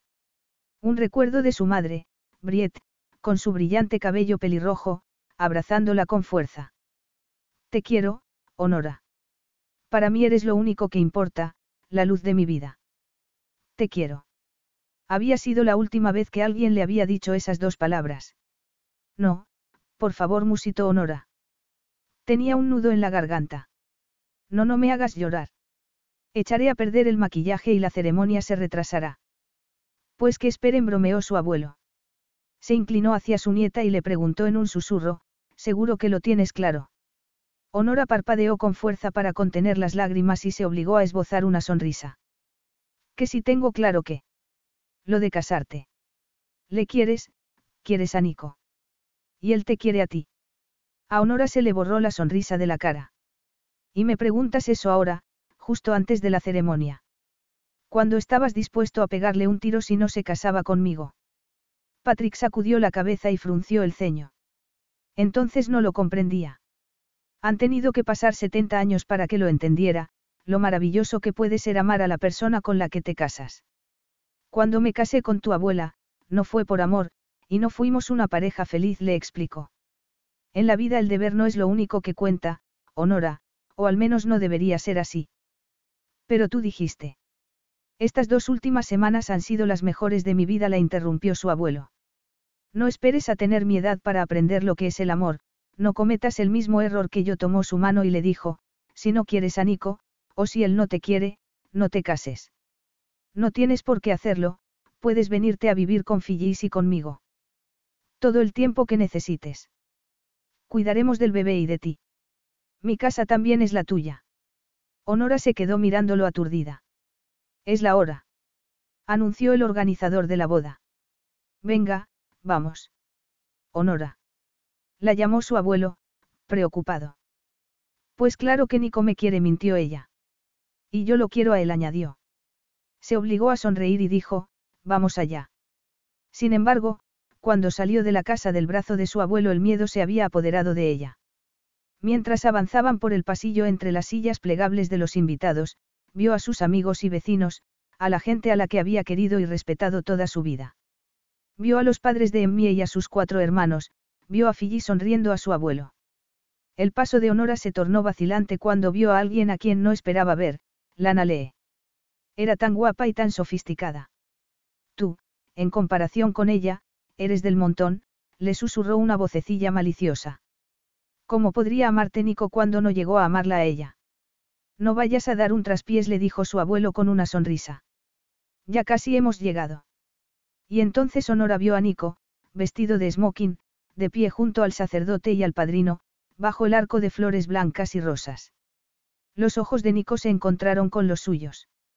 Había un brillo especial en ellos, como si nunca se hubiera sentido tan feliz, y la miraba embelesado, como si ella fuera la mujer más hermosa del mundo. Cuando llegó junto a él la tomó de la mano y no se la soltó en toda la ceremonia, que pasó muy deprisa. El sacerdote los declaró marido y mujer, y Nicola besó con pasión entre los aplausos de los invitados. Y cuando sus labios se separaron y alzó la vista hacia él, todas las dudas de Honora se disiparon como si la brisa del océano se las llevara. Capítulo 7. Cuando terminaría el maldito banquete. A Nico le daban igual los brindis y los discursos. Tampoco le apetecía demasiado el menú de langosta, espárragos en salsa holandesa y otros refinados platos, ni la blanca tarta de bodas con relleno de frambuesa. Lo único que ansiaba era poder estar a solas con Honora. Miró con ojos hambrientos a Honora, sentada a su lado en la mesa principal. La señora Ferraro. Su esposa. Estaba echada hacia atrás en su asiento, riéndose de una broma de Teo, que estaba mostrándose encantador, probablemente para camelarse a Emmie, que estaba sentada al otro lado de Honora. Lo único bueno que tenía haber celebrado la boda por la mañana era que no tendría que aguantar una fiesta que durara toda la noche, con baile y barra libre. El organizador lo había sugerido, pero él había rechazado la idea de pleno, por un lado porque le había prometido a Honora que no se tomaría siquiera una copa mientras durase su embarazo, y porque había estado seguro de que explotaría si tuviera que esperar a las dos de la madrugada, cuando los últimos invitados borrachos se hubieran ido, para poder quedarse a solas con su esposa. Apretó los dientes y se esforzó por sonreír mientras paseaba la mirada por el resto de las mesas. ¿Por qué seguían allí? El banquete había acabado, se había servido la tarta, se habían pronunciado los discursos de rigor y se habían hecho los brindis. Podrían ir a charlar a otra parte. ¿Verdad que sí? Le preguntó Honora de repente, girándose hacia él. Jamás lo admitirá, dijo Teo. ¿El qué? Inquirió él. Su esposa le dedicó una sonrisa soñadora. Estaba diciéndoles a Teo y a Emmie que nunca me había sentido tan feliz, le respondió. Creo que estamos hechos el uno para el otro, que somos almas gemelas. Ha sido cosa del destino. Nico sintió un pánico repentino e inexplicable. Había algo en los ojos brillantes de Honora, una emoción abrumadora que lo aterraba. Le pareció que se formaba una pregunta en sus bellas facciones, como si estuviera preguntándole sin palabras si él sentía lo mismo. Y no podía decirle que sí. Por eso, se llevó su mano a los labios, le besó los nudillos y le susurró con voz ronca. Soy un hombre muy afortunado, y estoy deseando que todo el mundo se vaya para que nos quedemos a solas. Nico. Lo reprendió Honora sonrojándose. Sin embargo, la vio disimular una sonrisa y notó cómo temblaba su mano. Y al cabo de un rato, como si el abuelo de Honora hubiera captado la indirecta de Nico, se levantó y anunció que Phyllis y él iban a ir marchándose porque no querían pillar atasco a la vuelta. Los demás invitados fueron siguiendo su ejemplo y levantándose también para despedirse.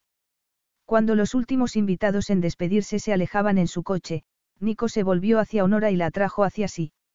Béseme, señora Ferraro le susurró. Ella se puso de puntillas y apretó sus labios contra los suyos, y Nico notó cómo su cuerpo se relajaba y se excitaba al mismo tiempo. Enredó las manos en su pelo y ella le rodeó el cuello con los brazos. Cuando sus labios se separaron, la alzó en volandas y la llevó dentro de la casa. Aunque ya estaba de siete meses, le pareció como si no pesara nada. Los ojos verdes de Honora reflejaban el mismo deseo que lo consumía él. ¿Dónde está todo el mundo? Le preguntó ella, sorprendida, al ver que el vestíbulo estaba desierto y reinaba el silencio. Le dije a Sebastián que queríamos estar a solas después del banquete para hacer el equipaje para nuestra luna de miel. Le he dado el resto del día libre a todo el servicio. Bauer vendrá dentro de una hora para acompañarnos al aeropuerto. Estoy tan ilusionada. Nunca he estado en Italia. Lo más lejos que he viajado ha sido a Nueva Jersey, le confesó ella con una sonrisa vergonzosa. Nico habría preferido que Honora no hubiese escogido la costa de Amalfi para su luna de miel. Había dicho que quería conocer el país donde había nacido, pero para él Italia no significaba otra cosa más que asuntos pendientes. Claro que también podría ser algo bueno, se dijo. Quizá fuera el destino, diciéndole que se hiciera de una vez por todas con lo que era suyo por derecho propio, el palacete que había pertenecido a la familia de su padre durante generaciones, y donde su madre había trabajado como criada. Había intentado ser amable, se había ofrecido a comprárselo a la viuda por mucho más de su valor real, pero su malvada madrastra había rechazado su oferta de lleno. Quizá hubiera llegado el momento de emplear tácticas más contundentes. Nico. Lo llamó Honora. Estaba mirándolo preocupada. ¿En qué piensas? Parece como si tu mente estuviera a miles de kilómetros. En nada importante le aseguró él, con una sonrisa tranquilizadora, antes de entrar en el salón. Todo este espacio solo para nosotros dos, murmuró Honora, mirando a su alrededor. No acabo de acostumbrarme. Bueno, compré esta casa con la esperanza de formar un día una familia, le respondió él. Y tú has hecho realidad ese sueño. Ella se sonrojó y sonrió.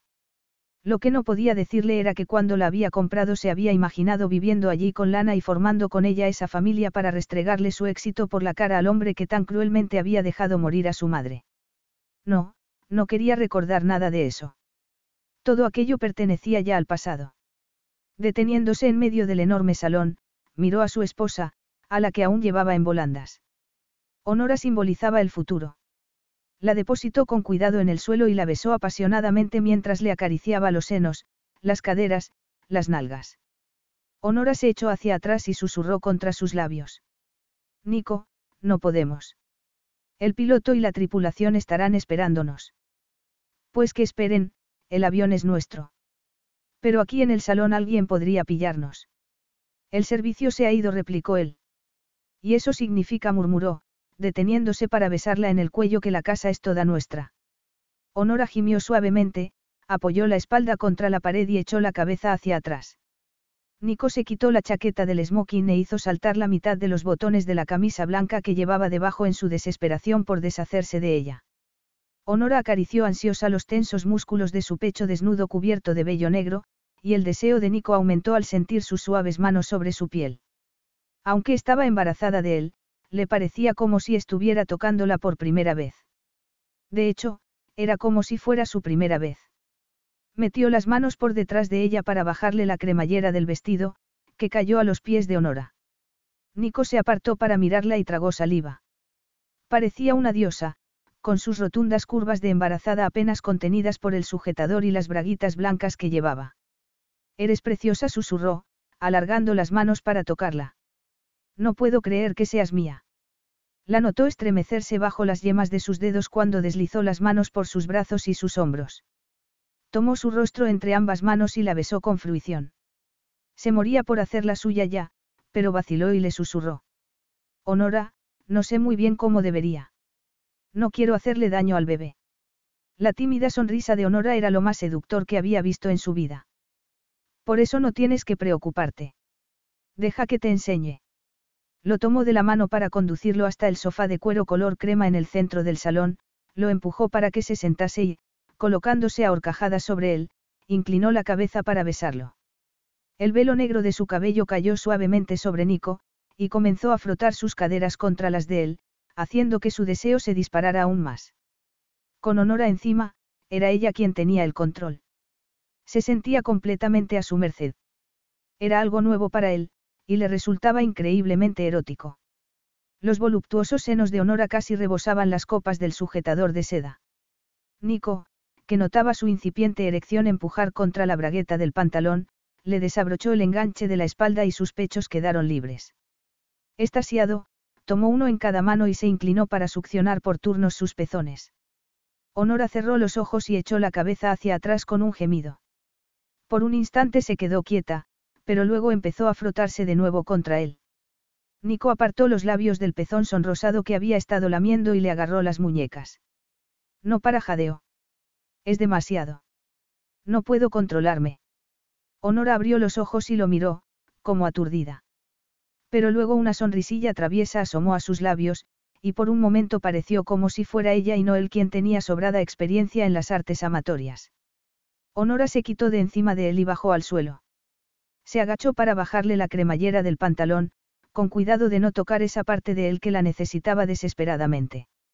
Luego le bajó los pantalones por las piernas, junto con los boxers y, de pie frente a él se bajó las braguitas blancas de encaje.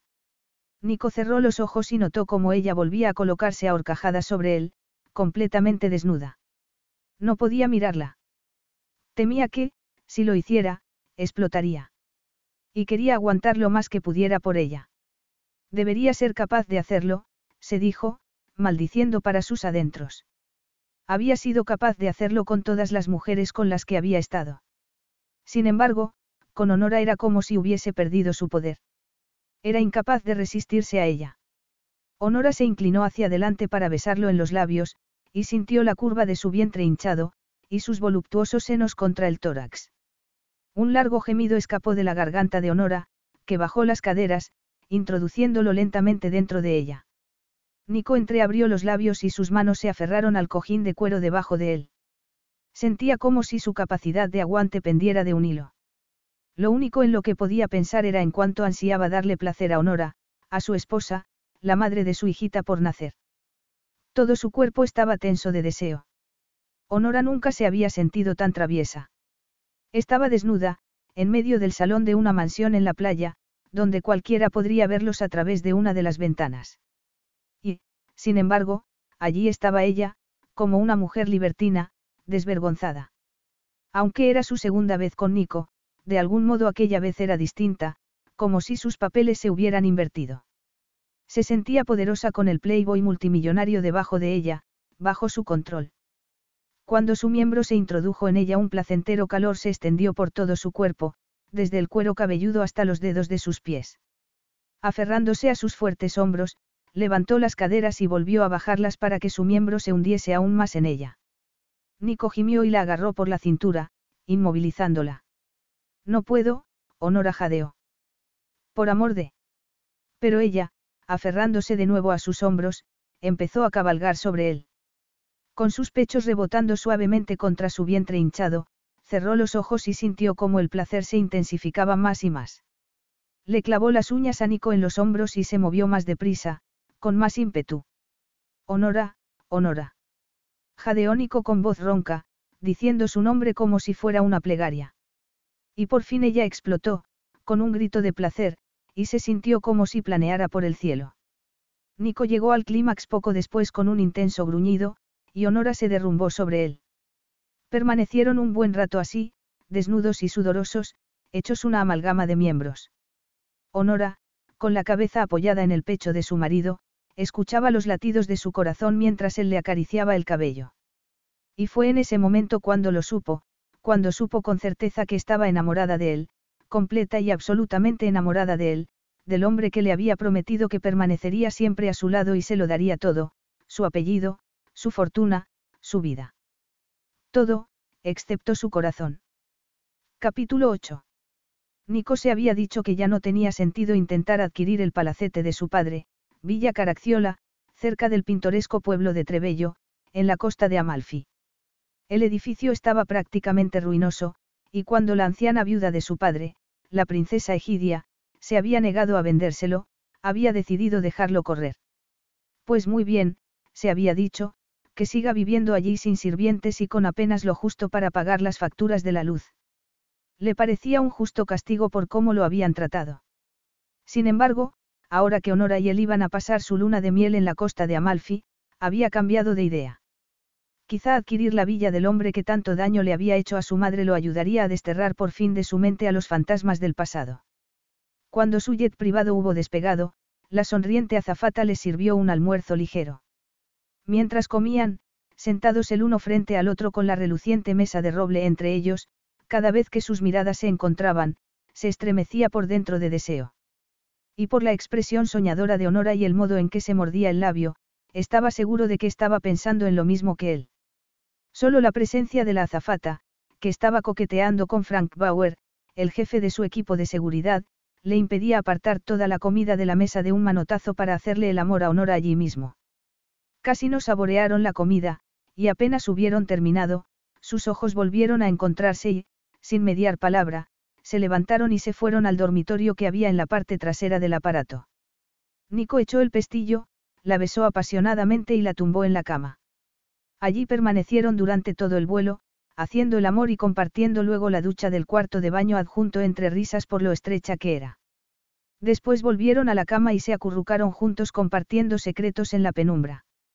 O al menos Honora compartió sus secretos con él, lo sola que se había sentido de niña, lo mala estudiante que había sido, y que siempre le había parecido que había sido una carga para su abuelo. Nico no dijo nada, solo la escuchaba con avidez, atesorando sus confidencias como un avaro guardando en su saquillo monedas de oro. Para cuando el jet se estaba preparando para aterrizar en un pequeño aeropuerto cerca de la costa, Nico casi estaba relamiéndose de solo pensar en lo que tenía por delante, dos semanas enteras para descubrirle a su preciosa y sensual esposa los placeres de Italia, nadar con ella en el mar Tirreno y hacerle el amor. Y luego, en sus ratos libres, haría que sus abogados echasen a su malvada madrastra de su madriguera. Y cuando Villa Caracciola fuera suya, la demolería y levantaría en su lugar una mansión mucho más hermosa en la que iniciaría su propia dinastía. Cuando Honora y él bajaron la escalerilla de su jet privado, ya estaba esperando los Gianni, su secretario, con su cartera de cuero en la mano. Detrás de él aguardaba un monovolumen, y al ver al conductor, de pie junto al vehículo, Nico dio un respingo. Bienvenido a Italia, señor Ferraro lo saludó Benny Rossini. Hola, Honora saludó a su esposa con una sonrisa. El rostro de ésta se iluminó. Benny. ¿Qué haces aquí? Soy el gerente de la nueva villa del señor Ferraro, le explicó él, hinchándose como un pavo, un ascenso. Pero me ofrecía venir a recogeros, y puedo ser vuestro chofer para llevaros donde queráis. Nico lo miraba con el ceño fruncido. Cuando le había dicho al jefe de personal que le asignara otro puesto, nunca hubiera imaginado que lo enviaría allí. Pero tampoco importaba, se dijo, ahora Honora era su esposa. Además, solo iban a pasar allí dos semanas, y no era como si Rosini y ella fueran a pasar ningún momento a solas. Me alegra verlo, Rosini lo saludó con frialdad, antes de agarrar a Honora de la mano. Mientras su jefe de seguridad subía a otro vehículo con el equipaje, su secretario subió con Honora y con el al monovolumen, cuyo interior tenía cuatro asientos enfrentados. Nico se puso a hablar con su secretario en italiano, diciéndole que quería retomar la batalla legal para arrebatarle Villa Caracciola a la viuda Egidia. Gianni pareció sorprendido, pero asintió y encendió su tableta para buscar los documentos que le pidió. Nico alzó la vista hacia Benny, que acababa de sentarse al volante y estaba abrochándose el cinturón, y se preguntó si estaría escuchándolos. No se fiaba de él, y lo último que quería sería que pusiese sobre aviso a su madrastra, o que Honora escuchase una versión de la historia que lo hiciese parecer a él el villano. Apretó el botón para subir el panel de privacidad, e iba a retomar la conversación con Gianni cuando intervino Honora. No iréis a pasaros todo el trayecto hablando de negocios. Y en italiano. A Nico le pareció que tenía cara de cansada. Aprovecha para descansar un poco. Tardaremos como una hora en llegar a la villa. Ella se quedó mirándolo un momento y luego, esbozando una sonrisa alegre de repente, le dijo. No te preocupes, ya sé qué voy a hacer, iré y me sentaré delante con Benny. Y antes de que Nico pudiera detenerla, se bajó y fue a sentarse en el asiento del copiloto. Poco después Rosini arrancó, y Gianni se puso a hablarle a Nico de cómo podrían evitar ciertas trabas burocráticas. Pero Nico apenas estaba prestándole atención. No podía pensar más que en que su esposa iba sentada delante con el joven chofer, que estaba encaprichado de ella. Maldijo para sus adentros, mientras los ojos se le iban una y otra vez hacia el panel de privacidad, que, por ser opaco, le impedía ver la parte delantera del vehículo. Se preguntó de qué estarían hablando. Quería bajar el panel, pero eso sería como admitir que estaba celoso, y no podía dejarle entrever a Honora lo importante que era para él, porque eso le daría demasiado poder sobre él. Además, no tenía nada por lo que preocuparse, se reiteró con firmeza. Al fin y al cabo, Rosini no sería tan estúpido como para intentar tirarle los tejos a su esposa con él sentado en la parte de atrás del vehículo. Te digo que estoy enamorado de ti. Honora se echó hacia un lado, escandalizada. ¿Quieres dejar de repetir eso? Ahora estoy casada con Nico, y espero un hijo de él. Benny la miró entre afligido y enfurruñado. Ojalá hubiera tenido el valor de decirte lo que sentía antes de que él te sedujera. Para allá. Y para tu información, Nico no me sedujo, le espetó ella, irritada. Si acaso, la que lo sedujo fui yo. No, eso es imposible. Es la verdad, replicó Honora, exasperada. El día de Navidad estaba borracho, acababa de romper con su prometida y yo me aproveché de la situación. No era exactamente así como había pasado, pero estaba harta de la obsesión que Benny tenía con ella. Estás diciéndome que ya no tengo la menor oportunidad contigo. Honora quería chillar. Nunca la tuviste. Nunca. Benny volvió la cabeza hacia el parabrisas y su expresión se tornó moina. Es porque él es rico, no. La lástima que Honora sentía por él se estaba esfumando.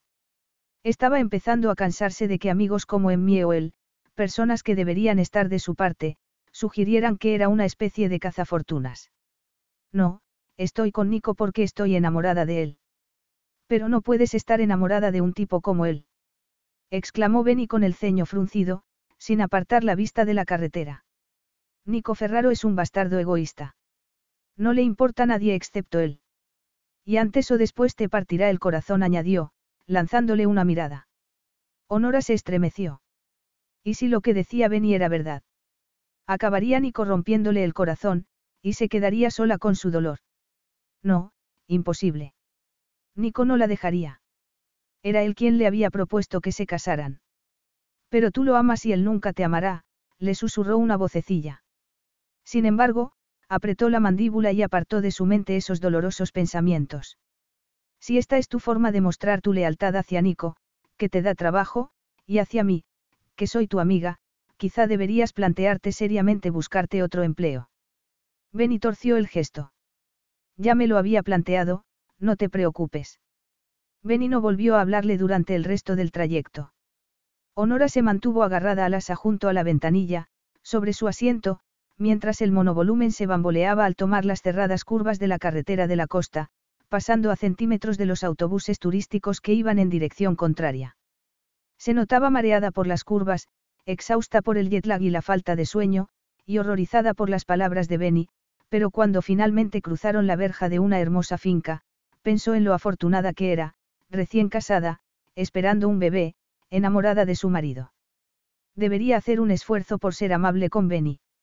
Inspiró profundamente y giró la cabeza hacia él. Mira, lo siento mucho. No quiero que pierdas tu trabajo, ni. No te preocupes, la cortó él, deteniendo el vehículo frente a la casa, una villa enorme. Me irá bien. Conozco a alguien que está buscando en chofer, un tipo que vive en Hollywood le dijo con una sonrisa áspera. Me habría marchado hace tiempo si hubieras sido sincera conmigo. Cuando no lo he sido. Cada vez que yo flirteaba contigo, dejándote entrever lo mucho que me gustabas. Te creí cuando me dijiste que no podías salir con nadie porque tu abuelo te necesitaba. Pero no era más que una excusa. En cuanto viste la ocasión te lanzaste sobre Ferraro, y te faltó tiempo para decirle que sí cuando te compró ese anillo masculló Benny, mirando de reojo el anillo de compromiso con el enorme diamante en su mano izquierda. A Honora le ardían las mejillas. Yo no quería herir tus sentimientos, balbució. Benny se rió con aspereza. Ya, y por eso dejaste que abrigara esperanzas durante años, en vez de decirme la verdad para que no siguiera siendo tu perro faldero. Benny, yo no pretendía. Ahórrate las disculpas. Benny se bajó del vehículo y fue a abrirle la puerta con expresión torva. No le ofreció ayuda para bajar, y Honora se apeó despacio, aturdida por su repentino arranque de ira. Luego Benny fue a abrirle la puerta a Nico, y esperó impávido a que bajaran su secretario y él. Honora vio cómo la mirada de Nico pasó de Benny a ella, y le pareció que se percató de que había ocurrido algo entre ellos. Eh, Benny, ¿te importa echarme una mano con las maletas? Llamó Frank Bauer, que acababa de bajarse del otro coche.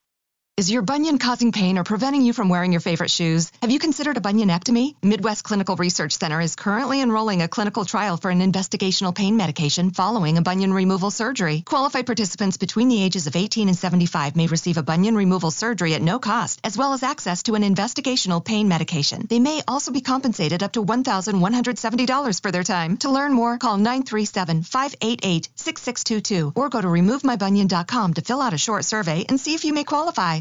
Carlos Alfredo, tu mamá vino por una semana. Ya hace un año que vive con nosotros. Hasta trajo sus gatos. ¿Y yo qué puedo hacer? Lo que puedes hacer, Carlos. ¿Y él quién es? Es Miguel, nuestro experto de TurboTax Live. Como tu suegra hace un año que vive con ustedes, you can claim her as a dependent y así obtener esa deducción de taxes extra. Hacer taxes puede parecer dramático. Por suerte, los expertos bilingües de TurboTax Live te ayudan a obtener el máximo reembolso sabiendo que tus taxes están bien hechos. You do your thing, we've got your taxes. Intuit TurboTax Live. La preparación de taxes y la aplicabilidad de las deducciones varían según el individuo. Que te den, Bauer. Fue la grosera respuesta de Benny. Y en cuanto a usted añadió, volviéndose hacia Nico. Le soltó algo en italiano, acompañándolo de un gesto vulgar. Nico se quedó boquiabierto, pero luego esbozó una sonrisa calmada y respondió. Gracias por facilitarme las cosas, Rossini. Benny tiró al suelo de grava las llaves del coche y se alejó a grandes zancadas. La pretendida impasibilidad de Nico se esfumó y se volvió hacia Honora con expresión preocupada. ¿Qué ha pasado durante el trayecto?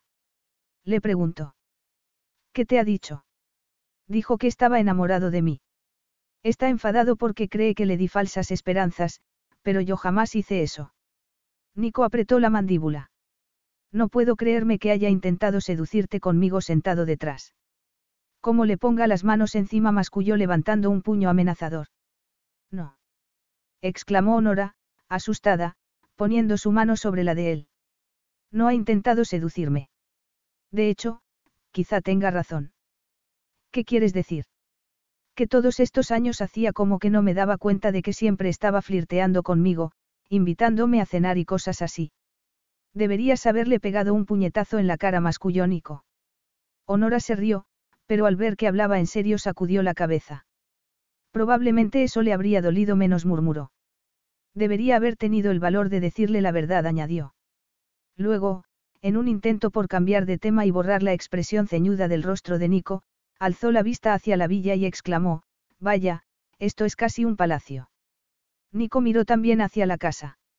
Bueno, tanto no, pero servirá hasta que consiga la casa que quiero de verdad, dijo, y las comisuras de sus labios se arquearon en una leve sonrisa. Una casa más increíble que esta. Inquirió ella con incredulidad. No, en realidad está en un estado semirruinoso, pero pienso derribarla y construir otra más hermosa. Honora sacudió la cabeza y sonrió. Eres difícil de satisfacer, ¿eh? Ya lo creo, asintió él con voz ronca, dando un paso hacia ella. Sobre todo en lo que a ti se refiere, nunca me canso de ti. El corazón le dio un brinco a Honora, alejando los nubarrones grises que habían traído las palabras de Benny. Ladeó la cabeza para mirar detrás de él y le preguntó, señalando con una sonrisa. ¿Eso es un jardín? Sí, y creo que te gustará. Honora lo tomó de la mano y tiró de él en esa dirección. A los pocos pasos se detuvo, boquiabierta. Era un extenso jardín de diseño clásico, con fuentes de mármol, rosales, parterres con flores de todos los tipos y colores y limoneros cargados de fragantes frutos. A lo lejos se veía el mar, de un azul turquesa, rompiendo contra el rocoso acantilado. Nicola miró con el ceño fruncido. ¿Estás llorando? Es que nunca había visto nada tan hermoso, respondió ella en un susurro. No puedo creer que todo esto sea tuyo. La expresión de Nico se tornó casi tierna. Nuestro la corrigió. Nuestro. Repitió ella. Incluso el jardín. No replicó él con una sonrisa. El jardín es solo tuyo. Honora dio un gritito de emoción y se puso a dar botes y palmadas. ¿Cuánto te quiero? exclamó, echándole los brazos al cuello. Nico se rió, sorprendido, y la abrazó también. Honora alzó la vista hacia él, temblando por dentro, y cuando sus ojos se encontraron fue como si el tiempo se hubiese detenido. Con Benny había aprendido que era mejor decir la verdad, pasara lo que pasara. Lo digo en serio, murmuró. Inspiró profundamente y, mirándolo a los ojos, le dijo en un tono totalmente distinto, Te quiero, Nico. Capítulo 9. Te quiero, Nico. Esas palabras de Honora lo dejaron sin aliento como si alguien lo hubiera golpeado en el plexo solar. Honora estaba mirándolo con adoración, aun cuando él sabía que no lo merecía porque era egoísta, frío y despiadado. ¿Cómo podía Honora ver algo distinto en él? ¿Cómo podía haberse engañado de esa manera? Había contribuido él de algún modo a su autoengaño. También saltaba a la vista cuánto ansiaba que él la correspondiera. ¿Pero por qué? Sus inseguridades lo asaltaron. Para poder controlarlo. Jamás se permitiría mostrarse débil, vulnerable, jamás se abandonaría ciegamente en manos de otra persona. Y, sin embargo, podía ver en su hermoso rostro la pregunta que se hacía, ¿la amaba él también? No podía romperle el corazón diciéndole la verdad, así que la besó. Le encantaba sentir su vientre hinchado apretado contra él mientras le acariciaba los brazos desnudos. Honora le puso las manos en la nuca para atraerlo hacia sí y hacer el beso más profundo. Nico deslizó las manos por el largo cabello negro, que le caía sobre los hombros. No sabes cuánto te deseo, le susurró él con voz ronca. La besó de nuevo, y el dulce sabor de sus labios lo embriagó. La tomó de la mano y la llevó hacia la casa.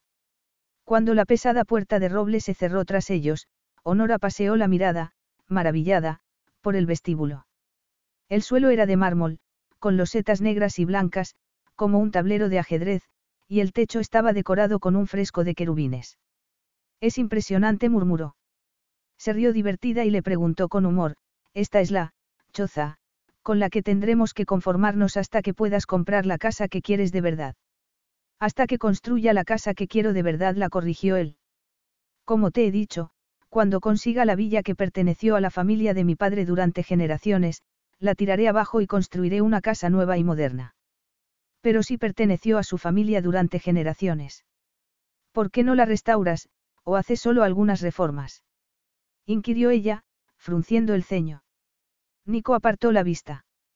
Para mí esa villa no es más que un símbolo del daño que nos hizo mi padre, respondió en un tono quedo. Es el lugar donde sedujo a mi madre, que trabajaba allí como doncella y la dejó embarazada. Y luego la echó y se negó a responsabilizarse de sus actos. ¡Qué tremendo! Susurró Honora. No me extraña que quieras demolerla. Nico la miró a los ojos. Sí, y construiré una villa nueva, un nuevo hogar contigo. Su respuesta conmovió visiblemente a Honora. Nico tomó su mano y se la llevó a los labios para besarla. Luego subió, beso a beso hasta su hombro desnudo, haciéndola estremecer, y la tomó de la mano para llevarla al dormitorio principal en el piso de arriba. Un ventanal y un balcón se asomaban a los abruptos acantilados azotados por el mar turquesa, y una cama de matrimonio presidía la habitación.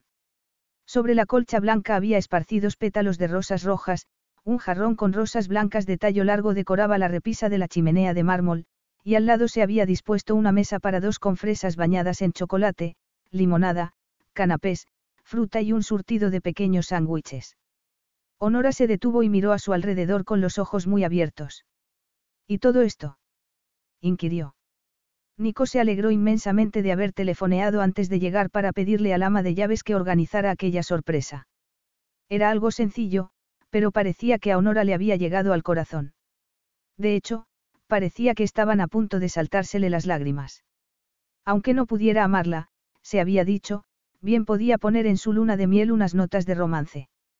Es para ti, mi querida esposa, le susurró Nico. Se acercó a ella, le puso una mano en la mejilla y se inclinó para besarla en los labios. Rosas, chocolate y besos. Sobre todo besos. Todo lo que tengo, todo lo que soy es tuyo. Honora se despertó con una sonrisa. El sol de media tarde inundaba el dormitorio. Se desperezó, sacudiéndose el divino cansancio de haber hecho el amor apasionadamente con Nico después del almuerzo. Y hablando de Nico. ¿Dónde estaba? Se puso su bata de seda, se levantó y fue a mirar en el cuarto de baño, pero estaba vacío. Miró el reloj que había sobre la repisa de la chimenea. Eran las seis de la tarde, casi la hora de la cena. Al menos según la costumbre en Estados Unidos. Y estaba hambrienta. Se dio una ducha, se puso un bonito vestido de tirantes nuevo de algodón que se había comprado, se recogió el pelo en una coleta y bajó las escaleras. Andaba bastante perdida, recorriendo la planta inferior, cuando le pareció oír por un pasillo a su izquierda la voz de Nico. La siguió, y vio una puerta abierta a unos pasos. Allí estaba su marido, en un salón con una larga mesa, en torno a la cual había sentados varios hombres con traje, repasando un montón de papeles y hablando en italiano. Todos alzaron la vista cuando se detuvo en el umbral. Nico sonrió. Honora. ¿Has descansado? Ella carraspeó, azorada. Sí. Estoy ultimando con mis abogados unos detalles sobre lo de esa villa que te dije que quiero adquirir, le explicó Nico. En cuanto acabe, he pensado en llevarte a cenar a Trebello, si te apetece. Me dijiste que querías probar la auténtica pasta italiana, y tienen unos platos de pasta estupendos. Claro, me encantaría. Estupendo. No tardaré mucho. Tranquilo, iré a dar una vuelta por los jardines, respondió ella, que no quería ser una molestia. Aunque Nico le había asegurado que no la haría esperar demasiado, estuvo paseando hasta que empezó a oscurecer antes de volver dentro y sentarse en el salón con una novela que había tomado de la biblioteca. Debió quedarse dormida leyendo, porque cuando Nico la sacudió suavemente por el hombro, se despertó desorientada y le preguntó qué hora era. Casi las diez. Perdona, se disculpó él con una sonrisa encantadora. Al final nos ha llevado más de lo que pensábamos, pero ya podemos irnos. No pasa nada, murmuró ella, frotándose los ojos para despertarse del todo.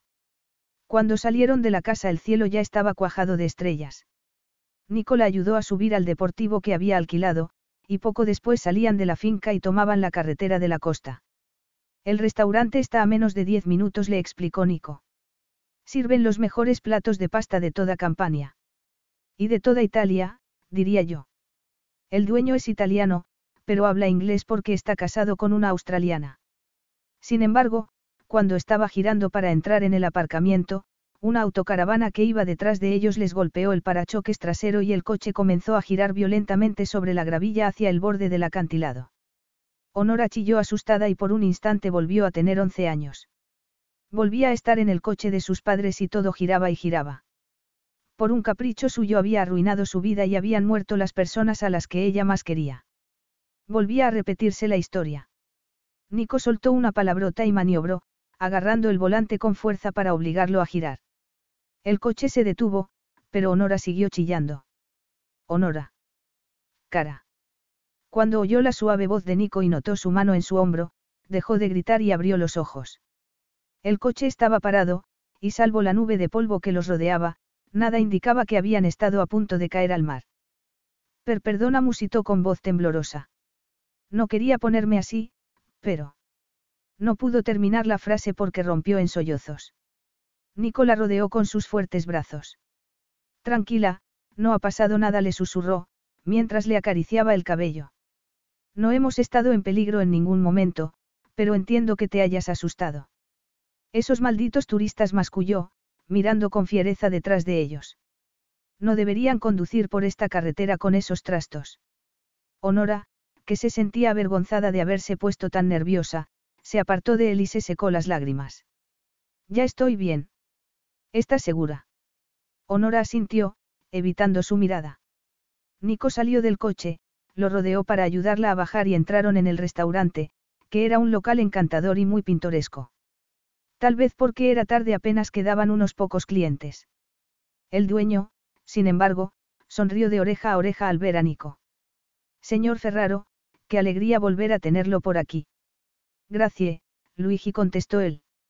Habíamos reservado una mesa, pero me temo que llegamos un poco tarde, se excusó, rascándose la cabeza. No hay problema, replicó el hombre. Nos sentimos muy honrados de que vuelva a visitarnos. Los condujo a una mesa junto al ventanal, que ofrecía una vista preciosa del pueblo de Trebello y el mar, bañados por la luz de la luna. Es la primera vez que viene a Italia, Signora. Le preguntó Luigi a Honora, tendiéndole la carta. Si contestó ella, vergonzosa. Bajó la vista a la carta y le dijo, Nico me ha comentado que sirven los mejores platos de pasta de toda Italia, así que... ¿Qué me recomienda usted? El rostro de Luigi se iluminó y le retiró la carta. Ha escogido bien, Signor Ferraro le dijo a Nico. Signora, será un placer aconsejarla. Unos 15 minutos después le servían dos platos de pasta con marisco y una ensalada caprese para compartir. Tal y como había dicho Nico, la pasta estaba exquisita, y el colofón perfecto fueron los cannoli que pidieron de postre con un cremoso descafeinado. ¿Quieres que hablemos de lo que ha ocurrido antes, en el coche? Le preguntó Nico con suavidad tras tomar un sorbo de su taza. Honora apartó la vista hacia la ventana y observó las casas y las tiendas iluminadas del pueblo a lo lejos. Creía que íbamos a caer por el acantilado, que íbamos a morir y pensé, todo porque se me ha antojado tomar pasta, y eso me recordó, me recordó al día que murieron mis padres, murmuró. Se pasó la lengua por los labios y cerró un momento los ojos. Les había estado dando la lata para que me llevaran a una feria de otoño en el campo, a un par de horas de la ciudad. ¿Qué ocurrió? inquirió él. Mis padres se pasaron todo el tiempo discutiendo. Siempre estaban discutiendo. Mi padre bebía y criticaba a mi madre, mientras ella lloraba y le suplicaba que dejara de beber. Estuvo bebiendo desde que llegamos a la feria, y en el camino de vuelta estampó nuestro coche contra un camión al intentar adelantar. El conductor del camión sobrevivió y también yo le explicó Honora. Volvió la cabeza hacia él y lo miró con los ojos llenos de lágrimas. Mis padres murieron porque yo me había emperrado en que quería ir a esa feria, sentarme en un fardo de heno y comer pastel de calabaza. No, cara replicó él con suavidad, dejando la taza en su platillo, murieron porque tu padre había bebido a sabiendas de que luego tenía que conducir. No fue culpa tuya, no eras más que una niña. Honora lo miró con el corazón en un puño. Inspiró, y le contó lo peor. Pero eran desgraciados por mi culpa, murmuró. Se casaron solo porque mi madre se había quedado embarazada de mí. Acabaron odiándose el uno al otro. Por eso ella lloraba y él bebía. Se sentían atrapados en esa relación. Por mi culpa. Nico puso su mano sobre la de ella. No, nada de eso fue culpa tuya, le reiteró en un tono quedo. Tus padres tomaron una serie de decisiones equivocadas, y tú no tuviste nada que ver en eso, añadió. Apartó su mano, se recostó contra el respaldo de su asiento e irguió los hombros. Olvídate del dolor que te causaron, sé feliz, vive únicamente pensando en ti. Es lo que hago yo, le confesó con una media sonrisa. Ese consejo la descolocó. Que piense solo en mí. Repitió. Pero es que la gente a la que quiero es la que le da sentido a mi vida. Como mi abuelo, nuestra hija tú. Las facciones de Nico adoptaron una expresión extraña, como de aflicción, y de pronto miró hacia otro lado y apretó la mandíbula. Luigi, la cuenta. Llamó, levantando el brazo. Cuando giró de nuevo la cabeza hacia Honora, su expresión se había tornado fría. Tus secretos están a salvo conmigo. Tienes mi palabra de que no se lo contaré a nadie, le dijo. Capítulo 10. Nico no había pretendido hacerle daño. Honora se lo repitió durante el corto trayecto de regreso a la villa. Y luego, mientras hacían el amor en el dormitorio en penumbra. Y también cuando se despertó sola en la cama a la mañana siguiente. Le había confesado cosas que llevaban angustiándola toda su vida, y lo único que Nico le había dicho era que no se lo contaría a nadie. Como si sus temores no solo fueran fundados, sino también vergonzantes, como si la gente pudiera llegar a despreciarla por ello si se enterasen. Recordó eso otro que le había dicho, de pensar solo en sí misma, y qué era lo que hacía él, que vivía su vida pensando solo en sí mismo. ¿Qué se suponía que había querido decirle con eso? Durante los primeros días de su luna de miel Nico solo había trabajado por las mañanas, y por las tardes la llevaba de excursión a distintos lugares de interés. Por ejemplo, habían dado un paseo en helicóptero sobre Roma, habían visitado el Coliseo, la Basílica de San Pedro, habían recorrido el Foro Romano, la había llevado a ver. Pompeya. Honora se había maravillado con todos esos sitios, sitios que hasta entonces una chica como ella, que había crecido en el barrio de Keens, solo había podido soñar con llegar a conocer algún día. Y entonces se había encontrado contándole a Nico todo tipo de anécdotas sobre su adolescencia, le había hablado de sus amigos, de su pasión por los libros, del amor por las flores y las plantas que había despertado en ella su abuelo. No fue hasta mucho después, una tarde, cuando habían regresado a la villa, cuando cayó en la cuenta de que era ella la única que hablaba. A Nico se le daba muy bien escuchar, de eso no había duda, pero le preocupaba que no le hubiese contado apenas nada de sí mismo, ni de sus esperanzas y sueños. Aquello había hecho que la felicidad que había sentido en esos primeros días perdiese un poco de su brillo.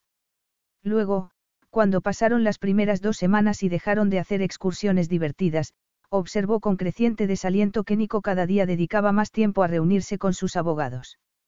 En un intento por entretenerse sola empezó a aprender algunas frases sencillas en italiano para charlar con los miembros del servicio. El ama de llaves, Luisa, que también era la cocinera, tenía un perrito blanco, Fígaro. La pobre mujer se había torcido un tobillo, y Honora se ofreció a pasear al animal cada día por ella, por hacer algo. Se sentía tan sola, que casi fue un alivio cuando terminaron las dos semanas de su luna de miel. No era agradable comer sola, por más que la comida estuviera deliciosa, ni sentarse a leer durante horas, ni pasear sola. Ansiaba regresar a Estados Unidos para ver a su abuelo y a sus amigos. Pero entonces, la noche anterior al día en que se suponía que se marchaban, de repente Nico le dijo que iban a quedarse unos días más. ¿Pero cuántos? inquirió ella, angustiada. Los que hagan falta para que consiga Villa Caracciola masculló él. Al verla dar un respingo por el tono que había usado, intentó sonreír y añadió, lo bueno es que así podrás disfrutar más tiempo de Italia. De hecho, se me ha ocurrido que vamos a celebrar una fiesta para que puedas conocer a todos mis amigos europeos. Las inseguridades asaltaron a Honora. Pero seguro que son gente rica e importante. No sé si yo encajaré. Fuiste tú quien dijo que los eventos sociales son necesarios, no.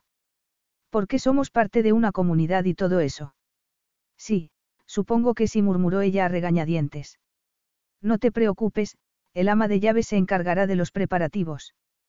Tú solo tienes que buscar un vestido para la fiesta. Honora no había vuelto a replicar. Desde el primer momento había intentado ser comprensiva, ser una buena esposa, porque había creído que si siempre se mostraba amable y dispuesta, se ganaría su cariño. Si no lo molestaba ni le daba problemas, no la vería como a una carga. Era lo que había hecho toda su vida con su abuelo, y podía volver a hacerlo. Pero de repente descubrió que no quería seguir haciéndolo. Sé feliz. Vive tu vida pensando en ti, le había dicho Nico. Podría probar a hacerlo, se dijo. Y así, al día siguiente, cuando salió con Fígaro no volvió corriendo a la villa por si su marido había terminado su reunión y quería verla, sino que tomó un camino largo que discurría junto a la costa y se quedó un buen rato mirando el mar. Sentaba bien estar fuera de la villa, en vez de quedarse adormilada en un sillón con un libro en el regazo, esperando a que su marido tuviera tiempo para ella. A medida que pasaban los días, empezó a hablar con la gente del pueblo y a hacer amigos. Había descubierto que había muchos turistas de habla inglesa, y que muchos de los dependientes y de los habitantes de Trebello hablaban un poco su idioma. Una mañana, al salir, tomó una ruta distinta, y a lo lejos vio a una anciana empujando con esfuerzo un carrito de la compra por un camino en pendiente. El camino subía hasta un enorme caserón rodeado por un muro de piedra con una gran verja. Honora apretó el paso hacia allí, tirando de la correa de Fígaro, que trotó alegremente tras ella. Por favor, deje que la ayude, le dijo en inglés mientras ponía una mano en el asa del carro, rogando por que la mujer no pensara que quería robarle. La anciana le sonrió con timidez. Gracias. A mi edad ya me cuesta un poco, le dijo en un inglés sorprendentemente correcto. Pero en su estado quizá no debería, añadió, mirando el vientre hinchado de Honora. No se preocupe, puedo hacerlo, replicó ella. Alzó la vista hacia el enorme y desmejorado caserón. ¿Trabaja usted ahí? Le preguntó. La mujer se rió suavemente. Peor, vivo ahí, contestó. La casa es mía por ahora, añadió con una expresión triste. ¿Se muda usted? Es una lástima, porque Trebello es tan bonito. Si pudiera no me iría, dijo la mujer, bajando la vista a sus manos arrugadas. Mi hijastro está intentando echarme de mi hogar. Pero eso es horrible. exclamó Honora indignada. ¿Y no tiene algún hijo, o algún familiar que pueda evitarlo? No, querida, por desgracia mi marido falleció, y aunque tuvimos tres hijos, todos murieron cuando eran solo unos bebés. Tampoco tengo familia. A Honora, embarazada como estaba, se le encogió el corazón. Qué espanto, perder a tres hijos. Ayudó a la mujer a subir el carrito por la cuesta, y luego lo subió por la escalinata de la entrada. Cuando se despidió de la anciana Egidia, le había dicho que se llamaba no pudo evitar sentir lástima por ella, sin una familia que la cuidara, y con un horrible hijastro que quería quitarle su hogar. Después de aquel encuentro se aseguró de ir a verla cada mañana, para saludarla y charlar un rato, o ayudarla en lo que pudiera, pero una mañana, cuando llevaban casi cuatro semanas en Italia, todo cambió. El día había comenzado tan bien. El dueño de una de las pequeñas boutiques de Trebello le había conseguido el vestido de sus sueños para la fiesta, hecho a mano en Nápoles por su primo, que era sastre. Esa mañana este había llevado el vestido en persona y le habían pedido que se acercara a la boutique para que se lo probara y hacerle los últimos retoques. Esa tarde se lo llevarían a la villa. Y justo a tiempo, además, porque la fiesta era al día siguiente. Honora regresaba contenta con Fígaro detrás de ella. Su marido le había jurado y perjurado que esa tarde tendría la última reunión con sus abogados por el asunto de Villa Caracciola. Para celebrarlo iba a llevarla en su yate a la isla de Capri. De hecho, Honora ya estaba vestida para la excursión con unos pantalones pirata, una camiseta de cuello de barco y un pañuelo rojo en la cabeza. Y por fin, después de la fiesta podrían regresar a Nueva York. La fecha en que salía de cuentas se estaba acercando peligrosamente, ya quedaba menos de un mes. Honora dejó a un lado sus pensamientos cuando vio a lo lejos a la anciana, Egidia, junto a la verja de su casa, mirando inquieta a su alrededor. Tan pronto como la vio acercarse, le preguntó de sopetón. ¿Es verdad que su marido es Nico Ferraro? Sí respondió ella con una sonrisa. Lo conoce. A la anciana se le descompuso el rostro. Es mi hijastro el que va a quitarme la casa. Y entonces le relató a Honora una historia que apenas pudo creer, y a la que no pudo dejar de darle vueltas durante el resto del trayecto. Ah, ahí estás. exclamó Nico cuando entró en la casa. ¿Dónde has estado? Fuera murmuró ella por toda respuesta. Se acuclilló para desenganchar la correa del collar de Fígaro, y el perrillo salió corriendo en dirección a la cocina. Nico frunció el ceño, como confundido por su tono frío. Bueno, lista para la aventura. Claro, musitó ella. Hasta ese momento había creído que conocía a Nico, pero de repente le parecía un extraño. Él, frunciendo el ceño, como contrariado por sus monosílabos, se inclinó para besarla en la mejilla. Estás preciosa. Has vuelto a ir de compras a Trebello. Había encargado un vestido a medida para el baile y he ido a que me hicieran los últimos ajustes, respondió ella. Me había llevado a Fígaro conmigo y me he entretenido a la vuelta hablando con alguien. Fígaro. De verdad no lo sabía. El perro de Luisa, el ama de llaves. Se torció el tobillo hace un par de semanas. ¿No la has visto con las muletas? Nico la miró sorprendido. No, la verdad es que no dijo. Le rodeó la cintura con los brazos y la besó en el cuello. Debería contratarte para que trabajes para mí. Cerraríamos antes los acuerdos, y seguramente me saldrían más baratos porque conoceríamos los secretos de todos nuestros clientes. Honora se puso tensa. No se trata de sonsacarle cosas a la gente. Saber más de una persona te ayuda a saber por qué dificultades puede estar pasando. ¿Para qué? Pues para ser amable y paciente con los demás, y para darles tu apoyo cuando lo necesiten. Nico soltó una risotada, pero luego se dio cuenta de que hablaba en serio y, apartando la vista, dijo en un murmullo. Perdona, es que la vida me ha enseñado a ver los secretos de la gente de un modo distinto. Como si fueran armas. Nico respondió con un breve asentimiento de cabeza. En los negocios, si conoces las prioridades de tu rival, o mejor aún, los secretos que los avergüenzan, puede ser algo muy útil.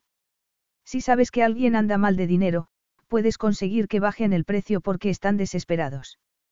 Si conoces algún secreto de su banquero o de su abogado, puedes convencerles para que le hagan una jugarreta. ¿O sí? Lo captó, lo cortó Honora. Le parecía horrible esa forma de pensar. Entonces, ¿es eso lo que haces? Chantajear a la gente, buscar la manera de hacerles daño.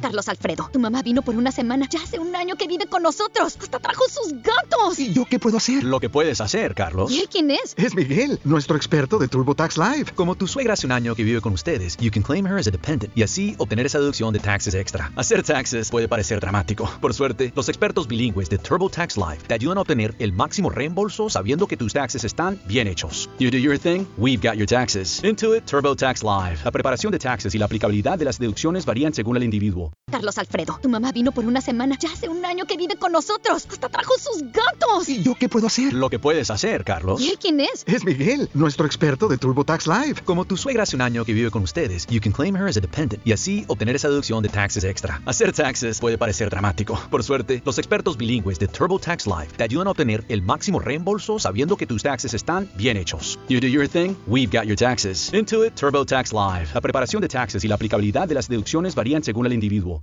¿Qué si los chantajeo? exclamó Nico, mirándola con incredulidad. Son negocios, Honora, no se trata de hacer amigos. Es como una batalla, si me mantengo firme, gano, si me muestro débil, será a mí a quien destruyan. Tu problema es que ves compartir como una debilidad, replicó ella. Por eso, cuando te hablé de lo de mis padres me dijiste que no se lo contarías a nadie. Porque no quería que te preocuparas, porque quería que supieras que estaba de tu parte. No dejaré que nadie te haga daño. ¿Y qué pasaba cuando era él el que le hacía daño? se preguntó Honora. Honora no abrió la boca durante el trayecto en coche hasta el puerto marítimo, donde subieron a su yate. Tenía toda la atención de Nico, pero lo que había descubierto esa mañana se cernía como un nubarrón oscuro sobre el horizonte. Tenía que hablar con él sobre ello, pero se temía que ya sabía cómo reaccionaría. Y si estaba en lo cierto su matrimonio se desmoronaría, ¿por qué? ¿Cómo podría pasar el resto de su vida con alguien tan frío, tan cruel? El yate puso rumbo hacia la isla de Capri. A su alrededor, la tripulación del yate iba y venía, todos ajetreados en sus tareas, mientras Nico y ella, apoyados en la barandilla, observaban el paisaje. Nico, atento y encantador, iba señalándole distintos lugares de interés, pero ella no podía dejar de preguntarse qué más no le había contado Nico. Le escocían los ojos por las lágrimas que se agolpaban en ellos, y tuvo que parpadear con fuerza para contenerlas. ¿Va todo bien, cara? Le preguntó él. Honora hizo un esfuerzo por sonreír. Pues claro, mintió. Estaba claro que Nico había pretendido que aquella fuera una tarde especial, romántica, y cuando desembarcaron se mostró aún más atento, dulce y cariñoso, pero eso solo la puso más triste. Ante la insistencia de Nico, visitaron varias boutiques carísimas y muy exclusivas, pero a ella le gustaron más las pequeñas tiendas para turistas. Intentando evitar su mirada, compró una botella de limoncello y unos guantes de jardinería para su abuelo, un par de tabletas de chocolate para Phyllis y una sudadera con capucha para Emmie. Todos esos regalos para otras personas murmuró Nico. No te has comprado nada para ti. Sabes, he oído que hay una costumbre según la cual, cuando falta poco para que salga de cuentas, el marido le promete a su esposa un regalo, como una recompensa para que sobrelleve mejor los dolores del parto. Honora lo miró anonadada. Nuestro bebé es la recompensa. Nico contrajo el rostro. Por supuesto se apresuró a decir. Pero es que me gustaría comprarte algo. Para compensarte por estas semanas en que he estado tan distraído, añadió con una sonrisa.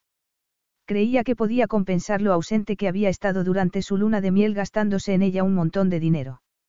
Honora tragó saliva y le dijo que no era necesario. Cenaron en la terraza de un pequeño restaurante del puerto. Honora apenas saboreó el planto de linguine con bongole que había pedido, y la conversación no pudo ser más forzada. Además, Nico estaba visiblemente contrariado al ver que sus esfuerzos por agradarle no estaban funcionando. Cuando finalmente regresaron al yate, al atardecer, y zarparon de vuelta a Trebello, Nico la llevó hasta la barandilla y le preguntó qué le ocurría. Ella inspiró profundamente y le respondió, mirándolo a los ojos. Quiero que me digas por qué estás empeñado en hacer lo que estás haciendo. Y no me digas que son negocios. ¿Por qué estás intentando destruir a alguien de tu familia? Tras semanas de frustración sus abogados por fin habían encontrado una manera de forzar la venta del palacete de su padre. Su madrastra se había comportado como una víbora, negándose a vender. Había recurrido a todas las triquiñuelas que se le habían ocurrido, había pedido favores a viejos amigos de la magistratura y la política, y hasta había interpuesto objeciones medioambientales y de patrimonio histórico. Pero ahora, por fin, Villa Caracciola iba a ser suya. Su madrastra se estaba quedando sin dinero y sin opciones. La villa era su único activo, no tenía elección. Después de todos esos días en que apenas había podido pasar tiempo con Honora, Nico había querido que ese día fuese especial. La había echado de menos.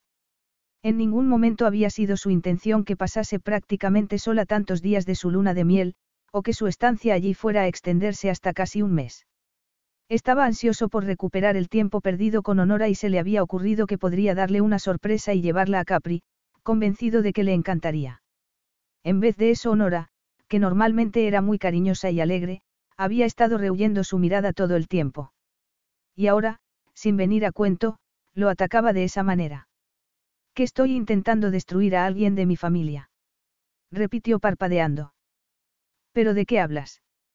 No me habías dicho que tenías una madrastra. Estás de broma. Esa mujer no es familia mía. Pues claro que lo es, era la esposa de tu padre, replicó ella. Me dijiste que ibas a derribar la casa que había pertenecido a la familia de tu padre durante generaciones, pero no mencionaste que aún había alguien viviendo en ella, una anciana encantadora. Una anciana encanta balbució Nico, atónito. Me tomas el pelo. Esa mujer es horrible, una aristócrata altanera que se cree que es mejor que los demás. A mí me parece que eres tú el que te crees mejor que los demás, le replicó ella con frialdad. Siempre impones tus propias normas, haces lo que quieres, y te da igual a quien puedas hacer daño con tal de conseguir lo que quieres. Nico se quedó mirándola espantado. Había ira y hostilidad en los ojos de Honora. No sabes de lo que hablas, le dijo. Egidia Caracciola no es una ancianita amable y desvalida. ¿Qué no? Si apenas puede empujar el carrito de la compra por la pendiente de su casa. Y encima estás intentando echarla de ella y dejarla sin un céntimo. No es culpa mía que mi padre le dejara una montaña de deudas. Honora alzó la barbilla. Sus ojos verdes relampagueaban. Sí que es culpa tuya que esté prácticamente en la miseria, y lo sabes. Compraste todas las deudas a sus acreedores y empezaste a presionarle agresivamente para que te las pagara. ¿Qué estás diciendo? Que murió por mi culpa, que fui yo el causante del infarto que tuvo. Le estás haciendo a esa mujer el trabajo sucio, Honora, usando las mismas palabras con las que ella me insultó el día de su funeral. Probablemente estaba dolida y solo estaba descargando su frustración sobre ti. Sabes que llamé a mi padre cuando le diagnosticaron el cáncer a mi madre. Le espetó Nico. El corazón le martilleaba en el pecho, desbordado por las emociones que no quería sentir. Fue la única vez que le pedí algo. Le supliqué que pagara un tratamiento experimental del que nos habían hablado y se negó a ayudarnos. Me dijo que no significábamos nada para él. Dejó que mi madre muriera. El rostro de Honora mudó de expresión. Quizá no tuviera el dinero para pagarlo, susurró. Nico apartó la vista. Entonces aún era rico. No le importábamos nada. Me juré que algún día haría que supiera lo que se siente cuando eres pobre y estás desesperado, y al suplicar ayuda a alguien de tu sangre te da con la puerta en las narices. Llevas toda tu vida intentando vengarte de él. Sí. Pero está muerto, le recordó ella. Levantó la barbilla y le preguntó, ¿por qué estás castigándola a ella también? Dicho de ese modo, a Nico también se le antojó extraño que estuviese llegando a esos extremos de obsesión por cobrarse su venganza con una anciana a la que solo había visto dos veces. ¿Qué sabes de ella? Le preguntó a Honora. Me tropecé con ella un día cuando regresaba del pueblo. La ayudé a subir el carrito hasta la casa. Esta mañana volví a encontrarme con ella y según parece había descubierto que tú eras mi marido. Nico apretó la mandíbula. Probablemente lo supiera desde el principio y estaba utilizándote para intentar manipularme. Pues claro que no replicó ella, mirándolo irritada. Apenas tiene con qué subsistir, y tú estás intentando quitarle su casa. Estaba dispuesto a pagarle una generosa suma de dinero, no es culpa mía que me haya obligado a recurrir a tácticas más agresivas. Es así como lo llamas. Ni siquiera has intentado ir a los tribunales a reclamar la propiedad de la villa. Tu padre no tenía más hijos. Pero en vez de eso lo arruinaste poco a poco en vida, lo humillaste, como estás tratando de hacer con ella ahora. ¿De verdad crees que querría que se me reconociera como heredero del hombre que renegó de mí? Por eso decidí que le arrebataría la villa me costara lo que me costara, aunque tuviera que ser por la fuerza. ¿Y qué pasa con Egidia, que fue una devota esposa durante casi 50 años? Una esposa devota. Nico estaba temblando de ira. Me da igual. Esa mujer no me importa nada. Honora se quedó mirándolo largo rato en silencio. Ya había oscurecido y estaban aproximándose al puerto deportivo de Trebello. Mientes murmuró. La odias, pero no entiendo por qué. ¿Qué es lo que te ha hecho para que la odies así? De pronto Nico cayó en la cuenta de que Honora tenía razón. Sí que odiaba a Egidia Caracciola. Con todo su ser. Una vez la vi con mi padre, en Roma, cuando mi madre y yo íbamos por la calle dijo en un tono quedo. Yo solo tenía siete años. Mi madre me empujó hacia mi padre, suplicándole que me reconociera como hijo. Egidia no quería dejarle siquiera que me mirara. Ni siquiera quería admitir la posibilidad de que su marido pudiera tener un hijo bastardo. Todo por su orgullo. O quizá estaba rota por su propio dolor. Perdió tres hijos. No se te ocurrió pensar que pudiera ser por eso. Nico parpadeó y frunció el ceño. ¿De qué hablas? Le pregunté si no tenía algún hijo que pudiera ayudarla. Me explicó que su marido y ella habían tenido tres hijos, pero todos habían muerto siendo solo unos bebés, le dijo Honora. Se rodeó el vientre hinchado con las manos, en un gesto protector y susurró, puedes imaginar lo que debe ser eso, perder tres hijos. A Nico se le hizo un nudo en la garganta, pero replicó. Seguro que se lo inventó, para intentar darte pena. ¿Cómo puede ser tan frío? Lo que tienes que hacer es ir y hablar con ella. No respondió él en un tono gélido. Olvídate de ella, no es nadie para mí, añadió. Tensó la mandíbula y apretó los puños. No dejes que abra una brecha entre nosotros. ¿Quieres seguir siendo mi esposa? Honora lo miró espantada. Estás amenazando con dejarme. No, solo estoy exponiendo un hecho, replicó él. O estás de mi parte, o estás en mi contra. Tienes que elegir. Te elijo a ti, por supuesto, musitó ella con voz trémula. Nico, que no se había dado cuenta de que estaba conteniendo la respiración, suspiró aliviado. Extendió los brazos hacia ella y tras una breve vacilación Honora se abrazó a él y apoyó la mejilla en su pecho. Sin embargo, mientras le acariciaba el cabello, Nico tuvo la inquietante sensación de que algo había cambiado entre ellos. Su dulce esposa lo había traicionado, lo había atacado sin previo aviso. A partir de ahora tendría que estar en guardia con ella también, levantar muros para protegerse, asegurarse de no dejarse llevar por las emociones, mantenerse distante. No podía dejar que nadie volviera a herirlo, jamás. Ni siquiera ella. Capítulo 11. La noche siguiente, cuando Honora estaba preparándose para la fiesta, se detuvo un momento a mirarse en el espejo de pie del dormitorio. El vestido que le habían hecho a medida era sencillo pero muy bonito. Había pedido que fuera corto, puesto que aún estaban en agosto, era de un color rosa pálido y tenía una fina capa de tul transparente encima bordada con pedrería. El pelo se lo había recogido en un moño informal. Aunque a sus ocho meses de embarazo se sentía como una ballena, a su marido se le iluminaron los ojos cuando entró y la vio. Estás preciosa, cara. Gracias murmuró ella con las mejillas encendidas. Él sí que estaba guapísimo con su smoking. Nico sacó una cajita alargada de su bolsillo. Te he traído un regalo, dijo. Era un collar de esmeraldas que debía haberle costado carísimo. Se colocó detrás de ella para ponérselo, y cuando hubo cerrado el broche inclinó la cabeza y la besó en el cuello, haciéndola estremecer de deseo. Perfecta murmuró. Honora se preguntó si seguiría pareciéndole tan perfecta si supiera a quién había invitado a la fiesta.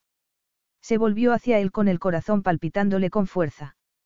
Después de su ultimátum en el yate, parecía que Nico había dado por hecho que había tirado la toalla con el asunto de su madrastra, pero se sentía incapaz de mantenerse al margen viendo cómo lo destruía esa sed de venganza. Y, sin embargo, estaba asustada. Invitar a Egidia era correr un enorme riesgo. Estaba segura de que si Nico hablara con ella en persona se reconciliarían. Y, si así fuera, Nico se alegraría y la perdonaría por haber hecho aquello a sus espaldas, pero si no. ¿Estás lista para que bajemos? Le preguntó él, tendiéndole su brazo. Espero que sí respondió ella nerviosa, y se agarró a él. Cuando bajaron las escaleras, los invitados estaban empezando a llegar. Les fueron dando la bienvenida en el vestíbulo, pero Egidia no aparecía, y Honora empezó a sentirse más y más nerviosa a medida que pasaban los minutos. Nico parecía orgulloso de poder presentarla como su esposa a sus sofisticados amigos y, la ansiedad de Honora era tal, que se olvidó de sus inseguridades y no se preocupó de lo que pudieran pensar de ella. El salón de baile había sido engalanado magníficamente para la ocasión y había un cuarteto de cuerda que estaba amenizando la velada con música. Honora permaneció junto a su marido mientras éste hablaba con un pequeño grupo de gente, traduciéndole al inglés de cuando en cuando para que pudiera seguir la conversación. Ella intentaba sonreír y parecer interesada, pero estaba tensa y no podía dejar de lanzar miradas hacia las puertas del salón. Y entonces, en una de esas veces, dio un respingo y se le escapó un gemido ahogado, ya estaba allí. Nico, al sentir el respingo de Honora, bajó la vista hacia ella y frunció el ceño. Luego siguió su mirada y todo su cuerpo se puso rígido al ver a la mujer que estaba en el umbral del salón, una anciana, con el cabello blanco, rechoncha y algo encorvada, ataviada con un vestido que parecía de alta costura, pero que debía tener al menos dos décadas. La princesa Egidia Caracciola. ¿Pero qué? masculló. Perdóname, le dijo Honora en un tono quedo, no tenía elección. Nico no daba crédito a lo que estaba ocurriendo. Durante las últimas 24 horas había estado felicitándose por haber convencido a su esposa de que dejase de ponerse de parte del enemigo, es decir, de su madrastra, y que se mantuviese leal a él. Había empezado a relajarse de nuevo, a pensar que tal vez hubiera tenido una reacción desproporcionada. Y de repente lo había sorprendido con aquella emboscada. La atrajo hacia sí con la mandíbula tensa y le preguntó en voz baja, para que nadie lo oyera. ¿Te estás vengando? Por eso la has invitado, para ganar aquella discusión que tuvimos, para herirme. Honora frunció el ceño. Pues claro que no le dijo, mirándolo con desconcierto. Solo estoy intentando ayudarte a que te reconcilies con tu familia, contigo mismo. Jamás había oído nada tan ridículo.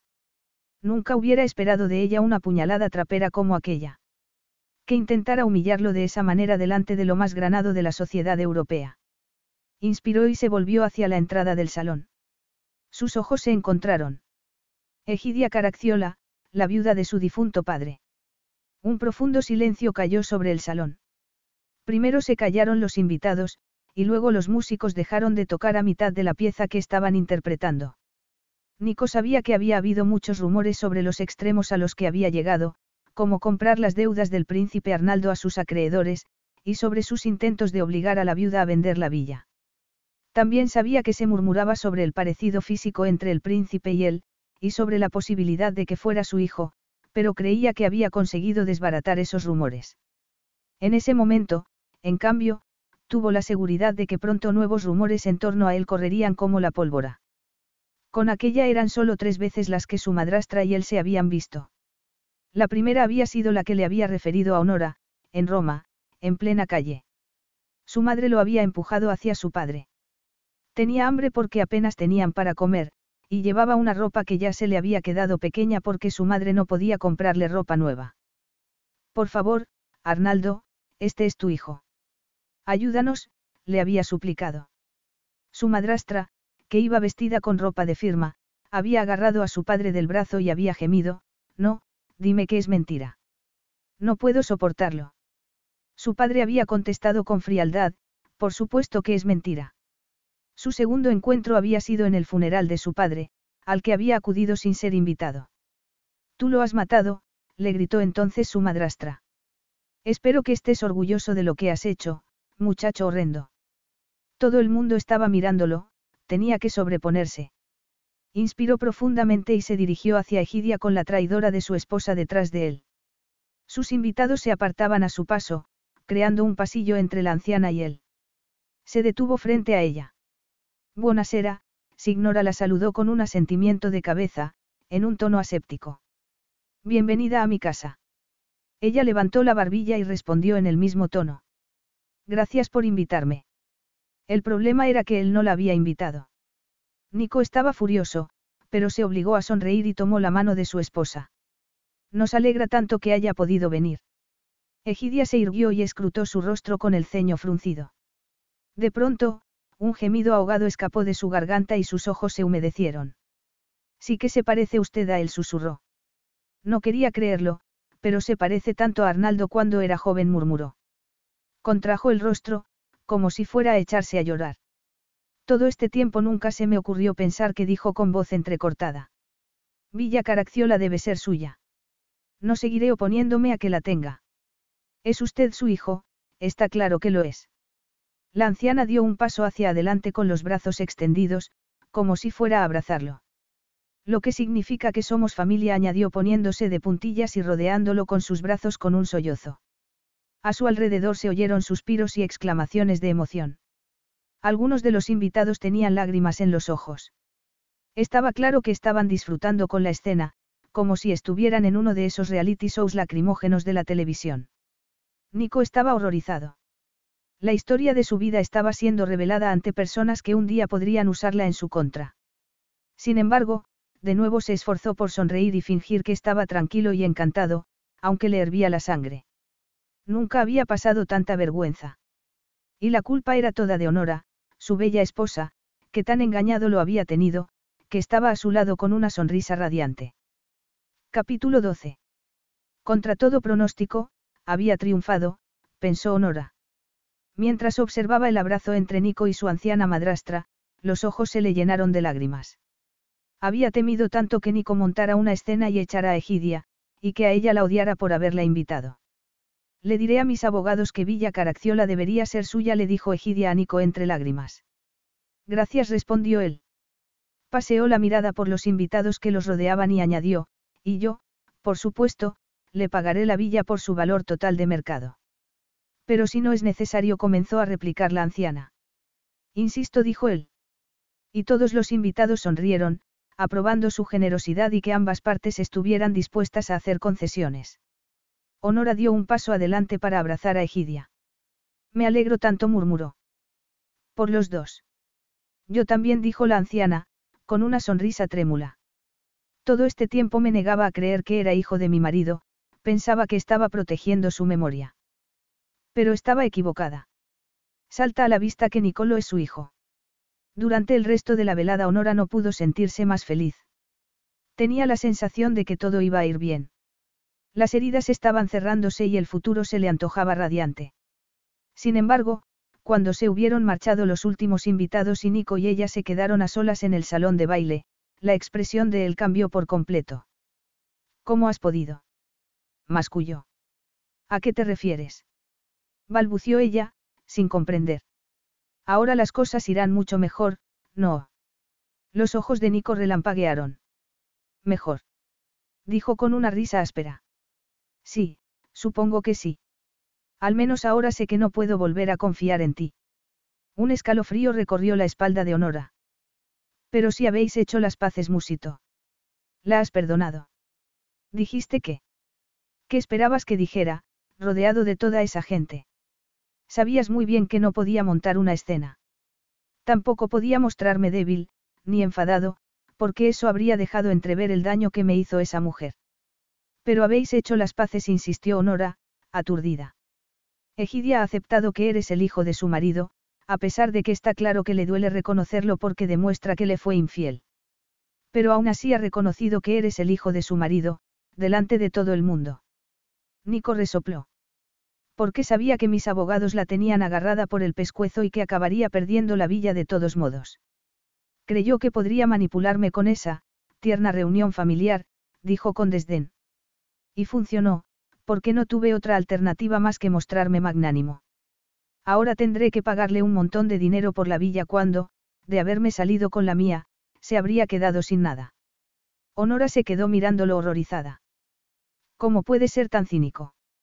¿Y tú cómo puedes ser tan crédula? Es que no ves cómo es el mundo en realidad.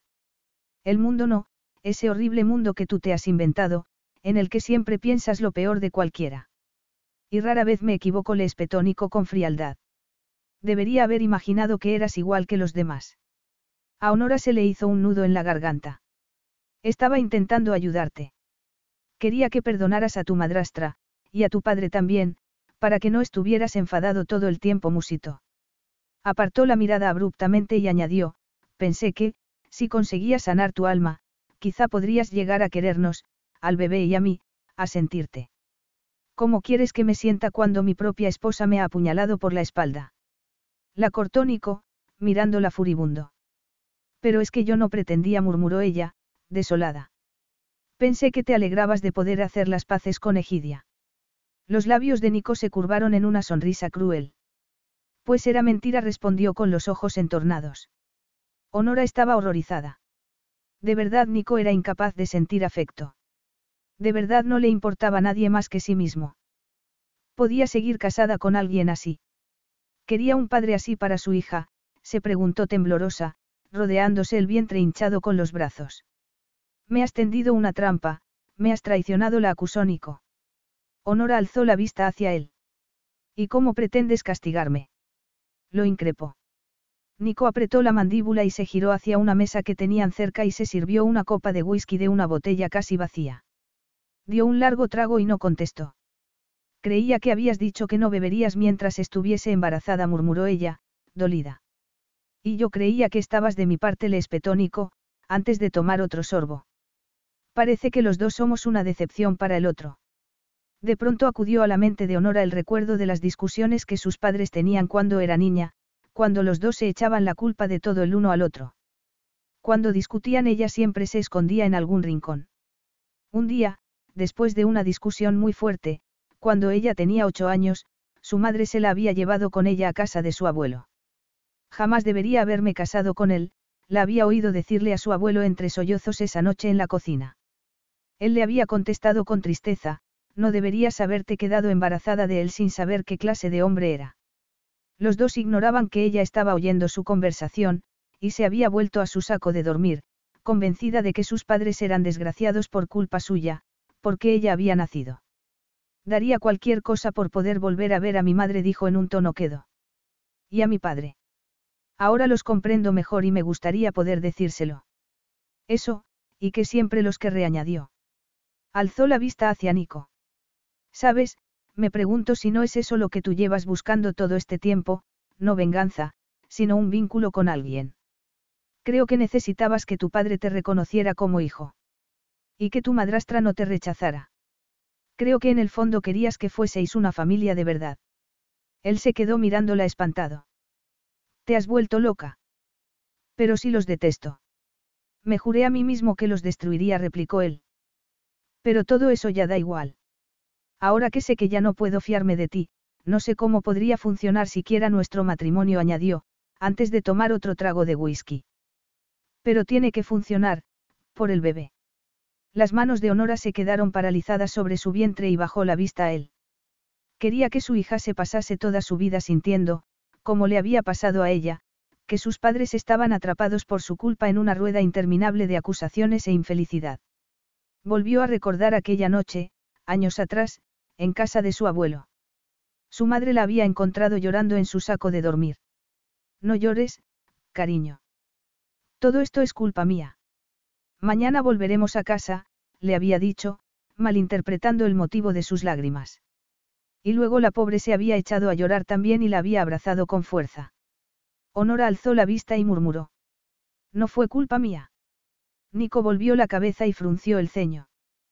¿Pero qué dices? Pues claro que ha sido culpa tuya. Fuiste tú quien la invitó. Honora sacudió la cabeza, aturdida aún por la revelación que acababa de tener. Mis padres cometieron errores. Did you know Amazon provides ways of working that fit your lifestyle? They know you value your time outside of work, juggling family, school, friends, or other activities. That's why they offer a variety of shifts that work for you. There are full time, part time, and even temporary opportunities that can work with your schedule, with great starting pay and sign on bonuses. If you want a career that fits and adapts to your lifestyle, head to Amazon.com slash apply. Amazon is a proud equal opportunity employer. Now through February 2nd, join a clean and spacious Planet Fitness for zero enrollment and only $10 a month. With tons of equipment and free fitness training, it's the perfect place for everybody to work out. Even me, mother of very fussy triplets and one very colicky husband. Especially you, Supermom. You'll release endorphins and have more energy. Ah, I remember having energy. Start feeling spectacular today. Join in club or at planetfitness.com. Zero enrollment, $10 a month, cancel anytime. Deal ends February 2nd. See club for details. Hicieron las cosas lo mejor que pudieron, pero la culpa de que fueran infelices nunca fue mía. Yo no era más que una niña. ¿De qué diablos estás hablando? Estoy hablando de que toda la vida me he estado culpando de cosas de las que yo no tenía culpa ninguna. Y creo que a ti te ocurre algo parecido. Hay cosas que no has superado y te están haciendo daño, y tu resentimiento no te deja ver la realidad. Yo no estoy en tu contra, estoy de tu lado, pero no lo ves. Y te quiero, pero tú nunca me amarás, murmuró bajando la vista. El amor nunca fue parte de nuestro acuerdo, replicó él en un tono quedo. Pero yo no quería hacerte daño. Pensé que si te daba el romance que ansiabas, con pasión y con detalles y regalos. Lo se lo interrumpió ella con una sonrisa triste. Nico apretó la mandíbula. Pero es que lo que yo esperaba de este matrimonio era que pudiéramos confiar el uno en el otro, y tú no has cumplido esa parte del trato. Honora pensó en cuánto la había querido su madre. Tanto, que había renunciado a ser feliz por lo que creía que era mejor para ella, que creciera con un padre y una madre. ¿Qué habría pasado si hubiese dejado a su padre esa noche y nunca hubiesen vuelto? ¿Habría podido su madre llegar a ser feliz? ¿Se habría enmendado su padre? ¿Seguirían vivos? De pronto vio claro lo que tenía que hacer. Iba a quedarse con un hombre que la consideraría el enemigo cada vez que le sugiriera siquiera que estaba cometiendo un error. Iba a enseñarle a su hija que una esposa tenía que aguantarse a todo y resignarse a ser infeliz. No, ni hablar. No hay sitio para el amor en tu corazón, susurró. Ni tampoco para el perdón. Soy como soy, respondió él con frialdad. Ya lo sabías cuando te casaste conmigo. Pero es que pensé. Honora inspiró profundamente. Es igual. La cuestión es que no puedo seguir viviendo así. Me marcho. Nico se quedó descolocado al oírle decir eso. ¿Cómo que? No puedes irte, replicó vacilante. Tengo que hacerlo, susurró ella. O me arrastrarás contigo a esa oscuridad que te ha engullido. Nico se puso tenso y la miró furibundo. ¿Por qué me haces esto? ¿Por qué protejo mis intereses y no perdono a mis enemigos? ¿Por qué busco justicia? ¿Por qué me ha enfadado que actuaras a mis espaldas y... Honora levantó una mano para interrumpir su diatriba. Estaba cansada y se sentía triste, muy triste. Quizá no debería haber invitado a Egidia sin consultártelo, pero no puedo dejar que arruines mi vida y la de nuestra hija. La de nuestra hija. exclamó él, aturdido. Jamás haría nada que pudiera hacerle daño a nuestra hija. Honora hizo un nuevo esfuerzo por mostrarse razonable y generosa a pesar de lo dolida que se sentía. Podrás venir a visitarla siempre que quieras. Esperaré a que haya nacido antes de iniciar los trámites del divorcio. Divorcio. Repitió Nico. A Honora le pareció que le había temblado la voz, pero cuando alzó la vista hacia él sus facciones tenían la misma expresión inescrutable de siempre. Debía haberlo imaginado. Era incapaz de sentir nada. No te pediré que me pases una pensión ni nada de eso, añadió. Nuestra hija vivirá conmigo, pero compartiremos su custodia siempre y cuando seas un buen padre para ella y no la conviertas en tu enemigo e intentes castigarla o expulsarla de tu vida cuando te decepcione. ¿De verdad crees que sería capaz de hacer eso? inquirió él en un murmullo. Honora parpadeó para contener las lágrimas y le espetó. Es lo que haces. Luego se dio la vuelta y abandonó el salón de baile. Estoy haciendo lo correcto, se dijo desesperada, apretando los puños. Para poder querer de verdad a mi hija, tengo que quererme también a mí misma. Sin embargo, en ese momento le costaba imaginar que pudiera llegar a ser feliz lejos del único hombre al que había amado. Nico jamás habría imaginado que Honora podría dejarlo así, sin más. Se dejó caer en una silla y paseó la mirada por el salón de baile vacío. Al cabo de unos minutos se le pasó por la cabeza que Honora no le había dicho a dónde iba, y le preocupó cómo pensaba desplazarse y que pudiera ocurrirle algo. Sacó el móvil del bolsillo y llamó al jefe de su equipo de seguridad. Frank, mi esposa se marcha. Debe estar haciendo la maleta. Espérala abajo y llévala a donde quiera ir. Si es necesario, despierta al piloto y acompáñala. Quiero que te asegures de que llega bien a su destino, le dijo. Sin embargo, cuando colgó torció el gesto, irritado consigo mismo. ¿Por qué estaba preocupado por ella? Había creído que podía confiar en ella, pero jamás había imaginado que pudiera traicionarlo de esa manera. Se levantó y se paseó furioso por el salón. Agarró una botella vacía de una mesa y la estrelló contra la pared. Sin embargo, sacar fuera su ira no lo hizo sentirse mejor. Como tampoco lo hizo sentirse mejor la llamada que recibió de su bufete de abogados unas horas más tarde, cuando estaba intentando sin éxito echar una cabezada en la cama vacía de matrimonio de su dormitorio. Acaba de llamarme el abogado de Egidia Caracciola, le dijo su interlocutor en un tono satisfecho. No sé qué ha hecho usted, pero parece que le dejó a su abogado un mensaje anoche. Le dijo que irá a su despacho esta tarde a firmar los papeles para transferirle a usted la titularidad de Villa Caracciola. Y no quiere que le pague ni un céntimo. Haga que se le pague el valor de mercado de la propiedad, contestó Nico entre dientes. Pero si no es necesario. Hágalo, lo cortó él. Y colgó. El sol estaba emergiendo ya en el horizonte. Nico se sentía atrapado en la casa. Tenía ganas de salir a correr, pero la costa de Amalfi era rocosa y empinada, no como las playas arenosas de los Hamptons. Tendría que conformarse con una buena caminata por los acantilados. Se puso una camiseta, unas bermudas y unas zapatillas de deporte y salió. Subió y bajó por el rocoso terreno y debió recorrer unos ocho kilómetros. Cuando alcanzó el punto más alto, se volvió para mirar el vasto mar azul. El mundo parecía fresco y nuevo, pero él nunca se había sentido tan cansado ni tan viejo. Honora se merecía algo mejor, se dijo. El bebé y ella se merecían mucho más que un hombre que no podía ofrecerles nada salvo un montón de frío y vil dinero. Desde allí se divisaba Villa Caracciola, la propiedad que tanto tiempo había ambicionado y que tanto se había esforzado por poseer. Ahora iba a ser suya. Sin embargo, en ese momento, observando desde allí arriba la villa, no sintió la alegría ni el orgullo que había esperado. Apretó la mandíbula y comenzó a descender. Caminó sin parar hasta llegar a la villa. Se detuvo ante la verja, que estaba abierta. Parecía que Gidia Caracciola ya se había marchado. La villa estaba vacía. Tan vacía como vacío se sentía él. Iba a darse la vuelta para alejarse de allí cuando oyó algo a lo lejos. No sabía qué. Subió por la cuesta, y al llegar arriba vio la figura de la anciana viuda desplomada sobre las escaleras de piedra de la entrada. Aún llevaba puesto el vestido de la noche anterior. Estaba muerta. Apretó el paso para llegar hasta ella, y respiró aliviado al comprobar que estaba viva. Al verlo, Egidia gimió lastimeramente. La pierna creo que me la he roto. Nico iba a sacar su móvil del bolsillo cuando recordó que no lo había llevado consigo. Iré a buscar ayuda, dijo. No tengo mi teléfono. No, por favor, no me deje, le suplicó ella. Llevo aquí tirada toda la noche. Creía que moriría aquí sola. ¿Y su móvil? Le preguntó Nico. La mujer gesticuló en dirección a unos matorrales. Mi bolso debió caer por ahí, creo musito. Al tropezar se me cayó y salió rodando. ¿Y cómo no podía levantarme? Lo encontraré, dijo Nico. ¿Cómo es?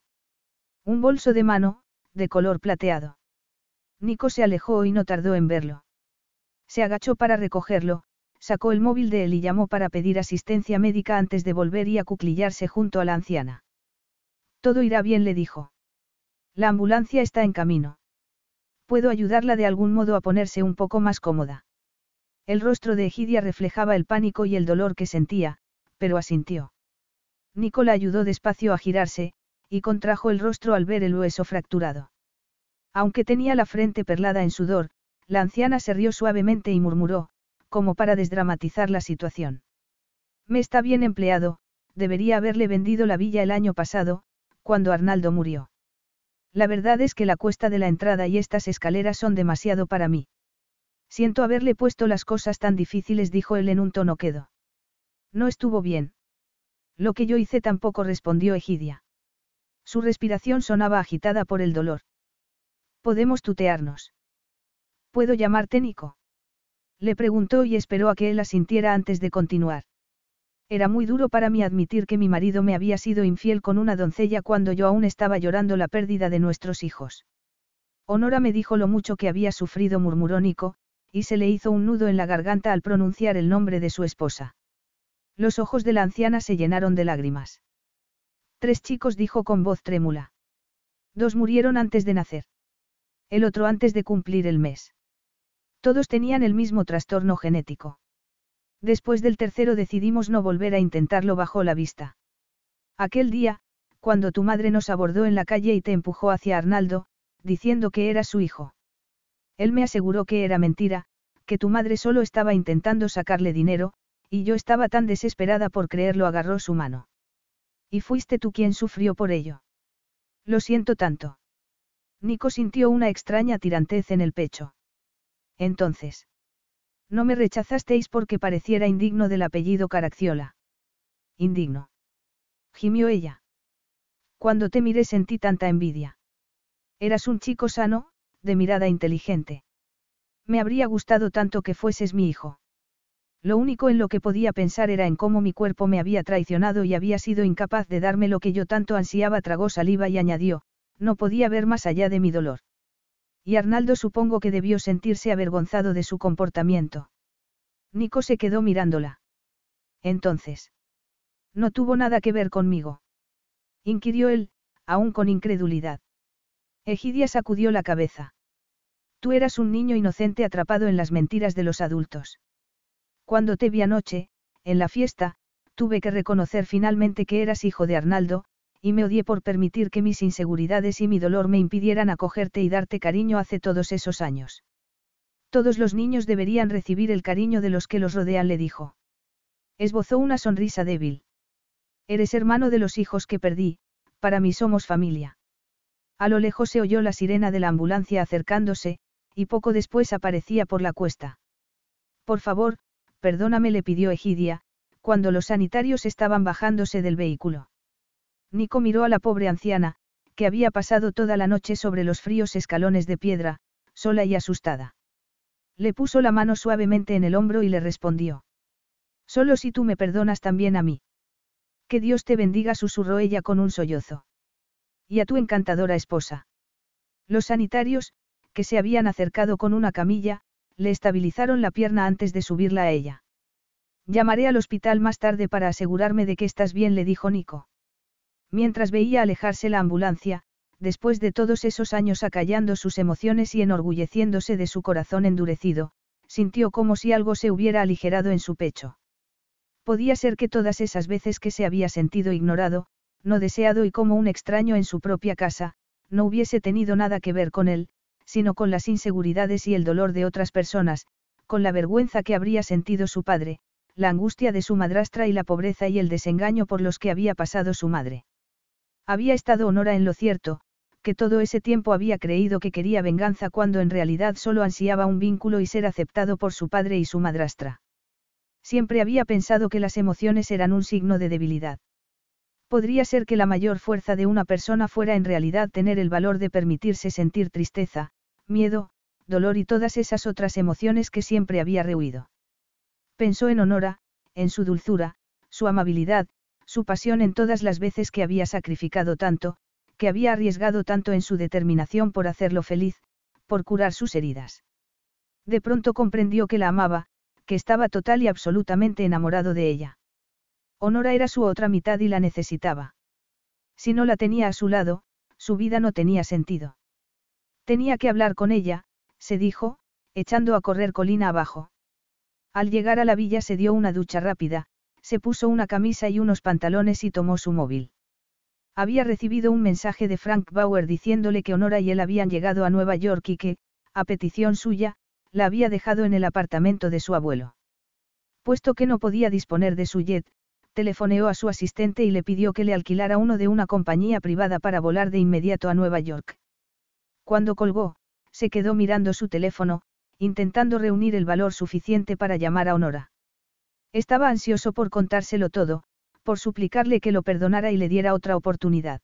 Is your bunion causing pain or preventing you from wearing your favorite shoes? Have you considered a bunionectomy? Midwest Clinical Research Center is currently enrolling a clinical trial for an investigational pain medication following a bunion removal surgery. Qualified participants between the ages of 18 and 75 may receive a bunion removal surgery at no cost, as well as access to an investigational pain medication. They may also be compensated up to $1,170 for their time. To learn more, call 937-588-6622 or go to removemybunion.com to fill out a short survey and see if you may qualify. You coming to bed, hon? Yep, honey, I'll be, right there. Just gotta turn out the light. Ow! Ow! Ow! Ah! Gah! Some things never change. Like your kids always leaving tiny toys on the floor for you to step on. And Geico saving folks lots of money on their car insurance. Sweetie, I think I left the downstairs light on. P- please don't make me go. 15 minutes could save you 15% or more. Pero. ¿Y si le decía que no? ¿Y si le decía que le había hecho tanto daño que ya no podría volver a amarlo? La mano le temblaba mientras sostenía el teléfono, indeciso. Estar enamorado era aterrador. Honora tenía su vida en sus manos. Y entonces, de pronto el móvil sonó, haciéndole dar un respingo. Era el abuelo de Honora. Cuando contestó, la voz del anciano sonó muy seria. Honora se ha puesto de parto, estamos en el hospital. De parto. Pero si aún faltaban unas semanas para que saliera de cuentas. ¿Va todo bien? Inquirió Nico, con el corazón palpitándole con fuerza. Se hizo un silencio al otro lado de la línea antes de que Patrick contestara. Mira, hijo, no sé qué le has hecho, pero me ha dicho que no te quiere aquí, murmuró. Hizo una pausa y añadió, aún así, yo creo que deberías venir. ¿Y por qué me estás llamando para decírmelo, si ella no quería que lo hicieras? Pues porque maldita sea, porque eres de la familia, le espetó Patrick. Y colgó.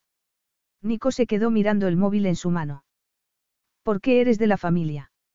Esas sencillas palabras despejaron todas sus dudas. Agarró su pasaporte y su billetera y corrió al garaje. Se subió al coche, lo puso en marcha y se dirigió al aeropuerto, rogando porque no fuera demasiado tarde. Capítulo 13. Era demasiado pronto para que estuviera de parto. Aún faltaban tres semanas para que saliera de cuentas. El corazón de Honora, sentada en una cama de hospital, latía desbocado mientras su abuelo se paseaba arriba y abajo junto a la ventana. Daba igual cuántas veces le hubieran asegurado la doctora y las enfermeras que los latidos del bebé parecían sanos y fuertes, y que las contracciones no las había provocado nada que ella hubiese hecho. Estaba asustada. Había sido a bordo del avión privado de Nico, mientras cruzaba el Atlántico, cuando había notado las primeras contracciones. Podría haberlo provocado la altitud o la diferencia de presión. O lo habría causado la angustia de dejar atrás a Nico. No te preocupes, le dijo su abuelo deteniéndose. Todo va a ir bien. A Honora se le hizo un nudo en la garganta. ¿Y si no va bien? Vamos, vamos. Esa doctora parece que sabe lo que se hace, y ha dicho que muchos bebés nacen prematuros, respondió su abuelo. Además, ha dicho que los pulmones del bebé están bien y que si hubiera cualquier problema no tendrían más que llevársela a la unidad neonatal de cuidados intensivos y... No llores, chiquilla, no llores. Honora no había podido evitar romper a llorar. Su abuelo se sentó en el borde de la cama y le dio palmaditas en la mano. Todo irá bien. Ya lo verás. Pero es que es culpa mía. Él la miró perplejo. ¿Cómo va a ser culpa tuya? Honora alzó la vista hacia él, hecha un mar de lágrimas. Es que estaba tan angustiada. Estuve llorando durante horas. ¿Y cómo iba en un avión? Si hubiera sido más sensata. No debería haberme casado con él cuando sabía que nunca llegaría a quererme. De eso nada la interrumpió su abuelo, apretándole la mano. Si de alguien es la culpa, es mía. Como cuando tus padres se casaron.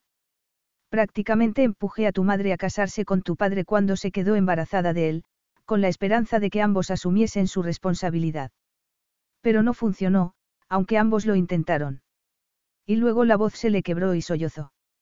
Luego te hice lo mismo a ti, agarré mi rifle y me fui en busca de Nico como un viejo loco. Honora se quedó mirándolo asombrada. Estaba llorando. Lo siento tanto, Honora susurró su abuelo. No debería haber hecho aquello. Debería haberte escuchado, y haber confiado en que sabrías lo que era mejor para ti. Esbozó una sonrisa trémula. Lo siento. Solo estabas intentando ayudar, replicó ella, poniéndole una mano en el hombro. Solo que a veces no puedes ayudar a quien quieres, añadió, pensando en cómo había intentado ayudar a Nico y había fracasado. A veces no puedes hacer nada, salvo seguir queriendo a esa persona desde la distancia. Tienes razón, dijo su abuelo. ¿Cómo te has vuelto más sabia que yo? inquirió, intentando sonreír. Estoy tan orgulloso de ti. Quería que lo supieras. Eso, y cuánto te quiero. A Honora se le hizo un nudo en la garganta. Nunca se me ha dado bien expresar lo que siento, continuó él. Ni tampoco demostrarlo. Pero siempre te he querido, niña. Su abuelo la quería. No había cuidado de ella todos esos años solo porque creyese que era su deber. Yo también te quiero, dijo con voz trémula, y su abuelo la abrazó. Y si ese marido tuyo no se da cuenta de lo que se pierde, le dijo él, es que no te merece. Sin embargo, Honora no pudo evitar sentir añoranza de Nico y giró la cabeza hacia la ventana. Fuera estaba atardeciendo. Una contracción repentina le arrancó un gemido de dolor. Su abuelo se levantó al instante. Iré a buscar a la doctora, a decirle que si quieres que te ponga la epidural después de todo. No, es demasiado tarde, jadeó Honora. Dijeron que ya era demasiado tarde, musito. Puedo aguantarlo. Una contracción más fuerte la hizo doblarse de dolor. Le apretó la mano a su abuelo con tal fuerza, que éste contrajo el rostro. Doctora. Gritó. Enfermera. Se apartó de ella y corrió a la puerta, presa del pánico. Por favor, que venga alguien. Mi nieta necesita ayuda.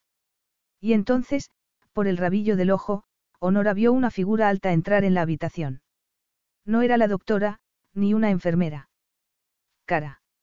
Honora alzó la vista y un gemido ahogado escapó de sus labios. Estaría teniendo alucinaciones. Era su marido, que fue derecho hacia ella. Tenía la ropa arrugada, estaba sin afeitar y tenía ojeras, pero cuando se inclinó para tomar su mano, sus ojos negros brillaban. Siento llegar tan tarde, cariño le susurró, besándole la frente sudorosa. Pero. ¿Cómo es que estás aquí? inquirió ella con la voz entrecortada. Te había dicho que lo nuestro se había acabado. Sin embargo, mientras pronunciaba esas palabras, se aferró a su mano casi con desesperación. Ya me quedo yo con ella, dijo Nico, volviéndose hacia su abuelo. Visiblemente aliviado, este asintió y se marchó a la sala de espera con Fillis. No sabes lo que estás, comenzó a decir Leonora a Nico, pero no pudo seguir hablando porque otra contracción la sacudió. Y aunque le estrujó la mano, su marido ni siquiera parpadeó. Honora cerró los ojos y lo oyó susurrándole lo fuerte que era, que sería una madre maravillosa y que la amaba. Cuando el dolor de la última contracción empezó a remitir y pudo volver a respirar con normalidad, miró a Nico y le preguntó. ¿Qué acabas de decir? Él sonrió y la miró de un modo emotivo, incluso tierno. Por fin he averiguado qué regalo darte, el único regalo que querías, mi corazón le susurró. Bueno, en realidad ya era tuyo, aunque yo no lo sabía. Honora no se atrevía a creer lo que estaba oyendo. Otra contracción la sacudió, peor aún que la anterior, pero Nico la ayudó, sosteniéndole la mano con firmeza y dándole ánimos. Cuando Honora recobró el aliento, le dijo contrariada. Pero dijiste que eras incapaz de amar. Me he dado cuenta de que ni siquiera me quería a mí mismo. Tenías razón. Ahora entiendo lo que intentabas decirme. Hablé con Egidia en su villa y... ¿Has hablado con ella? exclamó Honora, asombrada. Sí. Por cierto, la pobre está en el hospital, pero no te preocupes, se pondrá bien. Se rompió la pierna subiendo la escalinata de su casa, pero por suerte la encontré y llamé a una ambulancia para que vinieran a por ella. A Honora le sobrevino otra contracción. Apretó con fuerza la mano de Nico y cerró los ojos. Cuando el dolor pasó, resopló aliviada. Todos estos años he estado tan equivocado acerca de tantas cosas, murmuró Nico. Creía que la única manera de evitar que volvieran a hacerme daño era reprimiendo mis emociones. Y entonces te conocí, dijo llevándose la mano de Honora a los labios para besarle los nudillos. Una nueva contracción la hizo apretar los dientes. Cada vez eran más seguidas, y más fuertes. Has cambiado mi vida de todas las maneras posibles, le dijo él, mirándola a los ojos. Me has cambiado. Y te juro que, me cueste lo que me cueste, aunque me lleve el resto de mi vida, encontraré la manera de recuperar tu amor. Honora se quedó boquiabierta al ver lágrimas en sus ojos. Nico. Estás llorando. Por favor, dime que aún tengo una oportunidad de recuperarte, de ser el hombre que necesitas. La quería. La quería de verdad. El sentimiento que la invadió era el más dulce que había experimentado en su vida, a pesar de que las contracciones la estaban matando. No puedo creer que esto sea verdad, murmuró. Nico se inclinó y la besó en la frente y en las mejillas. Pues es verdad. Cara mía. En ese momento entraron la doctora y dos enfermeras y todo se precipitó. Se llevaron a Honora al paritorio, con Nico a su lado. Cuando la doctora le dijo que empujara, el dolor era tan espantoso que Honora pensó que iba a morir. Pero siguió empujando y respirando, con Nico animándola y tranquilizándola, y de pronto todo había terminado. Los dolores se le olvidaron en cuanto le pusieron a su niñita sobre el pecho. Su marido las rodeó a ambas con sus fuertes brazos y los dos lloraron de felicidad. El sol brillaba en el despejado cielo de agosto mientras las olas del Atlántico lamían la blanca arena. Sentado en el promontorio cubierto de hierba junto a su casa de los Hamptons, el mismo donde se habían casado el año anterior, Nico observó a la gente que lo rodeaba, sintiéndose dichoso y agradecido. Su mujer estaba acurrucada junto a él. Llevaba un bonito vestido corto de tirantes que acentuaba sus suaves curvas y un sombrero de paja de ala ancha. Su pequeña cara estaba sentada cerca de ellos, mordisqueando una galleta. Tenía los ojos y el pelo de su madre. Sebastián, el mayordomo se paseaba con una sonrisa de oreja a oreja entre los invitados a la fiesta del primer cumpleaños de cara, sirviendo pequeños sándwiches sin corteza, galletas de distintas formas con mermelada y té con leche. At Parker, our purpose is simple. We want to make the world a better place by working more efficiently, by using more sustainable practices, by developing better technologies. We keep moving forward. With each new idea, innovation, and partnership, we're one step closer to fulfilling our purpose every single day. To find out more, visit parker.com/purpose. Parker, engineering your success. El abuelo de Honora, estaba atizándole una larga perorata a la pobre Egidia sobre los cuidados que necesitaban los limoneros. La pierna de su madrastra ya estaba completamente curada. Además, ya no tenía que preocuparse por las traicioneras escaleras. Nico le había comprado un lujoso apartamento en Roma mientras reformaba Villa Caracciola, donde había previsto que se instalara también un ascensor para que pudiera volver a vivir allí. Había aceptado muy contenta la invitación de Nico al cumpleaños de la pequeña, a la que consideraba su nieta. Su bisabuela, Phyllis, sonrió compadecida a la paciente Egidia y le ofreció una taza de té y unas pastas. La mejor amiga de Honora, Emmie, había llegado unas horas antes. Las dos se habían reído y habían charlado mientras inflaban globos y colocaban guirnaldas de papel y farolillos en los árboles para la celebración. Lo que la pobre Emmie no se esperaba era que pronto sufriría de nuevo el acoso y derribo de Teo, al que esperaban para cenar. Cerca de donde estaban sentados había una pequeña pila de regalos que habían ayudado a Cara a abrir. No eran regalos caros, juguetes de playa, como un cubo y una pala, un camión, un osito de peluche. Como Honora le había enseñado, lo importante era el cariño, no el dinero. Tenían planeado bajar a la playa dentro de un rato a hacer castillos de arena. Y luego, más tarde, después de cenar, cuando el sol se hundiese en el océano, se reunirían en torno a una hoguera en la playa, tostarían nubes de azúcar en el fuego y cantarían canciones antes de que Nico se llevase a la pequeña a la casa y la acostase en su cunita. Y después, cuando todos se hubiesen retirado a sus habitaciones, por fin Honora y él podrían estar a solas. Esperaba que tuviesen más hijos. Cinco, o quizás seis. Tantos como su esposa quisiera y con los que pudiesen lidiar. ¿En qué piensas? Le preguntó Honora, mirándolo suspicaz. Él se inclinó y le susurró al oído. En qué estoy deseando desenvolverte, como a esos regalos de cumpleaños. Le encantó ver a su mujer sonrojarse, y notar cómo se estremecía de deseo. Sí, seis hijos por lo menos. Honora se inclinó a su vez y le susurró algo al oído, como había hecho él. Nicola miró con los ojos muy abiertos. ¿Estás segura?